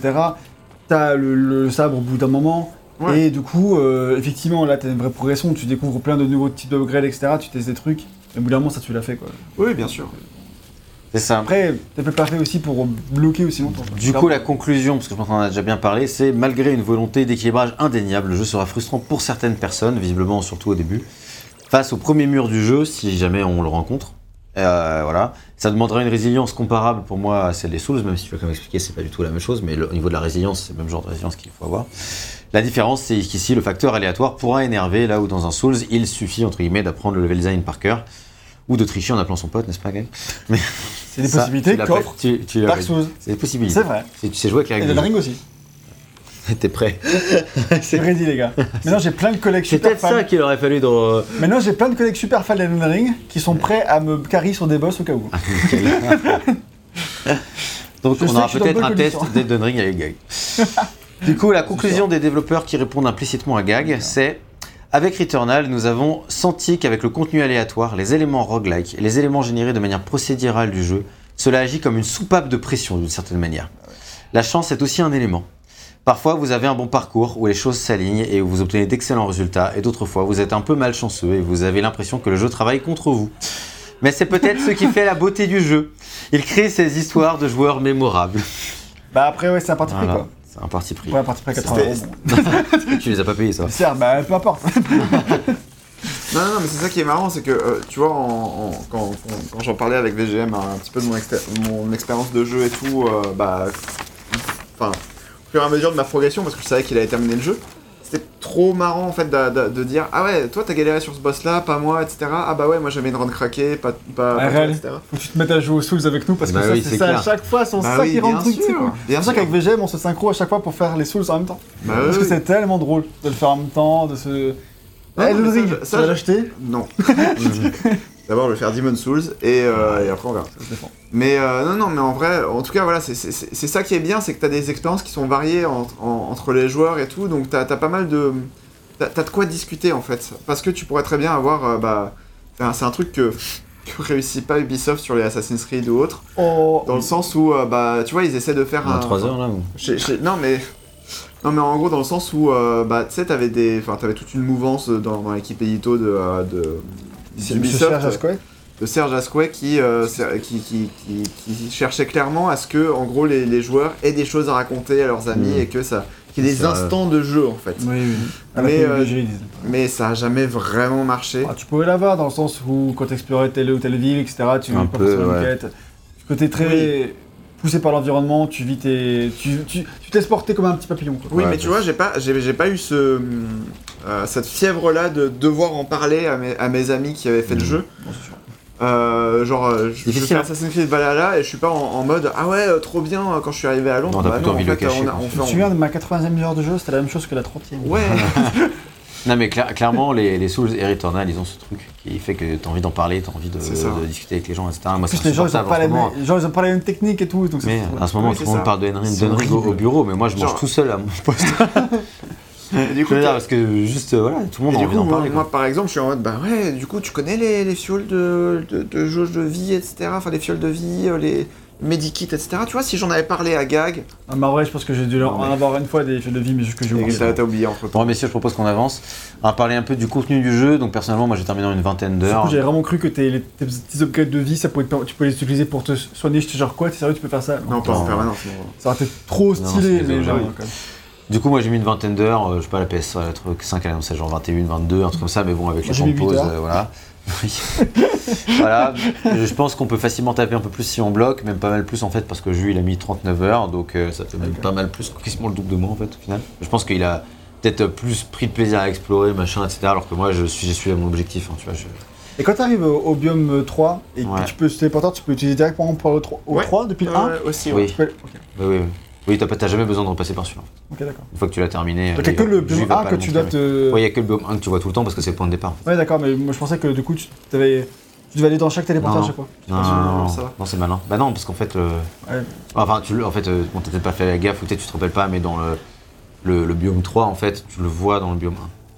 T'as un accès en fait que tu peux pas aller dès le Ouais, début. alors, dès faut, le- Ah faut pas, faut, faut, faut vraiment le, le deviner. Bah quoi. si, moi je savais très bien qu'on allait là juste après. hein. Enfin, franchement, Ah euh, oui, oui. elle le dit, Célène. hein. Elle dit, euh, c'est là mon objectif. hein, donc, euh, Ouais, bah après moi je pensais que c'était genre une des zones que tu peux faire euh, après avoir eu tes trucs et tout. non, mais non, du coup, bah, c'est logique, c'est le, va. c'est le biome 3, c'est là où tu vas après avoir récupéré. euh, T'as besoin du grappin pour y aller en fait. Donc quand ouais. t'as le grappin, bah Sûrement tu t'as envie d'aller voir et en fait c'est un autre biome, oui, ouais, c'est ça en fait.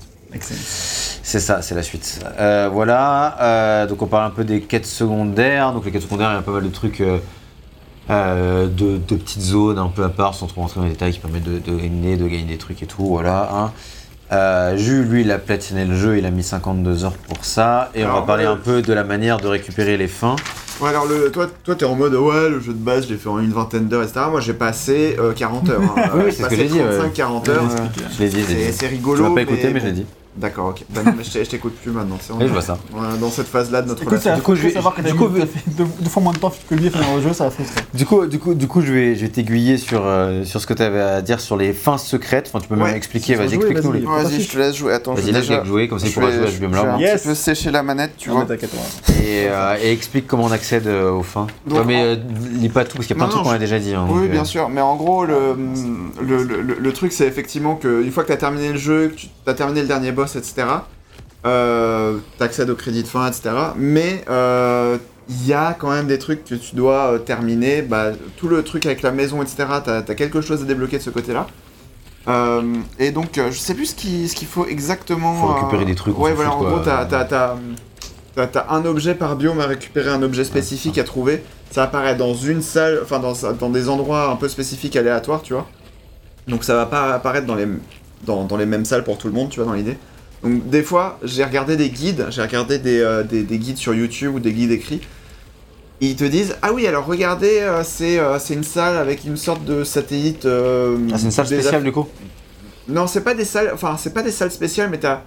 Alors justement pour terminer sur ça, mais en gros par exemple j'avais lu un guide qui disait oui bah, l'objet de ce biome là est à trouver dans une salle où il y a un- une sorte de satellite désaffecté, tu vois. D'accord. ok.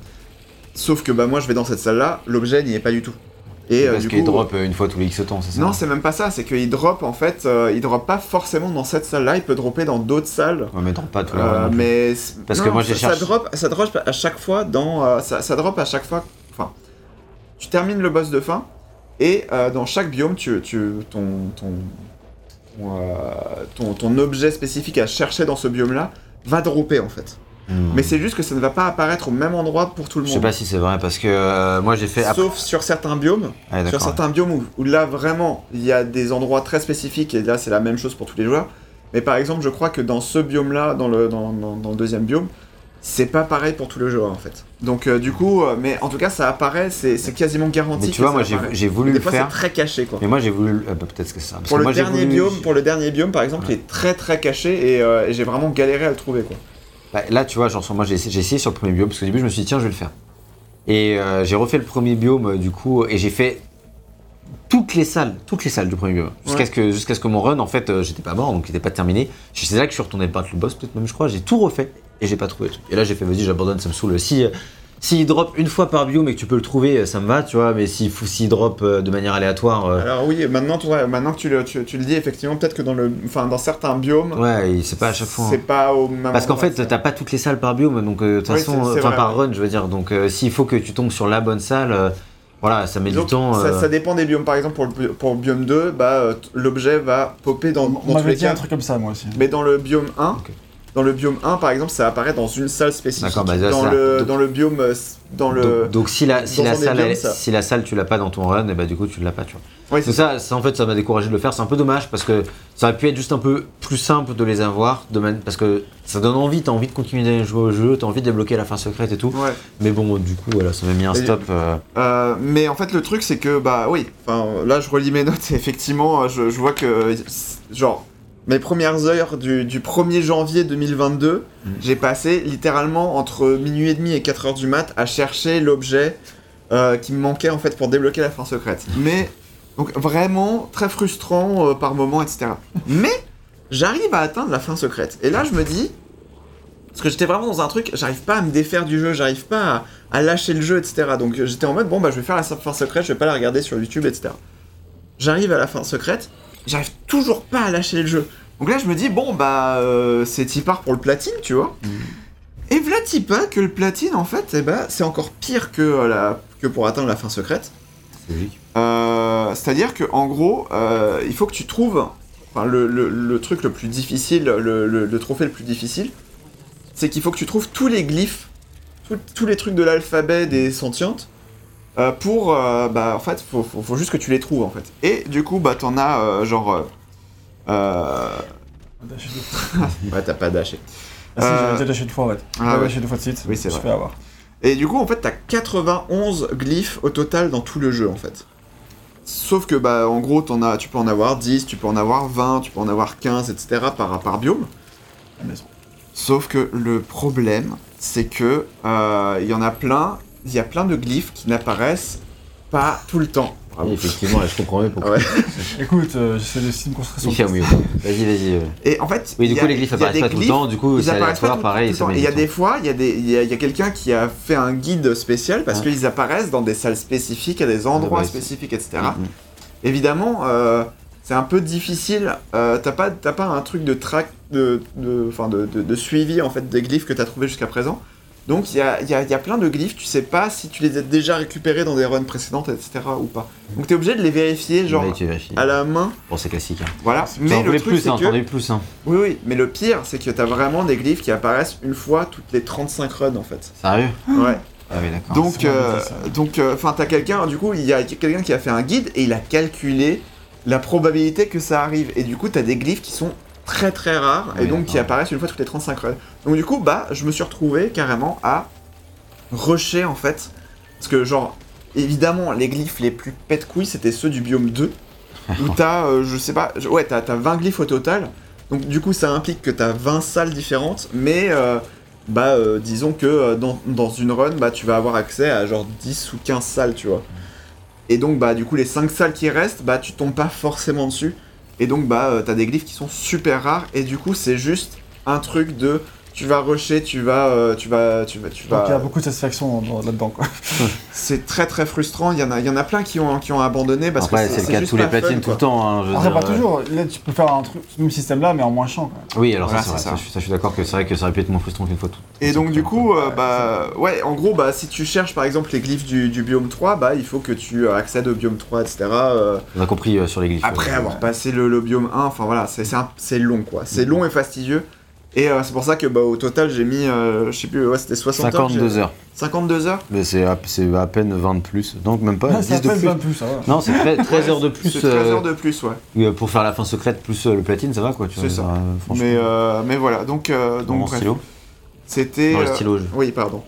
Mais voilà, donc donc c'était un, c'était un petit peu le, le- le- le truc. Ah, j'ai peut-être... Non, attends, j'ai j'ai peut-être indiqué les mauvaises heures, j'ai peut-être mis 32 heures Oui, pour bon, le après, on jeu de est base, pas- mais voilà. Peu importe, on a des, 20 des heures pour temps. avoir le platine. Qui dit mieux. Donnez nos temps, vos temps dans les commentaires.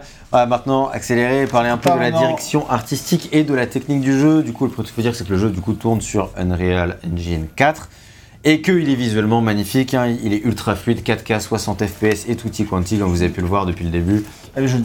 Visuellement, euh, ça, ça défonce quoi. C'est voilà, euh, il y a des effets visuels de taré partout, tout le temps. Ouais. À ce niveau-là, c'est vrai que c'est Beaucoup quand même. euh, d'effets de particules aussi, donc ça c'est vraiment un truc sur le. Les particules, je vais en- bah, justement, Ouais. je vais en parler parce que leur système de particules, il est complètement maboule. En fait, il permet d'avoir euh, énormément de trucs qui sont juste des particules en fait.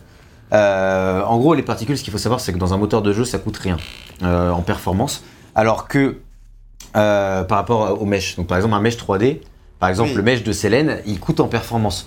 Si tu mets des trucs en particules, et ben en fait ça coûte rien en performance. Toute la brume, tu vois, c'est tout- les, toutes les boules, toutes les bolettes, etc. C'est des particules. Et en fait, leur système de particules, il est tellement ouf que même toutes les tentacules du jeu sont des particules en fait. Et c'est pour ça qu'en Ah. fait, il y a des tentacules partout comme ça qui sont dingues et ça, permet, ça leur permet aussi euh, d'avoir justement des. ils font des trucs comme ça aussi. De quoi Naughty Dog, ils font des trucs. Ouais, bah ça permet aussi d'avoir du coup. de- alors, c'est une particule, il est physiqué. Et, euh, et ça, bah voilà, du coup, c'est vraiment, euh, c'est vraiment assez impressionnant. Ouais. Donc, euh, donc euh, vraiment, les- le, quand j'ai appris que les particules, c'était euh, c'était euh, des, des- Que les tentacules, pardon, c'était des particules et pas l'inverse. euh, Ah, vraiment. ouais, c'est marrant ça. C'est vraiment impressionnant quoi. Et là, ils ont aussi une énorme simulation de fluide. Du coup, j'en parlais déjà. Bah là, c'est parfait. Toute la brume là, tout ça, c'est leur simulation de fluide. Donc globalement, euh, en fait, ils ont dans le monde un système de simulation euh, qui permet de simuler l'air et de faire en sorte que du coup l'herbe, le brouillard, etc., ça réagisse de manière dynamique au mouvement de Sélène, des ennemis, des bullets, etc. Et quand on le voit, voilà, ça c'est vraiment extrêmement hyper impressionnant aussi techniquement. C'est ça qui contribue au fait que le- l'environnement global en fait paraisse très organique et pas statique en fait. Parce que t'as plein de jeux en fait où euh, tu sens le côté un petit peu factice, genre tu marches dans des buissons, des trucs comme ça, etc. Euh, et euh, bah, les buissons ils vont réagir ou non, tu vois, mais tu sens que c'est un peu fa- factice et scripté alors que Mhm. là il y a tout le truc environnemental Ah ouais, c'est impressionnant. hein. qui fait que c'est euh, assez, euh, c'est assez impressionnant et ça fait que t'as l'impression d'être dans vraiment un truc qui est organique, qui est vivant en fait. Et euh, ça, c'est super réussi effectivement quoi. Donc, euh, donc voilà, mais tu vois, il n'y a pas, y a pas d'artifice, il n'y a pas de truc factice, etc. T'as pas besoin que les buissons euh, bougent quand tu vas marcher sur eux Mhm. pour sentir que c'est organique, tu vois. C'est ça qui est très très intelligent et c'est euh, c'est vraiment très très réussi et c'est ça qui contribue au fait que bah moi j'étais happé par le truc parce que j'avais l'impression d'être vraiment plongé dedans en fait. Ouais, et c'est vraiment une très grosse réussite du coup qu'ils ont via ces deux systèmes du coup de simulation de fluide et de particules et je pense que c'est ce qui fait la réussite visuelle du jeu et c'est ce qui fait qu'il tourne à- en 4K 60 FPS en fait parce que sinon euh, le jeu même sur PS5 en fait je pense qu'il il tout sauterait un petit peu quoi t'as vu tous les effets qu'il y a Sur le truc de PS4? malade, quoi non sur PS5 Ah. non il tourne pas sur PS4 le jeu Je Ah oui, bien sûr, t'en fais pas. ah je me suis trompé pardon Non, il a dit PS5, mais d'accord. euh, j'étais pas sûr. non non non même sur PS5 je veux dire euh, bah je pense que euh, Enfin voilà quoi, de- des jeux qui ont ces- ce niveau de particules et tout, euh, pour l'instant on en a pas, on aura peut-être en fin de génération, tu vois, j'espère. Mais Ouais. euh, pour l'instant, début de génération, euh, des jeux déjà 4K 60 FPS euh, qui se passent pas par un mode performance mais c'est le mode natif, euh, j'en cherche encore. hein. À part euh, Returnal. Du coup, Il faut qu'il soit exclu PS4, PS5 et pas euh, sur les deux consoles déjà. Ouais, c'est ça. déjà. Ça joue. C'est pas mal hein. Bah, je sens que je suis arrivé avec, pistolet, avec le pistolet, et je suis arrivé avec un tiers de ma vie Et avec le pistolet, tu l'as niqué à moitié, sans astronaute. Et j'ai eu, je suis arrivé avec un tiers de ma vie. Et t'écoutais ce qu'on disait. Non, non, c'était pas mal. Euh, du coup, euh, voilà, au niveau de la direction artistique des biomes, bah, elle, elle est euh, très efficace, euh, comme, euh, comme on l'a vu. Hein, voilà, franchement. Cela dit, de ce que j'ai vu. Alors, le 2, j'ai pas été super convaincu. hein. De ce que j'ai vu. Hein. y a- y Le en a- 1 est beaucoup plus travaillé que le 2, tu vois. Après, c'est normal que tu travailles plus le Bah 1. après, euh, là, j'ai eu trace, il regarde pas les détails aussi, mais il y a aussi Ah. beaucoup de détails quand tu prends le temps de regarder les différentes Je salles. après, peut-être plus personnel en termes de. Oui, oui, en termes d'ambiance. en Ouais, ouais. ouais. Mhm. Oui, je, je suis un peu ça sent, d'accord. ça sent un peu à doux, mais c'est un peu tout fait un peu plus plat. Dans le... Non, non, Je mais- vois ce que tu veux dire, mais il y a quand même certains, certaines pièces, certains trucs qui ont un niveau de travail euh, assez important, mais oui, bien. Je- clairement, le, le- le premier biome, c'est leur niveau. C'est euh, normal. C'est leur niveau fait. C'est la enfin, verticale le- slice, de toute façon. Bah oui, c'est ça. Mais euh, non, je, je suis un peu d'accord avec toi que c'est pas tout à fait égal au niveau. euh, niveau. Le 2, je dirais que c'est celui que j'aime le moins. Oui, c'est ça. Et puis moi, le, je crois- le, tout, le tout dernier du jeu, je. Ouais, attends, il est très- Et- Oui, non, mais après, euh, voilà, c'est c'est parce que t'as une affinité pour ça. Mais. euh, mais. Non, mais même, Il y a non, poissons. Non, je sais pas, je des gros poissons.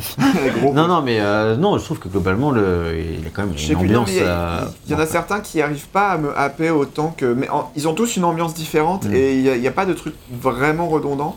À la limite, le, cin- le cinquième et le deuxième, c'est même de moins près. De moins. Ouais. Après, bon, ça, ça dépend des affinités aussi. Dans tous les cas, ils ont une direction artistique à chaque fois qui est assumée et qui apporte des trucs et tout à l'univers. Donc, Ouais, c'est ça. donc, euh, donc voilà. Euh, L'inspiration, donc, euh, ben, évidemment, c'est dark, dark sci-fi, comme ils disent, euh, dark science-fiction et Lovecraft avec tous les tentacules, hein, Ouais. on en a déjà parlé. Et, C'est peut-être pour ça que ça a plu à Sony. hein. et voilà, et j'ai aussi déjà parlé de l'inspiration des, des créatures. Euh, voilà, et, et les- on va encore une fois redire tout, tout ce qui touche aux sentientes et à leur technologie, etc. Voilà, c'est vraiment très travaillé et c'est absolument artistiquement fantastique. Alors moi j'ai juste un tout petit Oui. bémol quand même, c'est que j'ai eu pas mal de bugs sur le jeu. Euh, des bugs qui, Ah ouais qui étaient un peu chiants. Alors, on eu, mais je on m'en en a rappelle pas pas. parlé pendant, euh, pendant la partie gameplay. Bon, juste on va, on va peut-être montrer en bas à droite, mais en gros t'as une map qui est très très importante là euh, et qui, qui vraiment te permet de, de naviguer entre les salles, etc. Donc bah, par exemple quand tu vas franchir une porte, bah, enfin là tu vois par exemple, comment est-ce que tu sais que tu as atteint une salle ou pas? C'est vraiment parce que bah, en gros la petite porte bleue est en bleu fluo. Et euh, du coup là ça va ouvrir la, la salle suivante, Mhm. etc. Et du coup comme ça tu vas savoir. Je peux aussi voir sur la carte en, en 3D, j'ai compté Oui, c'est ça, bien sur- sûr.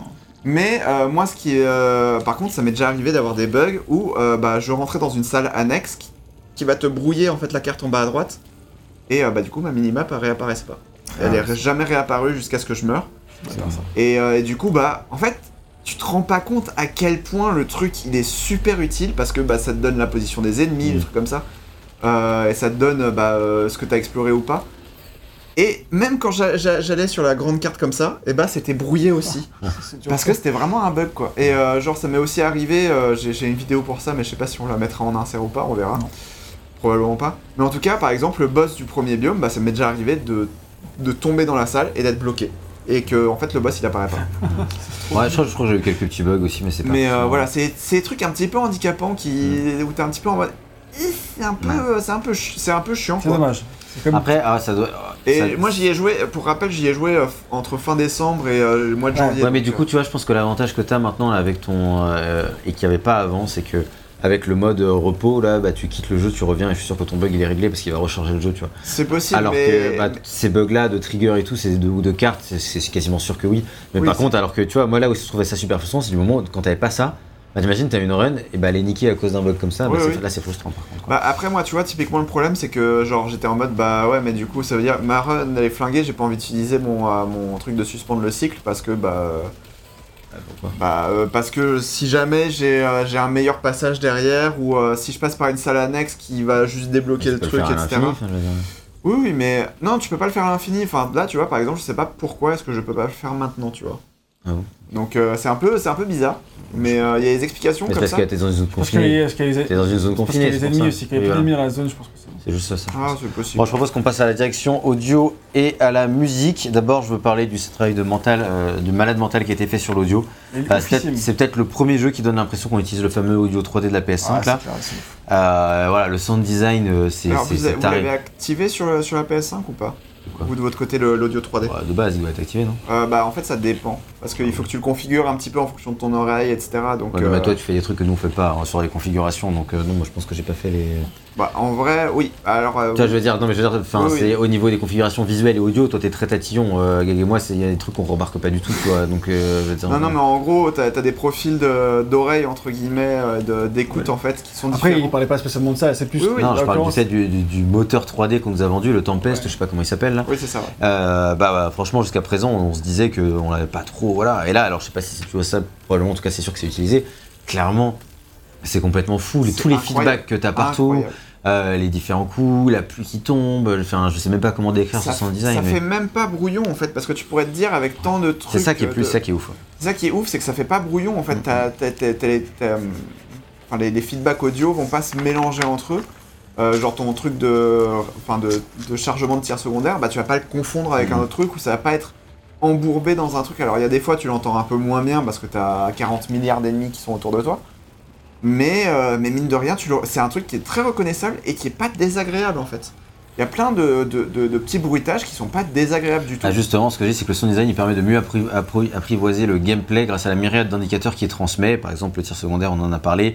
Il y a aussi la manette qui fait du bruit. Bref, je pense pas la peine de s'épiloguer 150 ans, mais vraiment le sound design de Le ce sound design jeu, il est incroyable. c'est incroyable. C'est euh, vraiment une des plus grosses réussites du jeu. Et pourtant, Plus, il se en mêle a- en plus à la musique. Ouais. Et ça, c'est ouf. Et la musique, du coup, justement, elle a été composée par The Axan Cloak ou Bobby Flick, de son nom de naissance. Alors, je sais Bah, pas trop comment on le prononce. Euh, il est anglais, contre un mais bon. Non mais j'ai dépensé du fric, j'ai même pas reçu. Euh, c'est un compositeur anglais qui est assez connu pour avoir composé la musique du film Midsommar en 2019. Bah oui. Ah. Et, euh, et c'est son premier jeu, vrai jeu vidéo. Avant ça, il a juste fait une track pour un event d'Halloween pour Red Dead 2 Online. Euh, un morceau que j'ai écouté qui est atmosphérique, sympa, au demeurant, mais bon, euh, c'est pas un chef-d'œuvre quoi. La musique de Midsommar était quand même sacrément stylée. Après, le Et, euh, et bah justement, du coup, Midsommar sort en juillet 2019. Et Sony contacte euh, du coup euh, Bobby en euh, juillet 2019, donc vraiment à la sortie de Midsommar. Et moi, ma théorie, c'est vraiment qu'un mec a vu le film, a kiffé l'OST et s'est dit putain, c'est ce mec qu'il nous faut pour Returnal quoi. Et euh, donc il contacte Bobby, donc lui Surtout qui qu'en plus, euh, Midsommar, l'idée c'est que c'est une fête un peu finlandaise. Ah ouais. Genre, euh, où, en fait, bref, après, secte Ouais, et c'est machin. très probablement un. Mais du coup, euh, ça se passe un peu, je sais pas si c'est la Finlande, mais en tout cas, c'est un des pays nordiques et c'est une fête, euh, une fête très là-bas du Midsommar où on fête le, le milieu de l'été, etc. Et, euh, et du coup, c'est des Américains qui arrivent là-dedans. Ah oui, c'est genre une fête sectaire ou un truc comme ça. Euh, voilà, sauf que après, ça part en couille. Mais disons, euh, du coup, ça m'étonne pas que les Finlandais, là, ils sont allés voir le film. Ah, mais c'est Sony. Du coup, je oui, pense. mais bon, peut-être que ça s'appelle les mecs de, Ouais, C'est possible. de euh, Returnal qui sont allés voir Ouais, le c'est film, possible, c'est qui ont dit ça stylé, on va contacter Sony. mais- Oui, oui, c'est possible, raison. Et du coup, il le contacte, Sony contacte, contacte direct et puis euh, il commence à envoyer des démos du coup dès août-septembre. Donc il a vraiment commencé tout de suite à essayer d'être embauché pour le truc. Et, et il a, enfin vraiment direct, il y a eu une, une synergie quoi. Que lui quand il quand il a voulu travailler dessus, euh, il a essayé de voir si ça lui parlait, les thèmes, l'ambiance, etc. Et ça lui parlait à donf. Et ce qu'il faisait, bah, ça a parlé aussi inversement. Donc euh, lui, ce qu'il dit, c'est qu'on essayait de trouver un son d'horreur science-fiction qui nous l'espérait, qui nous l'espérions renouvellerait le genre. Ma méthode, c'est la même que dans la plupart de mes autres projets de composition. Je rassemble autant de matériaux que possible, je demande autant d'informations que les gens veulent bien m'en donner, je plonge dans tout ça. Je crée sans penser à rien de trop spécifique, j'essaie vraiment de m'imprégner de tout ce que le monde doit être. On comprend vraiment le travail sur l'ambiance. J'essaie de me plonger dans ce monde, j'appuie sur la touche d'enregistrement et je joue longtemps jusqu'à ce que j'obtienne quelque chose qui me transmet la même impression que le matériau de base. Ça, je trouve ça sympa. Le mec, il joue jusqu'à avoir l'ambiance qui correspond à ce qu'il a en tête. Pour lui, les émotions clés de son OST, euh, il dit il y a tant de choses à évoquer la détermination, la tristesse, la confusion, la menace permanente et l'horreur qui ne disparaît jamais vraiment complètement de tout le jeu. Ouais. Il s'agit de découvrir comment toutes ces choses se complètent. C'est comme euh, un puzzle liquide, tout s'imbrique et pourtant tout change continuellement. Quel poète. Ouais. Donc, euh, donc ça c'est vraiment ce qu'il dit pour écrire son OST. Il y a un album qui est sorti en même temps que le jeu qui fait que 35 minutes, qui est très atmosphérique mais très bien dans le style. Il a été composé par Bobby directement. C'est Bobby Ah, qui a composé l'album pour, euh, pour justement parce qu'il voulait en fait que les joueurs expérimentent euh, l'expérience Returnal sans avoir besoin de jouer au jeu. En fait, en gros, il voulait que tu aies la même expérience quand tu écoutes l'album et quand tu joues au jeu dans l'idée, tu vois. Alors, Juste avec. Oui, mm, mais euh, voilà, c'est enfin c'est- court quoi. C'est enfin 32 minutes. Bah, c'est ça, c'est 35, mais c'est Ouais, vraiment. C'est- court, quoi, c'est vrai que. C'est vrai que par rapport aux, heures de musique qu'il a composées, bah, ça fait très court. Alors ça fait un album très digeste du coup. Mais déjà, il est très court. Oui, et surtout j'ai l'impression que c'est pas mal de trucs de cinématique euh, du jeu ou des trucs comme ça, etc. Donc Ouais, c'est un mix de la- hein. C'est un, c'est un- c'est un- mix, hein. enfin il y a, il y a- il y a un mix de, euh, de, de- de- d'OST de cinématique. Et, euh, mais il y a aussi euh, pas mal de euh, remix, tu vois, entre guillemets. Enfin, c'est un, espèce de. C'est un, vrai album, c'est pas vraiment un, Ouais, juste euh, un enregistrement Bah, de ce qu'il y a dans la. Lui, il justifie ça comme, euh, comme ça. Il dit Je fais toujours très attention à la manière dont mes bandes originales sont publiées. Pour celle-là, j'avais écrit tellement de musique. Je voulais rendre l'audition aussi passionnante que possible. Quand je constitue un album, je m'assure que toute la narration présente dans le matériau de source apparaît dans la sélection. Ouais. C'est représentatif, quoi.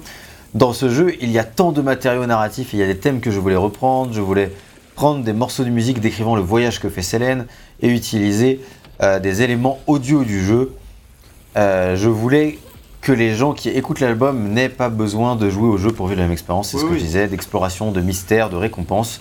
Ça constitue à prendre autant d'éléments que possible et à les tisser ensemble d'une manière ou d'une autre, tout en conservant, je l'espère, une expérience sonore tout aussi intéressante. Et maintenant, du coup, on va dire pareil ce que ça vaut. Euh, parce que l'autre gros problème Attends, de... Juste pour, pour, pour terminer sur ça, Ouais. euh, pour ceux qui sont un peu frustrés comme moi, qui est, que l'OST, euh, c'était surtout pour l'édition Deluxe en fait, euh, qu'elle été proposée, donc, euh, et sur Spotify aussi. Bah, parce qu'elle est dedans, quoi. Oui, voilà. Mais, C'est de toute façon. Mais, euh, mais du coup, pour ceux qui sont un peu frustrés comme moi euh, de pas être plongé dans l'ambiance et d'être dans un truc un petit peu, tu sais, genre un, enveloppant, tu vois, euh, et bah, il y a, il y a un gars qui s'appelle alors, Tommy Jocelyn, je crois, sur, sur YouTube, qui a fait des enregistrements euh, personnalisés, donc je pense qu'il a, il a dû jouer avec, euh, bah, en gros, le- les, Oui. les paramètres, Oui, euh, oui, c'est ça, il a, baisser le... il a juste laissé la musique en Il paramètre. a juste laissé la musique et tout. Et, et du coup, bah, en fait, bah, t'as la, t'as- t'as la musique des boss, t'as la musique des C'est surtout biomes, ça, parce que je l'ai pas dit, mais c'est la déception d'album, c'est qu'il n'y a aucune musique de boss en fait. Ouais, c'est ça. Et ça, c'est vraiment très décevant. Surtout Surtout, que certains certaines musiques de boss. Certaines musiques de boss euh, sont vraiment absolument exceptionnelles. C'est ça, ouais. Donc en fait, euh, c'est vrai que quand je- le premier truc, moi je voulais écouter ces musiques de boss là, j'ai sur l'album, il n'existait pas, j'étais un peu dégoûté quoi. Voilà. Et donc du coup t'as Tommy Jocelyn et pour la, la musique du boss euh, 3 du coup, euh, bah en gros c'est c'est quelqu'un d'autre qui a fait l'enregistrement et dans la description il, il dit euh, ouais j'ai un peu galéré etc. euh, J'avais Parce que euh, du coup, lui, il essayait de survivre le plus longtemps possible à, à chaque séquence de, de boss en fait, et tout en laissant sans tuer le boss, juste pour qu'il y ait la musique qui fasse des ça, ouais. Donc, Et, c'est quand même- et- et- mais oui, et du coup, Tommy Jocelyn, il a fait tout le reste, enfin, il a, il a en- enregistré tout le reste, donc la musique des biomes, des combats dans les biomes, etc., qui, qui change en fonction de chaque biome et tout. Et euh, du coup, ça te donne une, une OST, je sais plus, c'est 1h43 de- 1h43, d'OST supplémentaire comme ça. Et ça, c'est vraiment trop trop bien, quoi. Bah, justement, qu'est-ce que ça vaut? Bah, Certains thèmes sont vraiment incroyables, vraiment le thème de Selene, ils sont vraiment très prenants. Les thèmes de combat, ils sont particuliers, mais ils sont toujours assez atmosphériques, avec euh, des phases euh, différentes en fonction du combat des boss. Plus ça s'intensifie, plus c'est plus Ouais. énervé, comme je dis. euh, en fonction de la phase dans laquelle t'es, bah, ça va être encore plus. Il y a la musique de Vénère. Hyperion, encore lui, qui, qui est quand même vraiment particulièrement euh, réussi. ouais. Et, euh, et voilà, donc euh, vraiment, globalement, c'est une très grosse réussite. Je pense que Jut est d'accord avec ça. ouais, clairement. ouais. Euh, c'est assez particulier dans son genre, assez atmosphérique, mais vraiment, c'est une très grosse réussite. Et je pense que l'OST de Returnal, ça va lui ouvrir de nouvelles portes, de la même Ouais. manière que Midsommar, même si c'était. Ça lui a fait, Midsommar lui a ouvert Returnal, mais Returnal, ça va lui ouvrir dans le jeu vidéo, je pense. C'est possible qu'on Oui, revoie oui. ce nom-là euh, Très Euh, possible. très Sur- possiblement bientôt. Surtout, ce qui est très très bien, c'est que tu t'es pas fatigué par la musique en fait. Mm. Et c'est c'est c'est surtout grâce à la musique que j'avais envie de continuer à Mm. jouer en fait, parce que c'est tellement genre juste happant en fait. Ah ouais, clairement. Et, euh, et genre bah si tu joues sans le son en fait, bah j'ai déjà joué sans le son et Ouais. c'est pas la même chose. Bah, t'as tous les feedbacks sonores, audio, la musique. oui, oui, mais même juste la, la, la- la musique, elle apporte quelque chose, elle est discrète, tu vois, parce qu'elle est pas genre euh, très mélodique, etc. Enfin, sauf euh, sur certains trucs spécifiques. Mais genre, il y a. Des nappes, quoi. C'est c'est des, c'est des nappes sonores, etc. Mais c'est tellement bien fait et tu t'en lasses pas en fait. C'est ça qui est vraiment génial quoi. Donc, euh, donc ouais. Du coup, voilà, c'est l'heure de la conclusion. Comme je l'ai dit maintenant, un studio Sony. J'ai hâte de voir sera quoi leur prochain jeu, s'ils vont rester sur ce, si le jeu. je sais pas, il n'y aura pas de Returnal 2, je pense que ça sera un one shot. Ils ne font que ont- des one shots. Ils ont, ils ont annoncé récemment qu'ils travaillaient sur une nouvelle licence. hein, Ouais, ah, d'accord, euh, très bien. De toute façon, ça me. Ah oui, c'est vrai, ils l'ont dit. Et puis, de toute façon, tous les jeux Housemarque, c'est quasiment à chaque fois des nouvelles licences. Ça, c'est bien, c'est une qualité qu'ils ont. Coup, c'est la conclusion, tu veux dire un petit truc, Gag, ou t'as déjà. Bon, pff, non, j'ai dit ce que j'avais à dire. J'ai toujours pas terminé le jeu, donc je vois pas pourquoi. D'accord, non, bah voilà. Pas donner une conclusion sur le jeu. Peut-être qu'un jour vous vous réconcilierez, euh, mais pas aujourd'hui. Et euh, voilà, bah, du coup, je vais enchaîner et puis après, juste, ce sera ton tour. Euh, bah, Returnal, en fait, c'est un jeu que j'ai pas mal attendu parce que moi, Housemarque, bah, j'ai pas certains de leurs jeux, alors loin de tous, hein, mais bon, euh, j'avais beaucoup aimé euh, Super Tu l'avais Stardust pas fait depuis quasiment 10 ans? Et des Outland, c'est vrai. Mais par exemple, Resogun et. euh, bah, juste Resogun, euh, c'est- même. euh, non, en fait, en vrai, même Next Machina, Matterfall un peu moins, mais c'est vraiment des jeux qui me tentaient bien. Le contexte de leur sortie a fait que j'ai toujours eu d'autres jeux à faire, mais voilà, quand Returnal il est sorti, vraiment, je me suis dit, celui-là, je le loupe pas. Euh, et il avait, l'air- il avait l'air inloupable, et puis. euh, C'est genre un, un Housemark, mais avec une gueule de triple lock. Exactement. Et Ouais. du coup, et en plus avec la partie scénaristique qui est vraiment le côté plus, qui te dit que, bah voilà, tu vois, un ex machina, bah, peut-être que je le ferai un jour en mode jeu d'arcade sympa, euh, peut-être.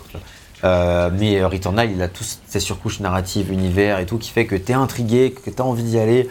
Et donc bon, j'ai quand même laissé un peu passer après la sortie parce que je me suis dit franchement le coup le fait de de pas pouvoir interrompre sa run pour moi c'était vraiment un c'était vraiment un très gros problème parce que bah, j'ai pas forcément beaucoup de temps pour jouer dans ma vie et le fait que ben, devoir réserver des grosses plages de temps à Returnal c'est pas un truc qui est toujours possible tu vois Ouais. et, euh, et en fait bah la preuve en fait quand je le faisais bah je devais me coucher à 3h du matin tu vois des fois pour pas pour finir ma run alors que c'est pas un truc qui est du tout compatible avec mon mode de vie tu vois donc euh, donc et finalement, je me suis quand même lancé dedans parce que c'est un moment où j'avais un creux vidéoludique et je me suis dit c'est l'occasion de se lancer dedans. Euh, j'ai envie de le faire, euh, on l'a, vas-y, allons-y.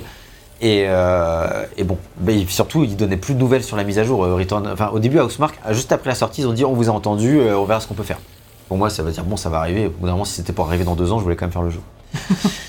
et au final, ça m'a pas trop handicapé dans mon expérience. C'est vrai que c'était un peu frustrant parfois que j'aurais pu mettre pause. Après, le- t'es dans un flow quand tu joues dans Returnal, t'es dans une sorte de transe secondaire qui fait que je pense que quand tu mets pause et que tu reprends, t'as toujours le risque de te faire déglinguer direct. Mais bon, c'est pas grave, au moins ça reste quand même, euh, ça reste quand même un, un- un- un- un truc intéressant que tu peux faire. Et le fait qu'il l'a rajouté, pour moi, c'est vraiment le plus gros défaut. C'était le truc qui manquait. Donc, euh, bah, ce défaut-là, il y est plus. Euh, après, je trouve que c'est vraiment euh, lui, le travail qu'ils ont fait. Tu sens que c'est un, un projet au long cours, le travail qu'ils ont fait sur le personnage, sur l'univers, et surtout c'est une énorme réussite euh, en termes de casting, quoi, que ce soit euh, au niveau du design. Franchement, il y a tout qui fonctionne, que ce soit au niveau de l'actrice, ça fonctionne à blinde.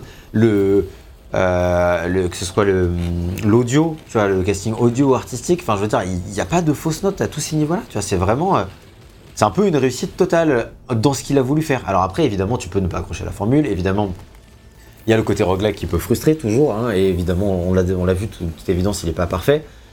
Et euh, il y a le fait que bah, ça reste un jeu d'arcade euh, qui est euh, qui est palpitant, mais qui reste un jeu de shoot d'arcade euh, avec une surcouche narrative. Voilà, il faut que ça vous parle. Si ça vous parle pas, parce que c'est pas du tout votre de jeu, bah forcément, bah, Returnal, je vois pas pourquoi il vous plairait plus qu'un autre. Quoi. Donc ça, c'est pour. Mais vraiment, dans ce qu'il fait, c'est difficile de le prendre en défaut. Quoi. À part des fois, côté un peu frustrant de certaines runs, ça peut arriver, mais franchement, c'est vraiment. Moi qui ai fait un certain nombre de roguelikes, qui a arrêté les roguelikes après Binding of Isaac Rebirth, qui m'a dégoûté. Euh, parce qu'en en fait, juste, il y avait trop de runs injustes tout le temps. Bah, dans mon expérience des Returnal, en tout cas, franchement, c'est pas du tout ça, quoi. C'est vraiment. euh, euh, tu peux avoir une run injuste de temps en temps, mais globalement, le jeu est quand même assez généreux et ça me réconcilie pas forcément avec les roguelikes parce que je sais que c'est pas la norme. Mais moi, je trouve que lui, il adapte assez intelligemment pour faire un, un jeu avec une composante roguelike, mais pour moi, c'est surtout un jeu d'aventure en fait. Et c'est pour ça qu'il m'a autant plu, du coup, c'est un jeu d'aventure avec une composante aléatoire. On va dire ça comme ça. Et, euh, et voilà, et du coup, ma note euh, pour Returnal, ce sera euh, 17 sur 20. C'est, euh, je pense que. Incroyable. Bah, je pense que c'est totalement. sous-noté, c'est pas grave. Bah, peut-être, mais du coup, ça sera à ta part. Mais moi, c'est. Non, mais je sais, je te Mais taquine. Ah non, non, mais en vrai, euh, ce qui m'empêche de mettre plus, c'est que. euh, en fait, j'ai quand même lâché la manette au final. Oui, Contrairement oui. à toi, c'est la vraie différence. C'est que Oui, j'ai voulu ça. continuer à jouer et qu'en fait, le jeu, en- en- le endgame m'a pas accroché. Je pense que si le endgame Ouais. m'avait accroché, je serais monté à 18. Oui, parce, parce que, la fin, la fin secrète, fin je voulais la découvrir. Mais en fait, quand j'ai vu que c'était trop galère, et bah j'ai fait, bah en fait, non, je vais pas, je vais pas mettre 50 heures dedans euh, d'aléatoire. Et là, j'ai senti le côté frustrant. Et si la feedback loop de reward elle était restée en post-game, là je pense que je serais peut-être monté à 18 en Mhm. mode vraiment jusqu'au bout. euh, j'ai- J'ai continué à jouer après, c'était une expérience de fou et tout, mais moi j'ai lâché à ce moment-là. Ouais. Et je me suis dit, peut-être que je continuerai un peu, une fois de temps en temps, un, un run pour le plaisir. Et puis en fait, non, je suis passé à autre chose parce que bah. En fait, Returnal, euh, quand t'es dedans, faut être dedans, quoi. Tu vois, genre, c'est Oui, c'est ça, pas tu un- peux pas revenir euh, genre tu six mois peux, plus tard, mais ah, tu peux revenir six mois plus tard, mais dans ce cas-là, faut rejouer un peu, de faire quelques sessions qui soient des vraies sessions, tu vois, Euh, retenter un peu comme ce que Gag il a fait là, euh, au moins une heure et demie de jeu, deux heures de jeu, se remettre dedans. Ça sert à rien si pour jouer une demi-heure, tu vois. Moi, quand je pensais à ça, c'est je pensais à jouer une demi-heure de temps en temps le midi en télétravail, et en fait, c'est pas trop une manière de s'immerger dans Returnal, quoi. Ouais. Donc euh, voilà. Et toi, RL Moi j'ai détesté le jeu, franchement. euh, Donne-moi la mettre. ouais, Enfin, donne Gag, tiens. je vois. Oh, merde, En plus avec cette arme là. je connais pas du tout les armes. Euh, non, non, mais en gros, ouais, moi j'ai Meilleur. adoré. Alors, moi c'était mon premier euh, roguelite, du coup. Euh, Enfin, je crois, ever. Euh, j'ai- Il y avait. il y avait Enfin, j'ai un peu épluché mon, mon catalogue de jeux que j'ai j'ai fait, etc. Et je crois que c'est mon premier. Alors, il y avait sûrement des. euh, des des aspects roguelite. Salut Fais ta conclusion, toi. Euh, Il y avait sûrement des aspects roguelite qui étaient dans d'autres jeux, bah typiquement dans God of War euh, 2018 où t'avais euh, genre un. euh, Attends, un- je suis fixé là-dessus parce qu'il y a un mini-jeu. Il y a Oui, oui, mais un, des mini-jeux avec un composant roguelike. Oui, c'est ça, voilà. Et, euh, et du coup, bah, euh, typique, mais c'était c'était pas super bien fait, donc euh, voilà, c'était pas non plus euh, la folie. Là, c'était vraiment mon premier roguelite euh, en tant que tel, parce que là, je, je crois que j'avais testé genre peut-être 15 minutes euh, Binding of Isaac et j'ai Oui, vite ça lâché. compte pas. Mais là, vu qu'il y a tout le, euh, tout le, le, le truc global de euh, le scénario, l'ambiance, la musique, etc., qui sont tellement happants en fait, qui, qui, qui- qui m'ont accroché.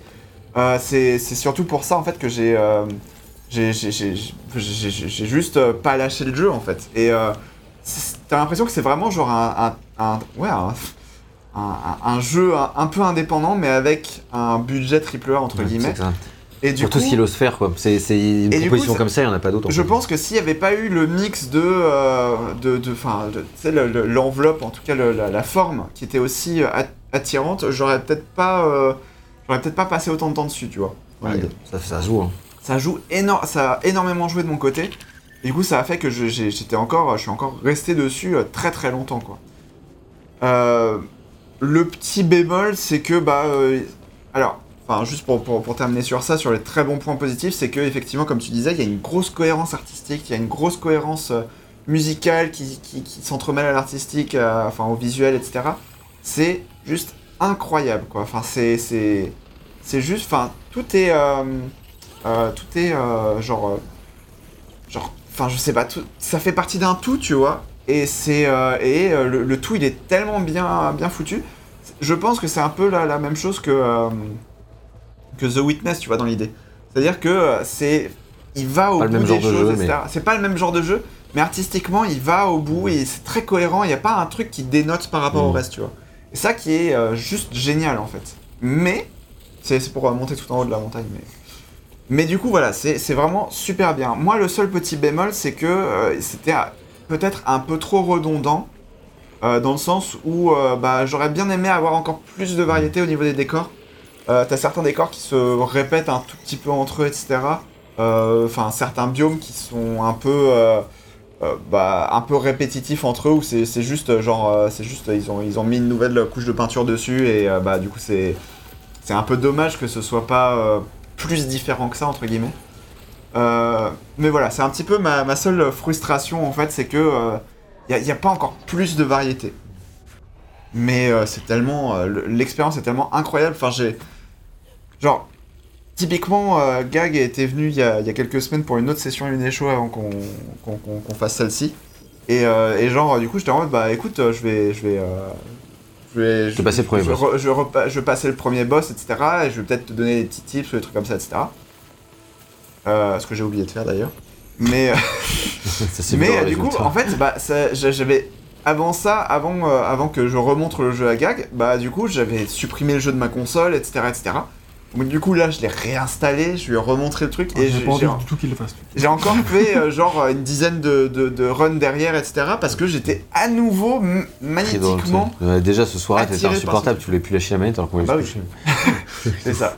et, euh, et donc du coup voilà c'était euh, enfin c'est c'est juste un truc je sais pas il y a, il y a un truc qui, euh, qui qui me genre je suis juste happé par le truc donc moi de mon côté je, je mets une une note un tout petit peu meilleure à la tienne je mets pas 19 parce que euh, parce que voilà comme je disais c'est le seul petit bémol c'est euh, qu'il n'y a pas plus de variété au niveau des, des biomes. Mais pour moi c'est un 18 parce qu'il il arrive tellement à transcender pas mal de choses et euh, il arrive à me à me happer et à faire en sorte que je- je- j'enchaîne les heures de jeu en fait sans m'en rendre compte. Et que bah du coup je, je, vois pas le temps passer en fait. Et on en reparlera plus tard pour le test d'Horizon mais par exemple dans, dans Horizon Ah, on 2 en parlera plus tard du coup. Oui. mais, euh, mais tu vois, par exemple, j'ai, j'ai- j'ai- enfin, Death Stranding, pareil, je pouvais enchaîner les heures de jeu, il n'y avait pas de souci, tu vois. Horizon, j'ai, j'ai toujours un on parlera d'Horizon plus tard. Voilà, bien sûr. Mais tu vois, là, ça fait partie clairement des, des jeux, en fait, qui, euh, qui font que bah, je, j'arrive pas à me lasser, en fait, du jeu quand je suis dedans, en fait. Il n'y a pas de truc où je suis en mode « Ah, ça, j'ai j'ai trop joué, etc. » Non, c'est genre, il faut que je me force à arrêter. Et ça, pour moi, c'est une qualité qui est, euh, bah, qui est, juste incroyable. C'est rare quoi. Donc voilà. Du coup, 18 sur 20 et 17 sur 20. Putain, ça, RL, je sais pas depuis combien de temps il a pas mis de 18 sur 20, mais ça, fait, longtemps. euh, ça fait un bail. Hein. 5 sur 20. Il a pas mis 18 avec 5 quasi sûr. Euh, Du coup, voilà, je conclure. Merci à, à vous d'avoir suivi ce long test de Returnal. On espère qu'il vous a plu, on espère que le jeu vous a plu, on espère que les blagues de Max vous ont plu, c'est moins sûr. Mais bon, il a fini par partir consterné par lui, ses propres blagues lui-même. Euh, voilà, en tout cas, n'hésitez pas, on rappelle, liker la vidéo, c'est hyper important. Écrivez-nous des commentaires si vous avez joué au jeu, si vous avez votre avis dessus, si vous avez un avis sur la difficulté, sur n'importe quoi. Euh, quoi que ce soit, n'hésitez pas à nous écrire, on vous répondra avec le plus grand plaisir. Et puis d'ici là, on est aussi sur nos réseaux sociaux, Facebook, Twitter, Instagram, euh, et, Et vous pouvez, euh, Tipeee également si vous souhaitez euh, nous, Tipeee, Utip, et et, si jamais vous, euh, nous financer. vous souhaitez suivre nos, nos prochains tests, comme on l'a expliqué en début de test, mais si vous souhaitez suivre euh, nos prochains tests juste en format audio, c'est possible sur Spotify, Deezer, et, euh, Apple Podcast, etc. Et toutes les applications de podcast habituelles. Exactement. Bon Sur courage. ce, on se retrouve une prochaine fois et on espère que vous aurez kiffé Returnal. Bisous Ciao Salut